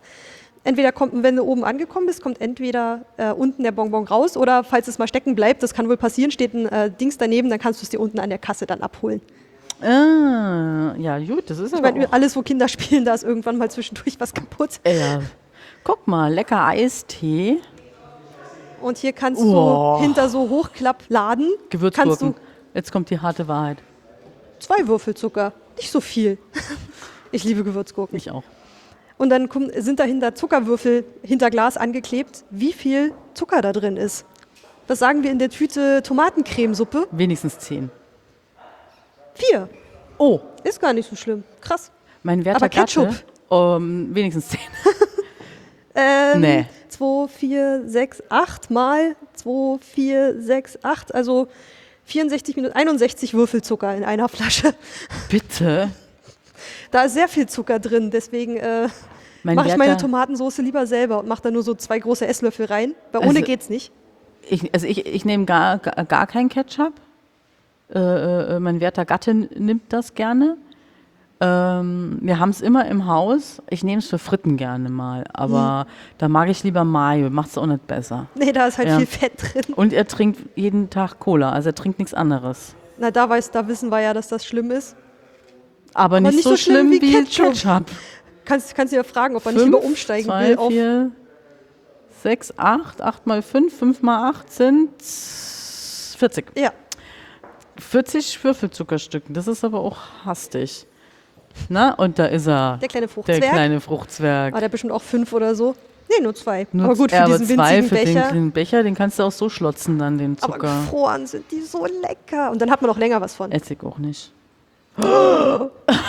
ich habe gerade Nutella aufgemacht. Ich sag nicht, wie viel da drin ist. Äh, Sie haben ja gerade Ihre Rezeptur geändert und äh, haben Sie jetzt Noch mehr, mehr, Fett reingetan. Genau. So, ne? Ich weiß jetzt gar nicht, ob mehr oder weniger Zucker. Irgendwas war. Was ist das? Spätzle, Roulade, Lebertran und Also du- Gelatine. Du stellst halt vorne ein, was ähm, das Tier und dann Ah. was daraus gemacht wird. Also jetzt zum Beispiel vorne Fisch. Also es gibt auch Fischnuggets, aber ich glaube, das ist nicht gemeint. Sushi, Fischstäbchen und Spätzle machen wir da nicht draus. Warte mal, ich glaube, es muss, muss, es Lebertran. so, muss es so angekalt Ja, so muss. Ja, Ah, es jetzt. muss ein äh. bisschen nach vorne oh, gekippt sein ja. und dann leuchtet es grün. Und jetzt mache ich mal den Lebertran weg und tu mal so, als wäre es eine Roulade, dann passiert gar nichts. Aber wir könnten sagen, statt Fisch suchst du jetzt die Sachen vom Schwein. Ja, das muss aber alle gleich passen, ne? Mhm. Nee, ein Hamburger ist Rind. Hauptsächlich Schinken. Schinken und Wurst. Ja, gut, du machst. Äh, nee, Roulade ist Rind, oder? ist die Roulade, Rind- ah? Rindsroulade, stimmt, hast recht. Gelatine ist Jetzt Schwein. leuchtet es grün. So, und jetzt machen wir mal Spätzle. Die macht man äh, aus Käse. Die macht man aus dem Nein, Käseschwein. da habe ich schon gesehen, wie Helga das macht. Aber es ist dann Eier, oder? Wahrscheinlich Huhn. nee, wenn. Aber hier sind nur Tiere. Ach so, vielleicht Ei. Ja, das kann. Erstmal das Huhn. Da Eierspätzle du, quasi. Da, ja, da hast du recht. Das kann sein. Und Hühner sind dann, glaube ich, die Nuggets. Ach, die Nuggets hier. Ich Das denke ist mir, natürlich- äh, Das ist natürlich das Schlimmste, was du aus einem Huhn machen kannst, ja, quasi. ist ja nix. Es ist ja ökologischer Wahnsinn. Wie der Fischstäbchen, ja. Schmeckt vor allen Dingen auch nach dreimal gar nichts, ja. Ah ja, Spätzle mit Ei Und Nuggets. und Nuggets. Das ist, Das ist so niedlich, also. Was ist hier? Der Schwarz, was? Die schwerste Kartoffel der Welt. ist so groß wie drei menschliche Köpfe. 11,3 Kilogramm. Ah, ein paar, ein paar äh, Facts an der Dachschräge für Ja, die Kinder. Weil man hier wahrscheinlich auch nicht wirklich was bauen kann. Nee, aber dann kann man den Platz wenigstens nutzen. Der längste Spargel der Welt stammt aus Spanien und ist, Achtung, 218 Zentimeter lang. Damit passt der Spargel durch keine Wohnungstür. Haha. Ja gut, das kann, so kann man es dann wenigstens in die Lebenswelt von Kindern Ja. ein, Nee, einpassen. ist, ist hübsch hier, gefällt mir gut. Jetzt gucken wir noch mal die letzte Station an. Hier kannst du Butter stampfen. Butterstampfen. Ach Mensch. Du musst halt, Oh, das geht aber schwierig. das hat mir auch ein kleiner Junge gezeigt. Ich musste es nicht selber machen. Ah ja, und, du, und, und dann irgendwann leuchtet es bei Butter auf und aktuell ist es noch bei Sahne. Und du musst so lange stampfen. Das hat mein Opa machen dürfen als Kind. Butter machen. Echt? Stundenlang. Und meine Mama macht es traditionell immer noch, wenn sie Sahne schlagen will, dass dann plötzlich Butter bei rauskommt. Also aber dann aus Versehen. Aus Versehen. Und was ist das? Hier musst du ähm, reinstöpseln, wo du meinst, aus welchem Getreide was gemacht wird. Oh, Also steckst zum Beispiel einmal bei Roggen rein und dann musst du das andere Ende da reinstecken, was daraus gemacht wird. ah, das ist cool. Ja, das ist, Zum Beispiel bei Roggen würde ich jetzt vermuten, dass es der Pumpernickel ist. ja, der Pumpernickel, also Roggen und. Du musst das zweite Ach noch so, das, ach so, ich muss das so machen. Mit zwei. Ich habe mich schon gewundert, ob das so ein Memo-Ding ist. Da, nicht. hier oben leuchtet es dann grün. Ah, und aus Mais. Das ist auch Roggenbrot. Ja, leuchtet auch. Ah, okay. Ja, und Mais ist natürlich das Erdnussflip. Erdnussflips. I, das ist Mais. Das Es- heißt dann I. ja, das ist ja auch so kalorisch. Es sind Erdnussflips an sich sind kalorisch und ich glaube, es liegt nicht am Mais. Nein, Ich fürchte nicht. verdammt. Vielleicht am Fett und an den Erdnüssen und sowas. Das ist cool. Äh, Grieß ist Weizengrieß, ne? äh, möglich. Das ist ein Grießpudding. Achso, hier sind ja auch noch. Guckt mal. Können wir hier mal reinstecken? Was Roggen wird aus Gerste gemacht? Nein, du bist doof. Ich wollte es nur einfach, dass man Aufräumen. aufräumen. So, Weizen. Und was hatte ich gesagt? Grieß, Grießpudding, ne? ja. Ich bin mir jetzt nicht. Oh ja, Tatsache. Leuchtet. Ja, Und Haferflocken. Macht man Hartweizengrieß, macht man ja dann Genau. äh, Nudeln draus. Auch. Und Haferflocken dann aus Hafer wahrscheinlich. Genau, aber was machen die? Ach so, diese, Reis. das sind das Reiswaffeln? Das könnte natürlich Reis sein. Ach, geht es, geht es äh, auch, auch tafelübergreifend wahrscheinlich? Ja, leuchtet. Hm, okay. Coole Sache. Witzig. Also für Kann man, sich, kann man sich auch überraschen lassen. Ja. Also manchmal hat man ja auch einfach keine Ahnung. Und hier können wir noch ein bisschen Bagger spielen.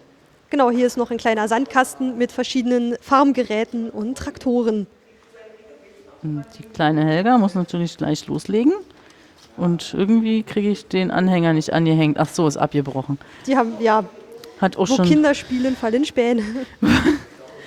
Was nicht davon abhält, dass hier trotzdem eifrig gespielt wird. Ja, ach, das ist ein, äh, ein Maschinchen für die für das Ziehen von Säspuren. Äh, ja, fällt mir das Fachwort wieder nicht ein, ne? Wie üblich. Cool. Sind ja auch ist keine, schön.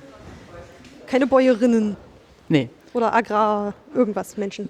Agrar irgendwas, Mensch. Auch schön. So, Wir steigen wieder die Wendeltreppe hinab. Ansonsten hätte man hinten an der Rückseite noch den Fahrstuhl nehmen können für alle, die die Treppe nicht nehmen können. Also ist richtig cool hier, muss ich sagen. Immer wieder auch so auf so Leerstellen, immer so wieder so Facts. Wie Tacitus sagte, ohne Zubereitung, ohne Leckereien vertreiben sie, sie, die Germanen, den Hunger. Ohne Zubereitung, also die essen roh oder Ja, äh, vielleicht kann man das auch so interpretieren, dass sie halt nicht so gefüllt haben wie die. Also es sind jetzt gerade Zitate, die hängen hier am Übergang zwischen der ersten und, also Quatsch, zwischen der zweiten und der dritten Etage. Dazwischen ist auch offen und oben Tageslichtfenster. Also es ist ein großer offener Raum. Ja, ist wirklich ganz toll gemacht, ist wirklich schön. Ich bin auch jedes Mal wieder aufs Neue begeistert, wenn ich, äh, wenn ich hier, ich war noch nicht so oft hier, aber ich habe dann mal auf der Facebook-Seite und so rumgeguckt oder generell auf den Kommentaren und äh, Bewertungen dazu. Und äh, aha, Rudolf Virchow, da hat er was Kluges gesagt. Ja, die erste Aufgabe, welche verfolgt werden muss, ist nicht die Herstellung billigen, sondern gesunden Fleisches.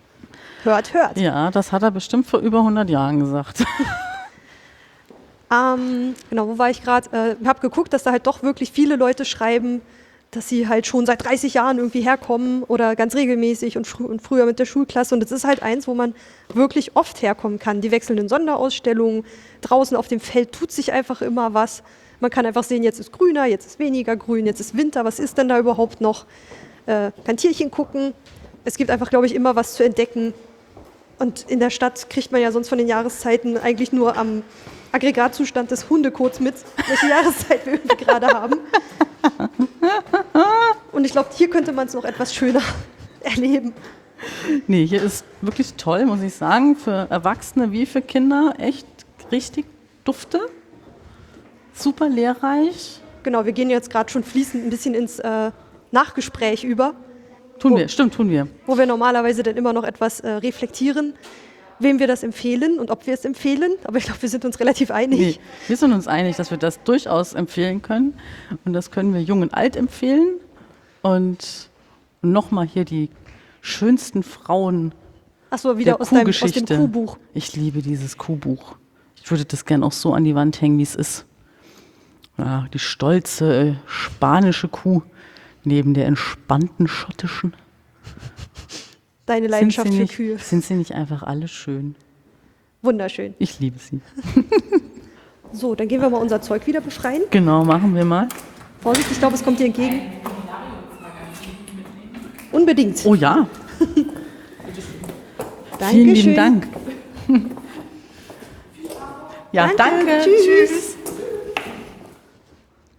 Ja, wie ihr vielleicht mitgekriegt habt, haben wir gerade hier dieses Kulinarium-Magazin in die Hand gedrückt. Da gibt es den Das kenne ich jetzt noch gar nicht. Bleiben Ah, wir mal kurz hier stehen.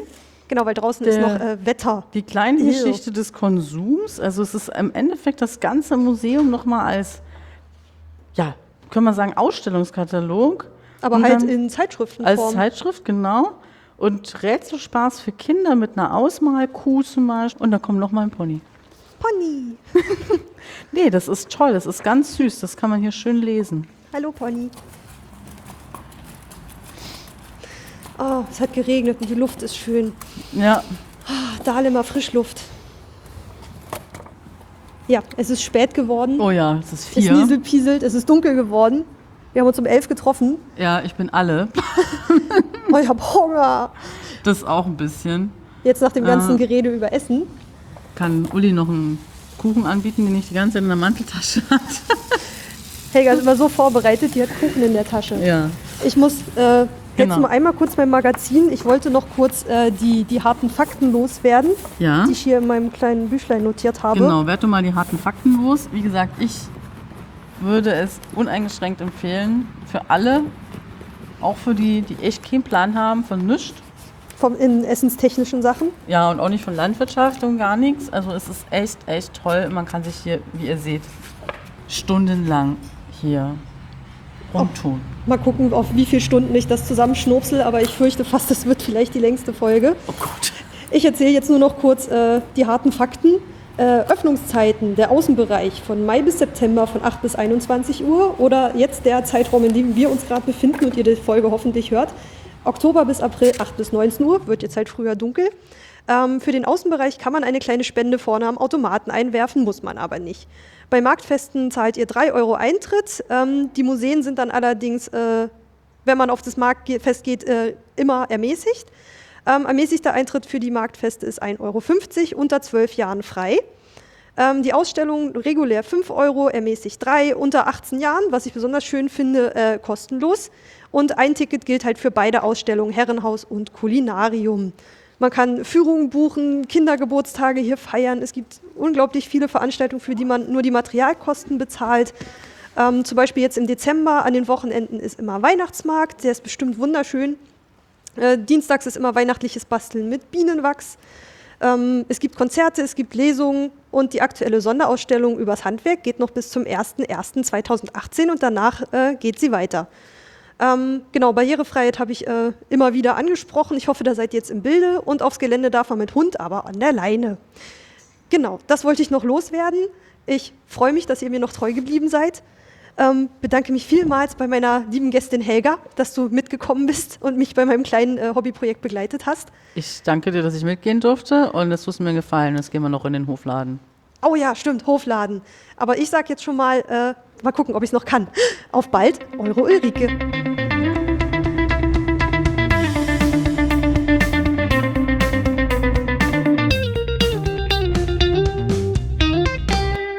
Und damit haben wir das Dutzend voll gemacht. Jetzt gibt es schon zwölf Episoden des Exponiert Museums Podcasts aus Berlin. Und das war jetzt mein erster Versuchsdurchlauf damit, wie ich das schaffe, neben der Vollzeitarbeit hinzukriegen. Und ihr merkt an dem Abstand zwischen Aufnahme und Veröffentlichung vielleicht, dass das mir nicht ganz so leicht gefallen ist. Aber ich will nicht aufgeben. Ich habe gemerkt, es macht mir immer noch super viel Spaß. Ich bin sehr glücklich, diese Gespräche aufzunehmen und Museumsbesuche und Gespräche mit Menschen, Freunden, neuen Leuten aufzunehmen und verewigt auch für mich zu haben als mein kleines Museumsbesuchstagebuch. Das ist ein echt abgefahrenes Erlebnis. Ich werde weitermachen. Ich weiß noch nicht, wo es als nächstes hingeht. Das äh, überlege ich mir dann jetzt als nächstes. Ich wollte jetzt nur noch mal kurz erzählen, dass ich den Flatter-Button von der Seite runtergenommen habe. Den habt ihr ja sonst auch ganz gern, ganz fleißig benutzt. Ich muss mir das nochmal überlegen, wie ich das mit den Minispenden etc. mache. Worüber ich mich aktuell freuen würde, wäre beispielsweise, wenn ihr mir vielleicht auf meinem äh, Blog auf exponiert.berlin oder auch auf iTunes äh, eine Bewertung hinterlassen würdet. Wenn ich jetzt nämlich weiter auf Museen zugehe, um zu fragen, ob ich dort aufnehmen kann, ist mir das eine Riesenhilfe, wenn ich sagen kann, guck mal, das sind nicht nur andere Podcaster, die darunter schreiben, von euch hätte ich auch gern Kommentare, so ist nicht, aber auch von euch nur Hörern. Ich freue mich darauf, von euch zu lesen, zu hören oder euch sogar mal zu treffen, falls ihr auf Museumstour in Berlin unterwegs sein solltet und bin auch immer dankbar über Tipps zu tollen Museen in anderen Städten da komme ich nicht immer sofort zu dir zu besuchen, aber die große Wunschreiseliste wächst. Also nochmal auf bald, eure Ulrike.